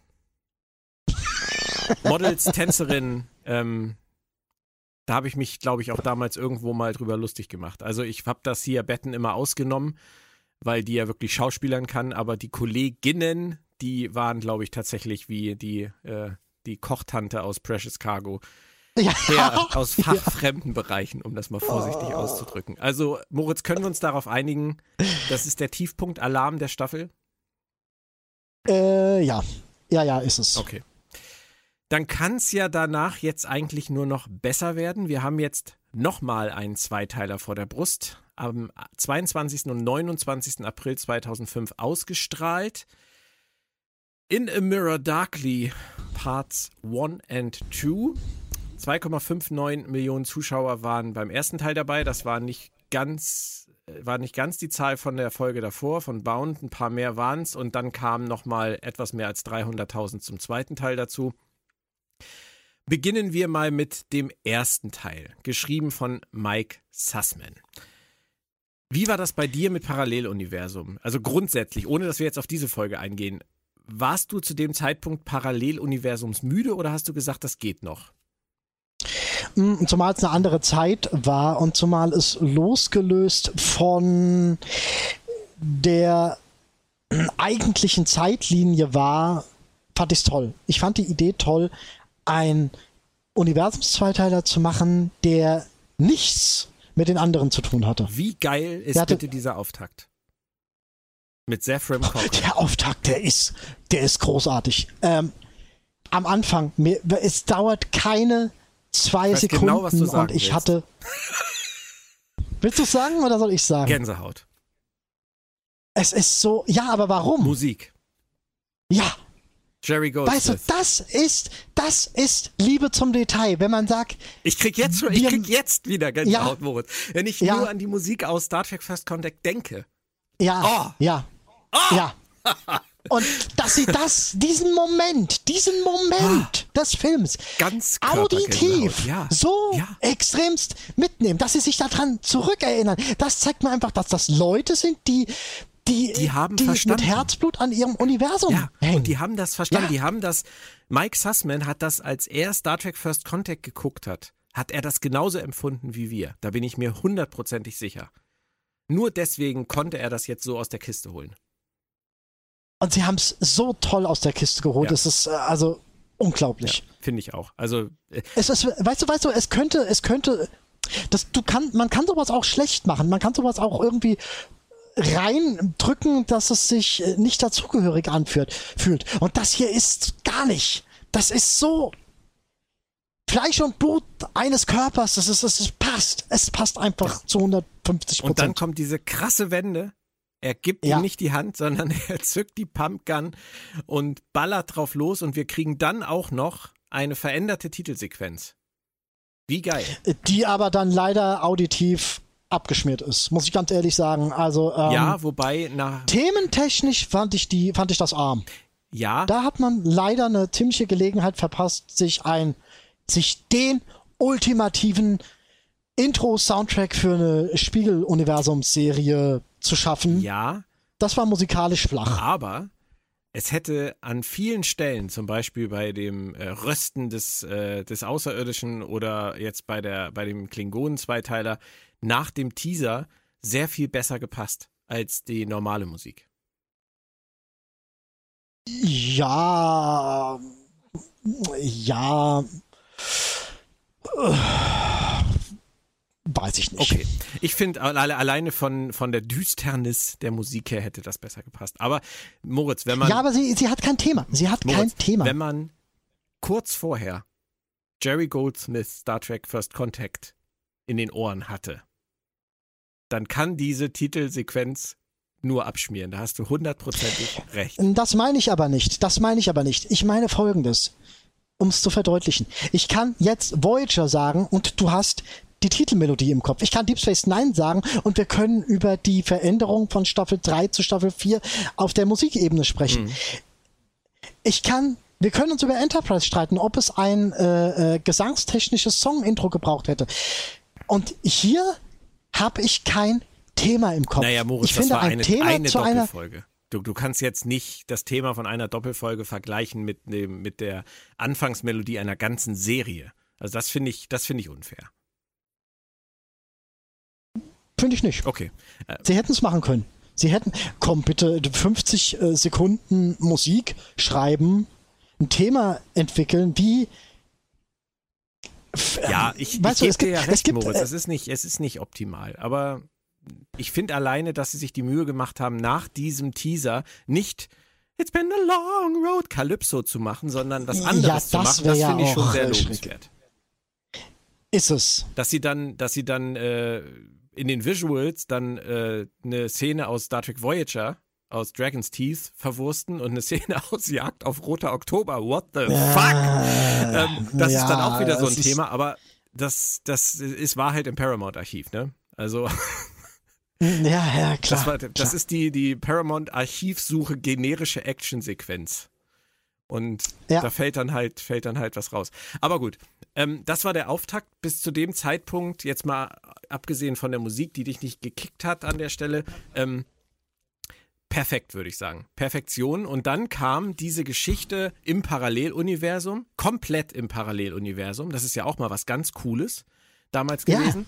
Ja. Ähm, die war aber, wenn man ehrlich ist, ziemlich launig vorhersehbar, oder? Äh, ja, und sie war halt auch launig erzählt im Sinne von, dass ein wesentlicher Part, wir haben es ja jetzt schon öfters gesagt, von wegen, dass die ersten Teile von den drei Teilern mitunter sehr ruhige Einführungen waren und die wird hier im Schnitt übersprungen und sie haben gleich diese Mission ja. ohne einen vernünftigen, ohne einen vernünftigen Prolog. Wir haben einen Prolog bekommen und der Prolog muss uns reichen. Das ist auch ein toller Prolog, ja. ist keine Frage. Aber tatsächlich hätte es hier einen zweiten Prolog gebraucht. Hm. Ja, aber ich finde, es ging so. Also. Ja, es ging schon. sie haben halt, ähm, das, das ist aber dann eher wieder ein Problem, was wir dann gleich diskutieren müssen. Sie haben nach hinten raus, das nehme ich jetzt mal vorweg, leider gezeigt, dass sie zu wenig Ideen für die Sendezeit hatten, storymäßig, und deswegen hätten sie eigentlich die Zeit gehabt für deinen zweiten Prolog. Ja, ist richtig. Absolut. Aber das, dazu kommen wir gleich. Es gibt erstmal jetzt noch, nachdem halt da wildes Chargieren war und Vaughn Armstrong als, als Forrest nochmal wieder auftauchen durfte und es einfach alles super nett war, bis zu dem Zeitpunkt, super nett, unterhaltsam, kam dann das Ende der Folge. Die Lichter gingen an, das Zirpen, was wir alle in den Ohren haben, setzte ein. Und bei mir ist es jetzt, Moritz, wieder so, dass bei mir die Gänsehaut rollt über den ganzen Körper. Ja, ja. Es ist nicht die Enterprise-Brücke gewesen, aber es ist the next best thing gewesen. Und mhm. das war der zweite Moment, wo ich sage, wie großartig, wie großartig. Ma Kam magisch. bei mir minimal später. Weißt du, ein Brückenthema kannst du immer mal wieder recyceln. Äh, äh, womit ich das nicht kleinreden will, auf gar keinen Fall. Es ist ein toller Moment. Auch, auch die Szene an sich ist einfach toll. Ja, definitiv. Aber ich habe Gänsehaut gekriegt und gleichzeitig gejubelt und geklatscht und gefeiert. ich bin wirklich ein kleiner Waffennah als, als sie die Phaser abfeuern. Ja. Hallo, das ist das 1A TOS Phaser Abfeuer Geräusch. So mutig sind sie, dieses alte Geräusch zu benutzen. Das war einfach, das war Gänsehaut. Aber das ist Wirklich, dann äh, im, im Sound Department genauso jemand wie Mike Sussman beim Drehbuchschreiben. Der sagt, ja. das muss jetzt sein. Das suche ich jetzt raus. Ja, ja, genau du hast in diesem Augenblick, in diesen zwei Augenblicken, und ich werde keinen davon höher als den anderen, auch wenn mich der zweite mehr gekriegt hat, ähm, du hast so viel gut gemachte Liebe zum Detail, die, die, die das ganze Universum rund macht. Mhm. Du siehst einfach keine Bruchkanten. Ja. Du siehst nichts, äh, wo was, wo was ähm, eingeklebt wurde. Es ist ein Stück. Und das ist einfach das ist Irrsinn. Wenn du, wenn du diesen Verweis zu ähm, 700, wenn du dich in 700 Folgen Mythologie versetzt fühlst, das ist einfach großartig. Ja, definitiv. Also bis zu diesem Zeitpunkt, Ende erster Teil, würde ich sagen, hatte ich damals die Hoffnung auf einen Zweiteiler für die Ewigkeit. Mm, ja, richtig. Dann kam der zweite Teil. Mary Manikoto Story geliefert, Mike Sussman auch wieder beteiligt, diesmal das Drehbuch geschrieben. Man muss dazu wissen, Mike Sussman wollte aus, aus seiner Geschichte eigentlich keinen Zweiteiler machen. Er sollte aber einen Zweiteiler machen. Und nachdem ich den zweiten Teil dann gesehen hatte, wusste ich ganz genau, warum er das nicht wollte. Also für mich war es so, wenn ich es runterbreche, dass im zweiten Teil eigentlich nur noch Nervkram passiert. Es wird geschlenkert, es wird geschleift und geschlenkert. Ja. Intrigen, Lügen, Morde, Sex. Ja, die halt, die halt im Schnitt auch ähm, nicht wirklich.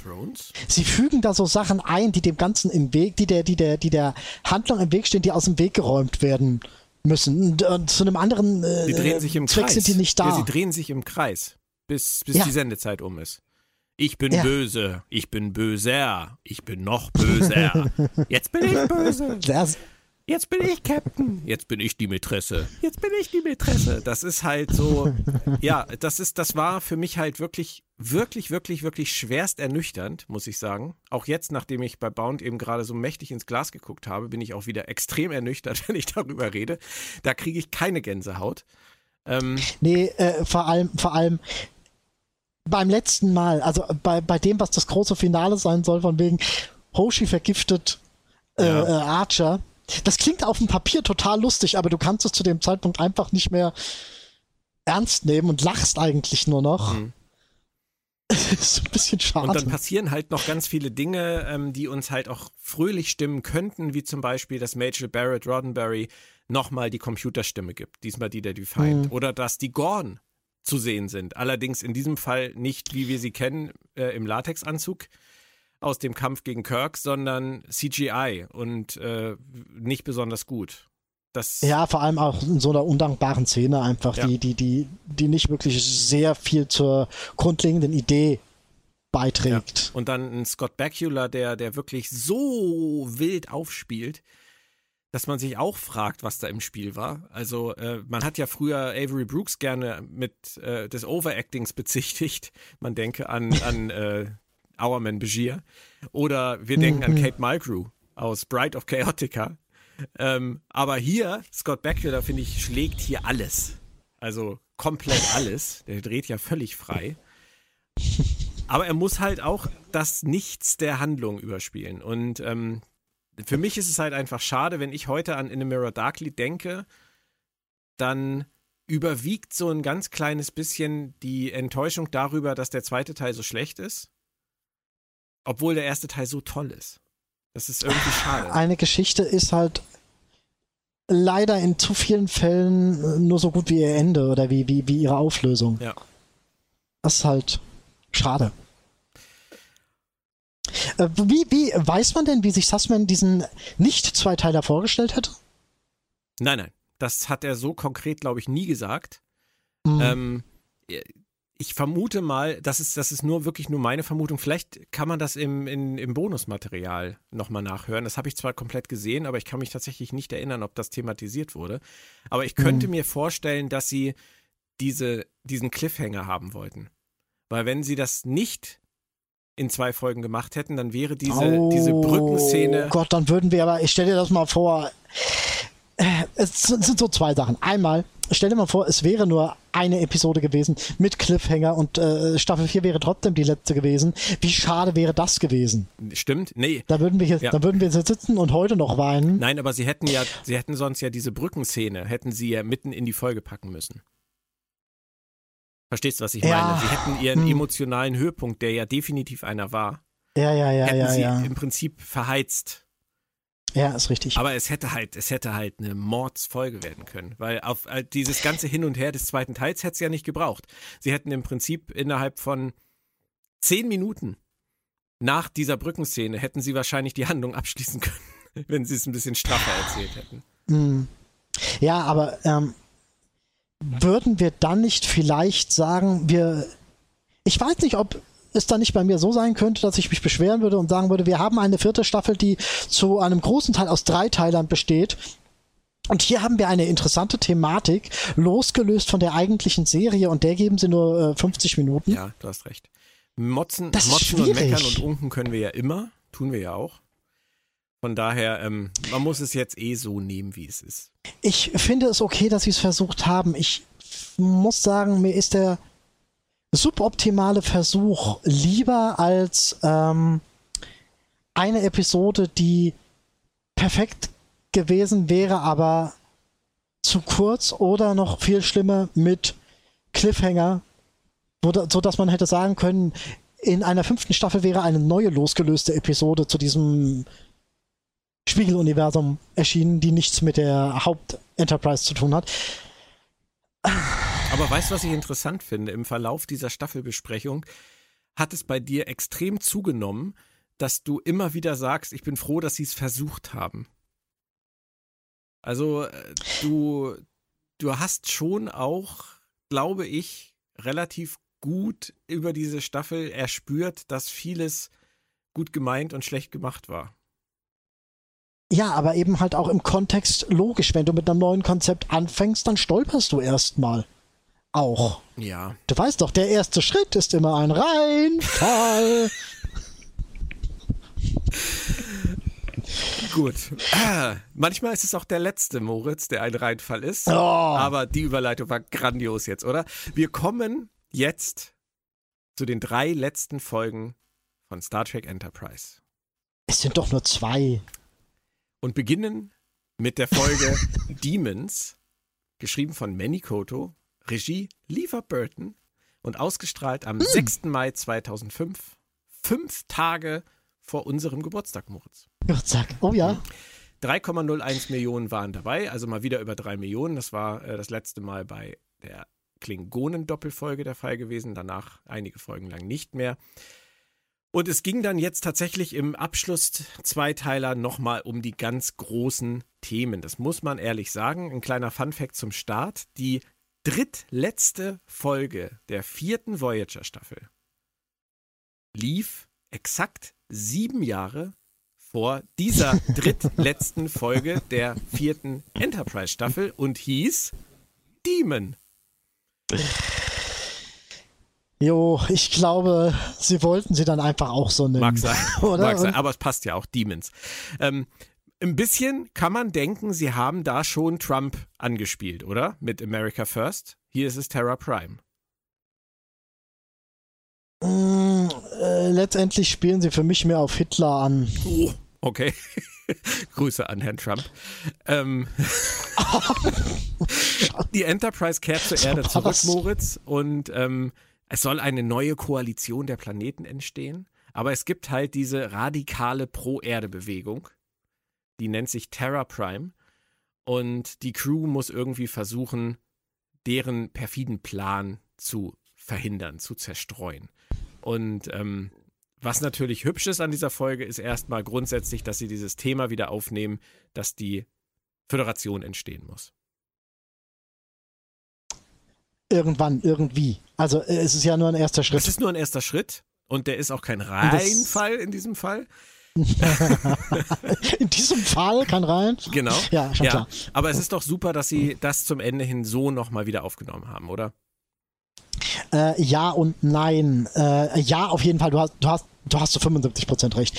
Aber was mich an der Sache stört, ist, dass man hier wieder den Eindruck hat, dass ein Mittelteil von einem Anfang fehlt. Wir haben Home und ich finde das als Einleitung für diesen letzten Zweiteiler in letzter Konsequenz ein bisschen wenig.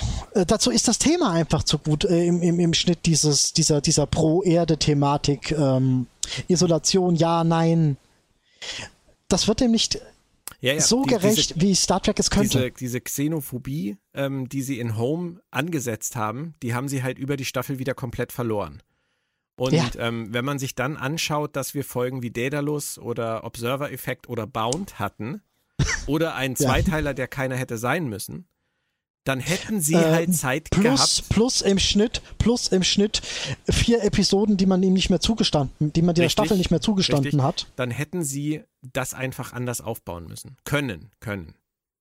Ja, können. Denn das ist ja ein super interessantes Thema. Es ist ja auch wahnsinnig ist relevant. Es, es ist es, heute. Wir, wir reden jetzt 16 äh, Jahre nach nur, der Folge. Nicht nur, es ist zeitlos. Ist, das ja, ist ein eben. zeitloses Thema. Genau. Ich habe äh, kürzlich Planet der Affen gesehen, also, also die, die, die alten Filme. Und äh, die, die, das, das, die Themen an sich, die sind zeitlos egal ob dieser Film von, von, von den 60ern ist oder ob das 2005 war oder die hätten hier was schaffen können für die Ewigkeit aus in ausformulierter Form. Achtung, an dieser Stelle folgt eine Dauerwerbesendung. Moritz, weißt du eigentlich, dass bei mir im Verlag äh, im April das Buch Es lebe der Planet der Affen erscheint? Oh du, ich wusste es, aber ich wusste es tatsächlich, aber da habe ich eben, als ich das gesagt habe, nicht dran gedacht. Ja, ich habe da aber dran gedacht, weil ich bin ja Geschäftsmann. Ich habe überhaupt nicht dran gedacht. Ja, ähm, ja, ein Ferengi. Der, ja, der, Peter Osterried, den kennen ganz viele Star Trek-Fans auch noch aus den 90er Jahren, äh, aus allen möglichen Magazinen. Heute schreibt er auch noch für die TV-Serien-Highlights zum Beispiel ganz viel. Ähm, der hat das geschrieben. Es lebe der Planet der Affen. Also ich habe es natürlich komplett gelesen, sonst würde ich es nicht verlegen. Ich kann es wirklich nur jedem ans Herz legen. Es ist ein großartiges Buch über Planet der Affen. Ich habe da so ähm, viel ähm, erfahren, was ich nicht wusste. Irre. Also, nur mal so ganz kurz. Ende der Dauerwerbung. Ich muss an dieser Stelle fragen, bist du jetzt ein Geschäftsmann oder ein Ferengi-Geschäftsmann? Kannst du mir den Unterschied erklären? Ähm, als Ferengi-Geschäftsmann hätte ich jetzt Angst, weil äh, Erwerbsregel 269 besagt, habe nie Angst davor, ein Produkt falsch zu etikettieren. Nein, Moritz, und ich glaube, du kennst mich auch besser. Ich wollte nur sicher gehen. Wenn das Buch scheiße wäre, dann hätte ich es nicht erwähnt. Darum ging es mir nicht. Nein, aber es hätte ja, der, es hätte ja der, der, der Planet der Meerschweinchen sein können. Nein, nein, und, nein. Ähm, es ist tatsächlich der Planet der Affen und es ist alles drin. Es ist wirklich alles drin.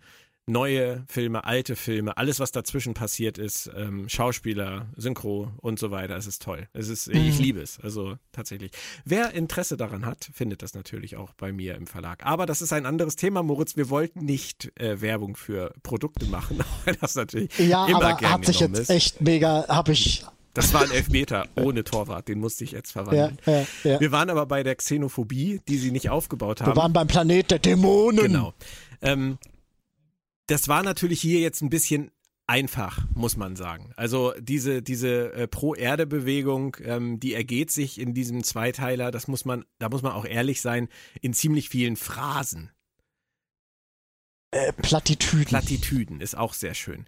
Und es geht natürlich auch alles wieder sehr schnell. Trip und Tipol ähm, werden halt auf Undercover-Missionen geschickt und äh, laufen denen halt sozusagen direkt in die Hände und werden enttarnt und entführt und dann geht's gleich zum Mars rüber und dann kommt Knall auf Fall. bitte Knall genau auf Fall. Knall auf Fall und dann kommt eigentlich meine absolute Lieblingsszene Moritz, nämlich der Mars. Der Mars in Schussweite der Erde mit der größten Feuerkraft ausgestattet, aber komplett unbewacht. Ich habe damals mal in einem Artikel oder einer Rezension geschrieben, es wäre ungefähr so, als würde Donald Trump einen Raketenwerfer mit Sch Schlüssel im Zündschloss vor dem Weißen Haus parken. Und sich wundern, wenn er weggebombt wird. War, hatte das auch nicht wieder so eine, so eine, so eine merkwürdige Bergwerksverbindung? Äh, äh, Das war die Vorrichtung zur Zerstörung von Kom Kometen, die aber Ja, im ja. Bedarfsfall halt auch Mond, Erde und Raumschiffe abschießen kann. kann ja mal nötig Kann ja werden. mal nötig werden. Muss auch keiner bewachen. Da hätten sie mal den Typen, den Sahil aus Discovery hinsetzen sollen. Der sitzt doch gern so lange und sinnlos irgendwie alleine. Solche Leute muss es doch auch damals gegeben haben, Moritz. Warum sitzt da keiner? Wenigstens einer mit einem Phaser, der sagt, nee, hier dürft ihr nicht. Ra Mit rotem Pulli. Genau. Hier hast du auch deinen roten. Nein, okay, du weißt, worauf ich hinaus will. Es ist halt, es ist Ja, alles ja, so ein ganz natürlich. kleines bisschen, äh, sage ich, will jetzt nicht sagen im Comic-Stil, aber es ist, äh, es ist natürlich alles schon stark vereinfacht. Was da Und damit passiert. tust du den Comics auch tatsächlich ein bisschen Ah, Unrecht. Weiß, tue ich häufiger mal. Ja, Aber es ist wohl gemeint. Kann man das sagen? Wohl gemeint? Gibt's das? ja, kann man, kann man. Ähm, was natürlich echt wehtut, Moritz, äh, ist die Nebenhandlung um Lotto King Karl. Äh, Travis Mayweather. Äh, tut mir sehr leid. Ähm, Travis Mayweather ist auf einmal nach gefühlten Jahren wieder im Mittelpunkt des Interesses. Alte Flamme taucht auf, wickelt ihn um den Finger und wir sind in dieser Folge am Ende geschockt, genauso wie Travis. Sie ist, denkt man an der Stelle, eine Agentin von Terra Prime. Armer Travis, oder? Ja, ja, der kann einem nur leid Der kann einem nur leid tun. Wie bin ich auf Lotto King Karl gekommen? Er bringt den schlechten Witz, dass Liebe mit ihr besser ist als Fliegen. Oder fast so gut. Oder genauso gut wie Fliegen. Und da musste ich denken an, das ist wie Fliegen, dich einfach zu lieben. Grüße an Lotto King Karl. Au, au, au. Mir tut einfach leid, wenn Drehbuchautoren sich keine Mühe geben und sich nur an Charaktere erinnern, wenn sie sie ganz immanent brauchen, um sie in die Tonne zu treten. Hm.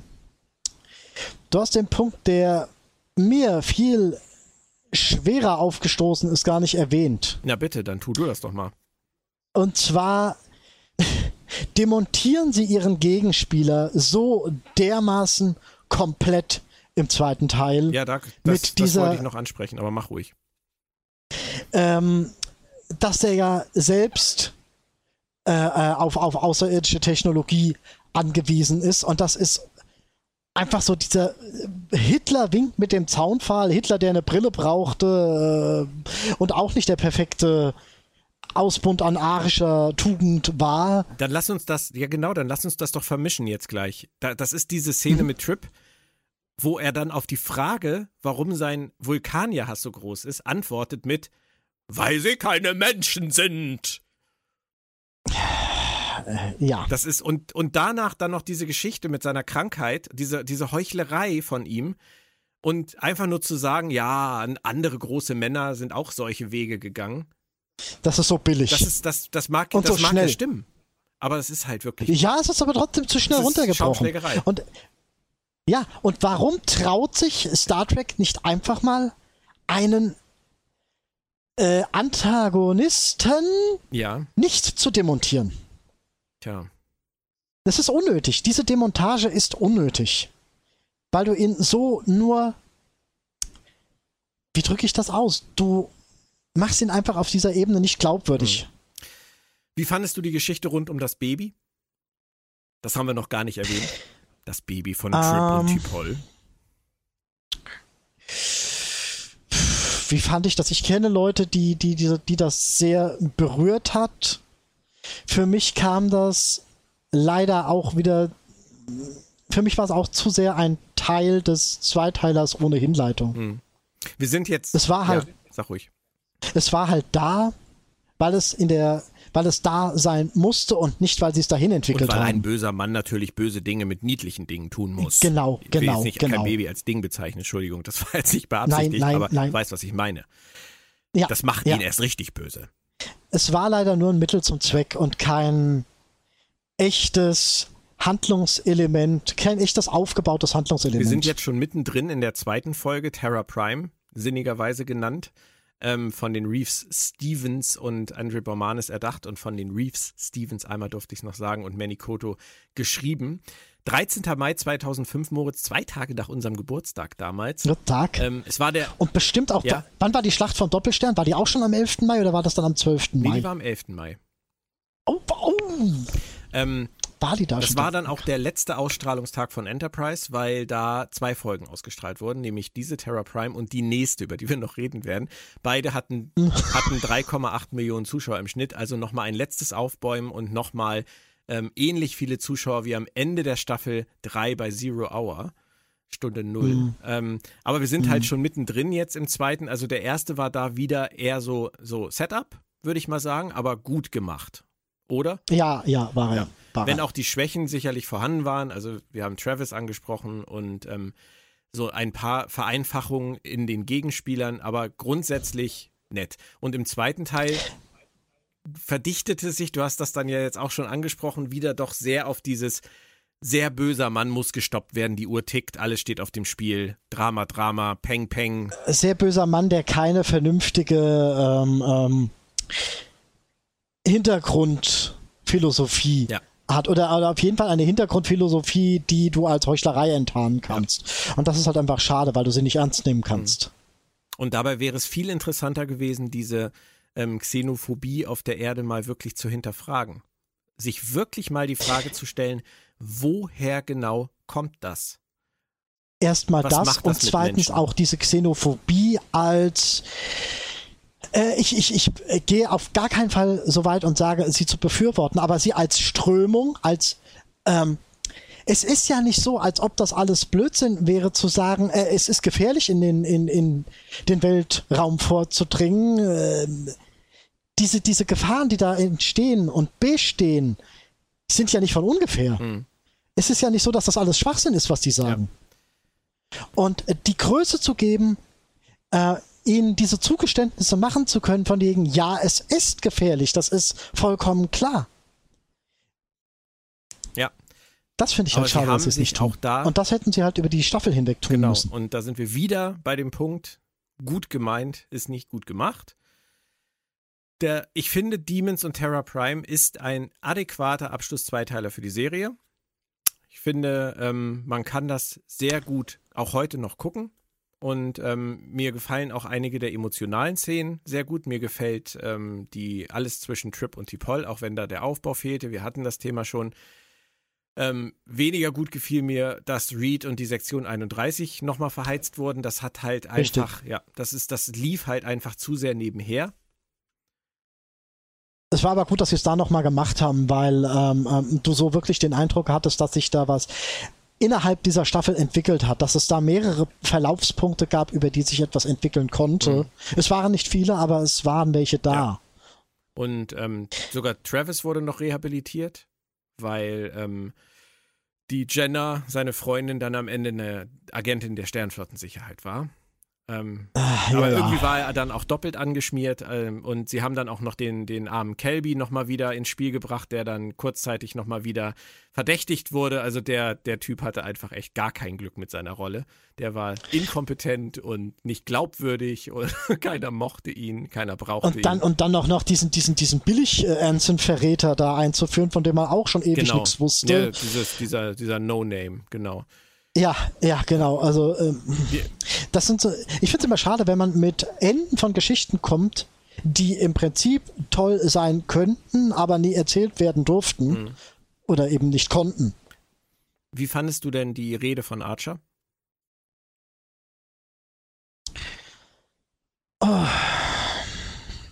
Ging schon durch. War nicht so schlimm Also- wie die äh, Gazellenrede damals, oder? Ja. Ja. Nein, war- ich fand auch, das ging durch. Das war halt Star Trek. War es, aber ich muss ganz ehrlich sagen, ich würde nicht so weit gehen, dass es für die Serie ein, ein adäquater Zweiteiler war, aber für die Staffel war es einer am Ende. Okay, das ist eine Unterscheidung, die ich so noch nie getroffen habe, aber auch die kann ich nachvollziehen, ja. Die, die, die Staffel hat so einen schönen. Die Staffel setzt, ein, setzt auf dieser Ebene ein Ende, das ein neuer Anfang ist. Und das ist das, was eine Staffel tun muss. Das stimmt. Und das kann sie gut. Und wenn es mit Terra Prime geendet hätte, dann hätte diese Staffel eigentlich doch einen würdigen Abschluss erhalten. Ja, hätte sie. Und die Serie auch. Auch wenn es vielleicht nicht, äh, nicht optimal gewesen wäre, aber trotzdem die Themen Völker zusammenführen, vom Pilotfilm bis zu Demons und Terra Prime, hätte man vernünftig geschlossen. Ja. Und warum sage ich immer hätte? Weil es eine Episode gibt, die es nicht geben sollte. Genau. Naja, das sehe ich noch ein bisschen anders. Aber sie heißt These are the Voyages. Dies sind die Abenteuer. Geschrieben von und sie wurden lange vermisst. Sie haben sich lange in den Hintergrund gehalten und dann waren sie wieder da. Der Grund war aber auch, dass sie die Idee zu dieser Folge schon in der dritten Staffel hatten. Ähm, Rick Berman und Brandon Braga. Alan Croker durfte nochmal Regie führen. Und ja, Ah. was war es? Sie haben vorher gesagt, it's a special Valentine for the fans. Und ich bin geneigt, ihnen zu glauben, dass sie das auch vorhatten. Papier und Wirklichkeit. Ja, aber es ist ja nicht nur die Überführung von Papier in das, was letztendlich gefilmt wurde. Das, glaube ich, war gar nicht so das große Problem. Ähm, mein Problem ist eher, was geschrieben wurde. Und wir müssen uns zuerst fragen, Moritz, ich denke, jeder kennt die Folge, jeder weiß, worum es geht. Wir müssen das, glaube ich, nicht alles nochmal wieder hervorholen. Nee. Ähm, wie kommt man auf die Idee, eine Serie mit einer Folge zu beenden, die auf dem Holodeck einer anderen Serie spielt? In einer Folge, die zwar gut war, aber die halt gefühlte Jahrzehnte, nicht nur gefühlte Die war sogar Jahrzehnte, sehr gut. ja, her ist.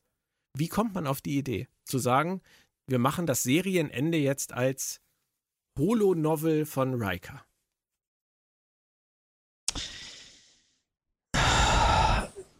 Da fühlt man sich einfach. Ich kann es dir nicht sagen. Es ist der verquere Gedanke, sich in etwas rein zu integrieren, in das man sich nicht rein integrieren sollte und es als großartig zu empfinden. Ich weiß es nicht. Es ist äh, Naja, sie haben, ich, die beiden, Ja. die fanden ihre eigene Idee einfach toll. Ja, sie wollten einfach, das ist ja das, was auch häufig gesagt wurde, sie wollten diese 18 Jahre Star Trek im Fernsehen, wollten sie abschließen. Sie, gar nicht mal so sehr Enterprise abschließen, sondern sie wollten diese 18 Jahre Star Trek im, im Fernsehen abschließen. Und sind dazu halt auf eine Folge aus der Serie gegangen, bei der es für sie angefangen hat. Das war ja nun mal TNG. Ja, aber dann schließen sie irgendwie nur äh, elf Jahre ab und nicht 18. Dann hätten sie sich was aus der ersten Staffel TNG suchen müssen, aber nicht aus der Da hast du siebten. auch wieder recht. Ähm, aber das hätte man natürlich äh, Riker und Troy gar nicht mehr abgenommen. Nee, Aber das, das mal nebenbei gelassen. Ähm, du hast gesagt, es war. Ich habe mal eine blöde Frage. Ja. Ich habe mal eine blöde Frage. Äh, hat sich Riker eigentlich die ganze Enterprise Archer Serie im Holodeck angeguckt oder nur den Schluss? das haben wir ja nie erfahren. Aber wir wissen ja jetzt durch Lower Decks, dass Riker immer noch auch auf der Titan gerne äh, Archer Enterprise Holodeck guckt. Ja, offensichtlich ein Riesenhobby von ihm. Ähm, Vielleicht, vielleicht denkt man ja drüber nach, eine äh, Enterprise-Fortsetzung als äh, Zeichentrickserie zu machen. Ja, durchaus. Damit, damit man sagen kann, Riker guckt das. Ja, durchaus. Das ist so wie, wie dieses quere, äh, verquere Alf-Zeichentrick-Geschichten auf Wellmarkt-Dings ja. da. Wir haben einen Zeitsprung, Moritz, ähm, letztendlich in dieser, in dieser äh, Holo-Erzählung ähm, kurz vor Archers großer Rede zur Gründung der Föderation. Und was natürlich sofort auffällt bei diesem Zeitsprung ist, dass sich eigentlich auf dem Schiff nichts verändert hat. Wir haben alle noch den gleichen Rang, Hoshi hat eine andere Frisur, aber ansonsten ist alles gleich. Ist das etwas, was dich gestört hat? Ähm, nein, tatsächlich nicht, weil äh, der Subtext in Teilen anders rüberkommt. Ähm, es werden eins, zwei, drei kleine Details erwähnt, die in diesen, wie viele Jahre sind es? Sieben? Ja, sieben oder acht. Sieben oder acht, irgendwie so, äh, äh passiert sein müssen. Und das finde ich schon, das ist so ein Augenblick, wo ich mich frage, hatten Sie, wie viele Ideen für den Fortgang von Enterprise hatten Sie, die Sie nicht mehr umsetzen konnten? Mhm. Ja, das stimmt. Aber es ist doch trotzdem nicht schön, den, den Leuten zu sagen, und das ist ja im Prinzip das, was sie sagen, wäre die Serie jetzt noch sieben, acht Staffeln weitergegangen, hätten die Leute sich nicht verändert. Haben sie in anderen Serien zum Teil auch nicht. Ja, das stimmt schon. Aber es fällt natürlich so in so einem starken Aber, aber du hast recht. Auf du hast recht, es fällt auf und es hätte nicht sein müssen. Nur weil es andere Serien auch so getan haben, heißt das nicht, dass es deswegen richtig ist. Hm. Der, der, der, der Komplexität halber hätten sie sich da definitiv Sachen ausdenken können. Archer hätte vielleicht sogar schon Admiral sein können und Trip hätte die Enterprise kommandieren können oder irgendwie sowas. Ja. Oder, oder, oder Topol. Ich hätte, ach, das wäre toll gewesen, wenn nochmal Topol die Enterprise kommandiert hätte. Hm. Ja, sie haben dazu, du hast recht, sie haben zu wenig gemacht. Es ist aber ja eigentlich auch ein ganz nettes Thema, wenn du Trip ansprichst, weil sie haben sich ja auch in Sachen Trip entschieden, einen sehr generischen Weg zu gehen, nämlich den des großen Opfers. Ja und nein. Du hast recht, du hast vollkommen recht. Aber ich finde, ist äh, nicht jede Geschichte traut sich diesen Weg wirklich Leute sich auch opfern zu lassen. Äh, guck dir den Beta-Kanon an, der das nicht akzeptiert hat und Trip mit dem ersten Buch äh, wieder zurückholte. Oder äh, guck dir Deep Space Nine an, wo äh, äh, niemand am Ende von irgendjemand für immer Abschied nehmen musste. Das ist das viel in der Schwebe gelassen worden mit einem, vielleicht kommt er ja irgendwann doch noch wieder zurück, mhm. damit man auch ja träumen kann. Nein, man muss auch mal so rigoros und so ähm, stringent sein können, um zu sagen, es kommt halt nicht jeder durch. Ja. Der Weltall ist der Weltall, ja. Der Weltall ist nicht der Spielplatz, äh, die Spielplatz, das Spielplatz. Aber es ist schon so eine Last-Minute-Idee, oder? Ja, natürlich. Um es nochmal ein bisschen dramatischer zu machen. Vor allem, weil die ganze Szene ja auch, also für mich zumindest keinen Sinn ergeben hat. Es gibt wieder mal keine Schiffssicherheit, äh, es wird wieder mal völlig einfach eingebrochen und Trip hat keine andere Idee, als sich selbst zu opfern. Also er ist ja sonst fast der MacGyver der Serie gewesen und hat immer irgendeinen Ausweg gewusst. Und diesmal sagt er halt einfach nur, ja, okay, geht halt nicht anders, dann muss ich jetzt sterben. ja, du hast Zeit. recht. Du hast ja, aber ich finde es halt, weißt du, es ist halt einfach mal eine Liebesgeschichte, die nicht positiv ausgegangen ist. Und davon gibt es zu wenig. Okay. Nehmen wir es einfach so hin. Wie fandst du äh, denn, dass der Chefkoch der Enterprise, den man ja vorher nie gesehen hat, aber über den man immer viel gehört hat, in dieser Folge dann jetzt von Jonathan Frakes gespielt wurde? Natürlich als Riker in Verkleidung, aber es war ja schon ein guter Gag, oder? Äh, da kriegst du wieder was vorgesetzt, hm. was du nie gesehen hast und fragst dich, was erzählt ihr mir denn da? Habe ich aber die letzten vier Jahre was anderes gesehen. Ist es eine Hommage an Nilix? Ich weiß es nicht. Ich fand es nicht schlecht. Ich fand auch die, die Unterhaltung, die er da führt äh, mit der Crew, fand ich auch durchaus nett. Also Jonathan Frakes geht ja eigentlich immer. Und ich finde auch er und Marina Sirtis haben das in der Folge nett gemacht. Den kann man da gar keinen Vorwurf machen. Aber die grundsätzliche Frage bleibt halt, muss eine Serie auf diese Weise enden? Wenn dann auch. Muss man einer Serie das Finale weg, das eigene Finale wegnehmen. Ja, ja. und in diesem Klar. eigenen Finale nehmen sie der Serie dann auch noch das Finale weg, indem sie die große Rede von Archer, um die es geht, ausblenden. Nee, nicht, vorher, vorher ausblenden. Der, das ist ja etwas, ja, ja. was, was, also daran kann ich mich gut erinnern. Das gab es schon bei TNG und, die, und Voyager und DS9 gab es schon solche Diskussionen. Ähm, bei TNG kann ich mich da ganz gut dran erinnern, dass man dachte irgendwie nicht, dass am Ende von TNG Barclay das Holodeck-Programm beendet. Das war so der Running Gag damals bei uns. Und ähm, jetzt hier ist es so. Riker beendet ja, ja. das Holodeck und geht mit Diana aus dem, aus dem Holodeck der Enterprise raus und die Enterprise-Serie, die wir kannten, endet mit Programm beenden. Mir, also mir tat's weh. Ja. Be bevor wir über diese Abschlussmontage reden, ich hoffe, ich vergesse es gleich nicht, lass uns noch über den zweiten Aspekt reden. Ähm, es geht ja um die Folge The Pegasus aus TNG, siebte Staffel. Du hast das schon erwähnt. Hm. Ähm, gute Folge, ja. wichtige Folge für Riker. Hätte, Sogar sehr hätte gute. diese Ganz Folge ehrlich, denn diese, diese Ergänzung gebraucht? Nein, nein, überhaupt nicht. Die war rund, oder? Ja. Und wenn man drüber nachdenkt, das habe ich mal relativ lange getan, dann passt auch das, was hier in dieser Folge passiert, in die Dramaturgie von The Pegasus eigentlich gar nicht rein. Weil Riker eigentlich nie die Zeit dazu hat. Sie passt von der ganzen. Was hat denn das mit der, mit der, mit der Gründung der Föderation? Es fast. Diese beiden Folgen passen nicht zusammen, weil die beide unterschiedliche Thematiken haben und die man nicht miteinander verbinden kann. Ja.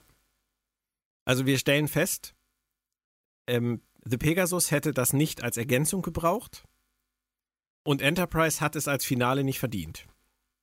Ja hätte diese Folge mitten in der Staffel viel besser funktioniert.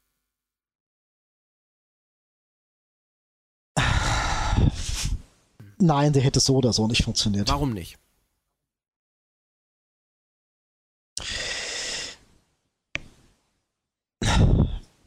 Weil es ein unwürdiges Ende ist. Das, ich meine, haben wir ja so schon durch. Naja, nein, ich meine nur, weil du sagst, sie hätte auch in der Staffel nicht funktioniert. Es ist, wäre in der Staffel ja kein Ende gewesen, sondern es wäre in der Staffel ja ein, eine Art Special gewesen.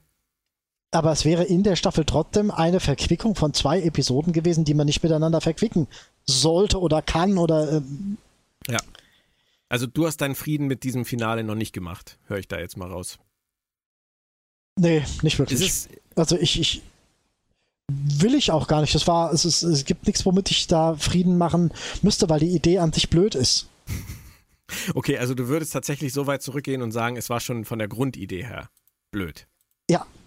Wie gesagt, die Folgen haben nichts miteinander zu tun. Sie äh, ergeben sich nicht auseinander. Sie wirken nicht positiv aufeinander ein. Mhm. Von, von der Thematik her. Mhm. Und es war auch nicht, nicht nett für dich, einfach nochmal wieder Riker und Troy zu erleben und Data zu hören und. Hätte es nicht gebraucht. Ja, natürlich, natürlich war das eine nette Idee, aber es geht besser. Das geht einfach besser. Okay. War verschenkt. Ja. Und dann die Abschlussmontage. Der Weltraum, unendliche Weiten, Überblendung zwischen Classic, zwischen das, TNG. Das spricht ja auch, äh, spricht das eigentlich Stuart? Ja, es ist, äh, ist natürlich der Mix aus Stuart und ja. ähm, Stuart spricht es ja auch im Original. Nur im mhm. Deutschen ist es ja nicht. Ja, ja, ja, ja, ja. der Synchronsprecher. Nein, Maike, Maike spricht das ja auch. Sonst würde ich dich fragen. Und ähm, das ist ja grundsätzlich eine nette Idee gewesen. Aber kannst du dir denken, was mich damals total daran gestört hat? Äh, nein, erleuchte mich. Diese unglaubliche Fixierung der Autoren auf TOS, TNG und die aktuelle Serie Enterprise. Die beenden da 18 Jahre Star Trek im Fernsehen und vergessen Deep Space Nine und Voyager. Ist richtig, aber mh, hat, äh, erinnere dich doch mal an äh, die Szene aus Picard im Sternflottenhauptquartier. Was siehst du da? Eine Enterprise. Ich weiß das. Und ich finde diese Fixierung auf die Enterprise, finde ich den anderen Serien gegenüber einfach unfair. Und es wäre bei dieser Abschlussmontage ohne Probleme möglich gewesen, Avery Brooks und Kate Mulgrew dazu zu kriegen, drei Worte zu sagen. Oder es einfach zu lassen und einfach die Montage ein bisschen anders zu machen und irgendein Schiff an, der, an Deep Space Nine vorbeifliegen zu lassen, wo die Voyager angedockt ist, meinetwegen. Nur. Die Voyager hätte wieder von Deep Space Nine starten ja, können. Ja, natürlich. Sowas. Nur, das ist, also, das ist für mich, und da sind wir schon wieder bei dem Thema gut gemeint und schlecht gemacht. Immer wieder. Es kommt immer Richtig. wieder auf ja, diese klar, simple Formel zurück. Björn, das haben sie immer gemacht und das machen sie immer noch. Guck dir ja. äh, Strange New Worlds an. Wir kriegen die nächste Enterprise, ja. die äh, äh, äh, neue Welten erforscht. Ja, aber Diese wenn Sie sagen, wir machen eine Serie über die Enterprise, kann ich damit leben. Wenn Sie sagen, wir machen eine Abschlussfolge für 18 Jahre Star Trek im TV und beenden diese mit einer Montage aus drei von fünf Serien, bin ich sauer. Tja, wobei, und ich sag's nochmal, es sind ja auch nicht 18 Jahre, sondern 11. Ja, so sehen das, die das, das ja nicht. Die haben das ja schon, nein, nein, das ja schon so gesehen, dass sie die ganze TNG-Serie damit natürlich würdigen. Ist richtig, aber ihr Konzept ja. ist nicht wasserdicht. Nein. Du kannst da mit einer ganz kleinen Nadel dran gehen und es funktioniert nicht ja, mehr. Ja, mit einer ganz kleinen Nadel. Moritz. Björn. Das waren jetzt äh, gefühlt acht Stunden Podcast. Nein, so viel war es natürlich nicht. Ähm, aber es waren schon ähm, über drei, dreieinhalb Stunden über die vierte Staffel. So lang waren wir noch nie.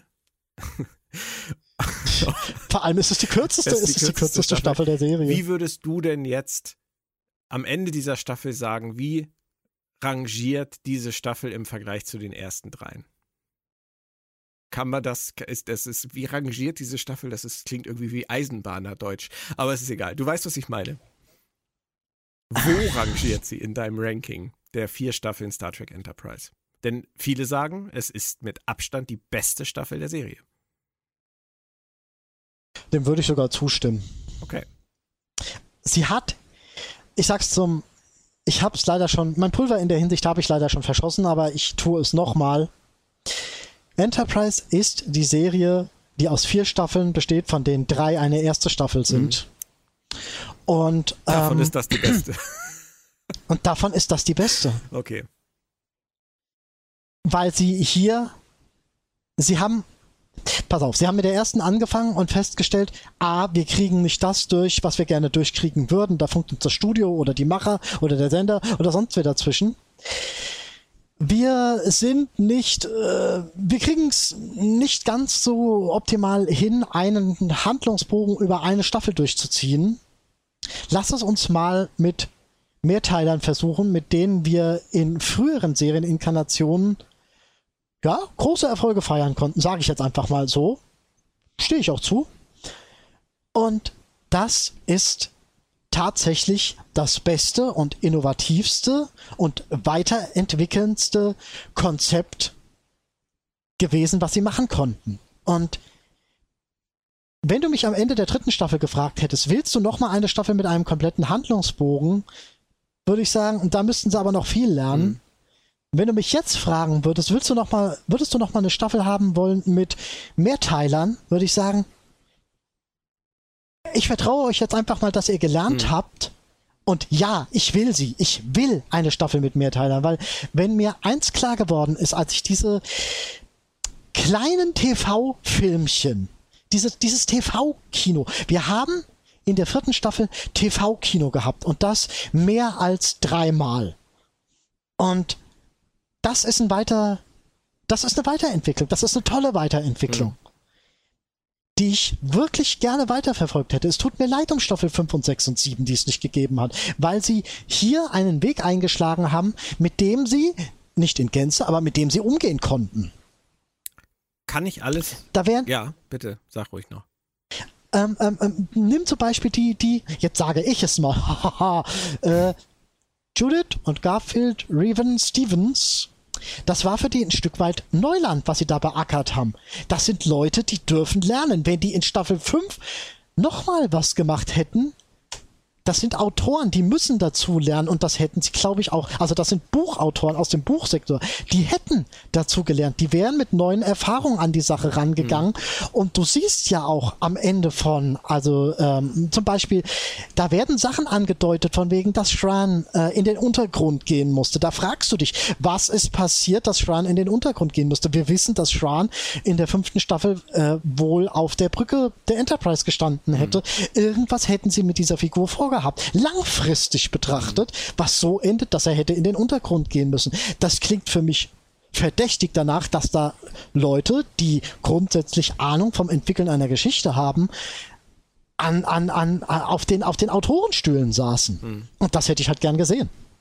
Ich kann das alles unterschreiben, was du gesagt hast. Ich hätte auch gerne noch weitere Staffeln in diesem Format gesehen. Ich fand diese Mehrteiler-Erzählweise wahnsinnig erfrischend. Vor allem wusstest du ja auch einfach, wenn mal ein Mehrteiler kam, der nicht so das Wahre war, dann kam der nächste gleich um die Ecke und hat ein völlig anderes Richtig. Thema. Das war natürlich super mhm. spannend.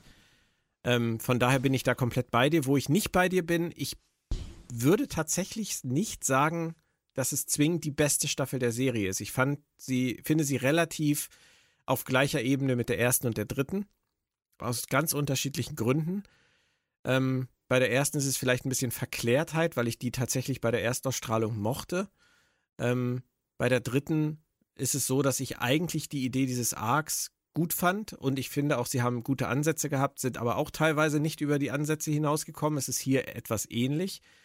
Hier ist die Abwechslung größer, aber wenn ich mir halt so diese Trefferquote angucke, bei der vierten Staffel, ähm, würde ich sagen, in den, in den Bereich gut bis sehr gut gehören für mich äh, die Folgen Home, Borderland, Cold Station 12, Augments, Forge, Awakening Kishara. Da kann man nichts mit falsch machen, würde ich mal sagen. Babel One.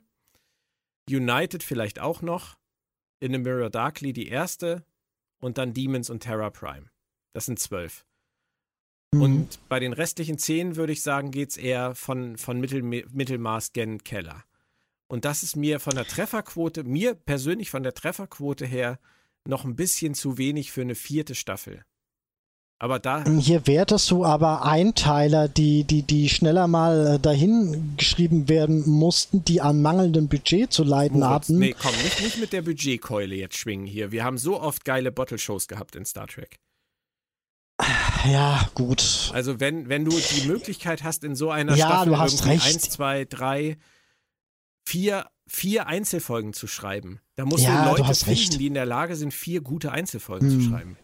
Du hast recht, ja, du hast recht. Aber es ist. Du hast natürlich recht, aber ähm, ich krätsche dir mal dazwischen mit Staffel 3 wir haben diese mega Ausgangsthematik, die auch im Schnitt, auch wenn sie ein bisschen äh, in die Zeit gequetscht ist, auf abstruse Art und Weise. Ich mag das ja nicht so gern, wenn nachträglich einer Mythologie etwas äh, reingedichtet wird, von dem du später nie wieder erfährst, aber sei es geschenkt. Ähm, die äh, letztendlich endet sie mit einer strikten Versimplung von wegen, die Reptilien sind die Bösen und die knuffig aussehenden sind die lieben Netten, mit denen wir uns noch irgendwie einigen können. Und äh, äh, ihr Glaube wird äh, komplett demontiert im Sinne von, äh, der ist scheiße. Das zieht die Staffel an sich runter. Hm. Und wenn du einen Dreiteiler runterziehst, ziehst du einen Dreiteiler runter, aber nicht die Staffel. Ja, das stimmt. Das stimmt. Aber ich denke von der Trefferquote trotzdem, ähm, ich habe mir gerade noch mal so ein bisschen nebenbei erste, zweite, dritte Staffel die Folgen angeguckt es Enterprise hatte immer so ein bisschen dieses 50-50 Hit and Miss für mich. Die mhm. Hälfte hat mir immer ziemlich gut gefallen und die andere Hälfte war immer so meh irgendwie. Und das weißt, hat sich auch mit der vierten Staffel für mich leider nicht geändert.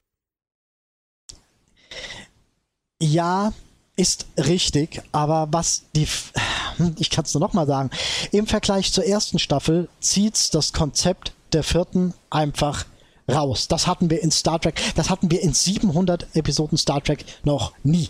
Hm. Als solche Konzeptidee. Und auf der kann man aufbauen. Das ist ein Konstrukt, auf dem man aufbauen kann und in, in dem hier schon aufgebaut wurde. Wenn du mal überlegst, dass ähm, The Ordnance mit dem Klingonen-Zweiteiler zusammenhängt, dass Hm. du für den ähm, Babel One-Dreiteiler äh, im Schnitt auch ähm, die Vulkanier-Thematik dazu brauchen kannst, weil es da auch schon ein Stück weit um Verständigung, Annäherung, Diplomatie geht. Du hast hier ähm, Sachen, die in sich abgeschlossen sind, aber extremst aufeinander aufbauen. Und das machen sie. Ich, ich, ich, ich, ich lasse mich jetzt mal vom Überschwang tragen. Das machen sie hervorragend für den ersten Versuch. Auch wenn nicht alles trifft. Und die erste Staffel ist im Schnitt Voyager fortgesetzt in einer anderen, auf einer anderen Zeitebene. Und äh, da schöpft sie zu wenig aus von dem, was die Zeit eigentlich hergeben müsste. Und das, da geht Staffel 4 zum Teil in die Vollen. Staffel 4 ist sich ihrer Zeit, in der sie spielt, bewusst. Und das ist großartig. Ich denke, Moritz, wir sind trotzdem relativ ähnlich in unserer Einschätzung ähm, und können damit dieses Projekt Star Trek Enterprise komplett zu besprechen in vier Casts nach zwei Jahren dann jetzt auch tatsächlich abschließen. Drei Folgen hat es gegeben, 2019, 2020 und jetzt Teil 4. Ich habe noch bei Twitter vorhin gepostet, dass wir casten und es gibt noch ein paar Fragen, die wir noch nicht geklärt haben. Da würde ich dich um kur ganz kurze Antworten bitten, Moritz. Ähm, da gibt es zum Beispiel von Onkel Ich hab so- 8028 die Frage, wäre die Serie eventuell länger gelaufen, wenn Staffel 4 Staffel 1 gewesen wäre? Ja, definitiv. Ganz eindeutig ja. so. Vermisst ihr es auch, dass es heutzutage keine Pilotfilme mehr gibt? Ja, Geht mir auch absolut 100% so. ja. Das ist auch eine Ja. verlorene Kunstform leider. absolut. Ähm, Ich weiß nicht, hast du, hast du gerade äh, ähm, Depris? Guckst du das? Nein? Wahrscheinlich nicht. wie heißt das? Depris. The Priest, ist das eine französische Serie? Äh, nein, Depris? leider nicht. äh, Leider nicht. Nein, äh, die, spre- also, das ist ganz merkwürdig. Ich würde ja auch Depris sagen, aber äh, die sprechen es immer Depris aus. Da geht es um. Hast du die irgendwie auf äh, illegalen Wegen bekommen? Wo gibt's die? Was ist das? Lass uns das Ganz nicht ehrlich, ich- vertiefen.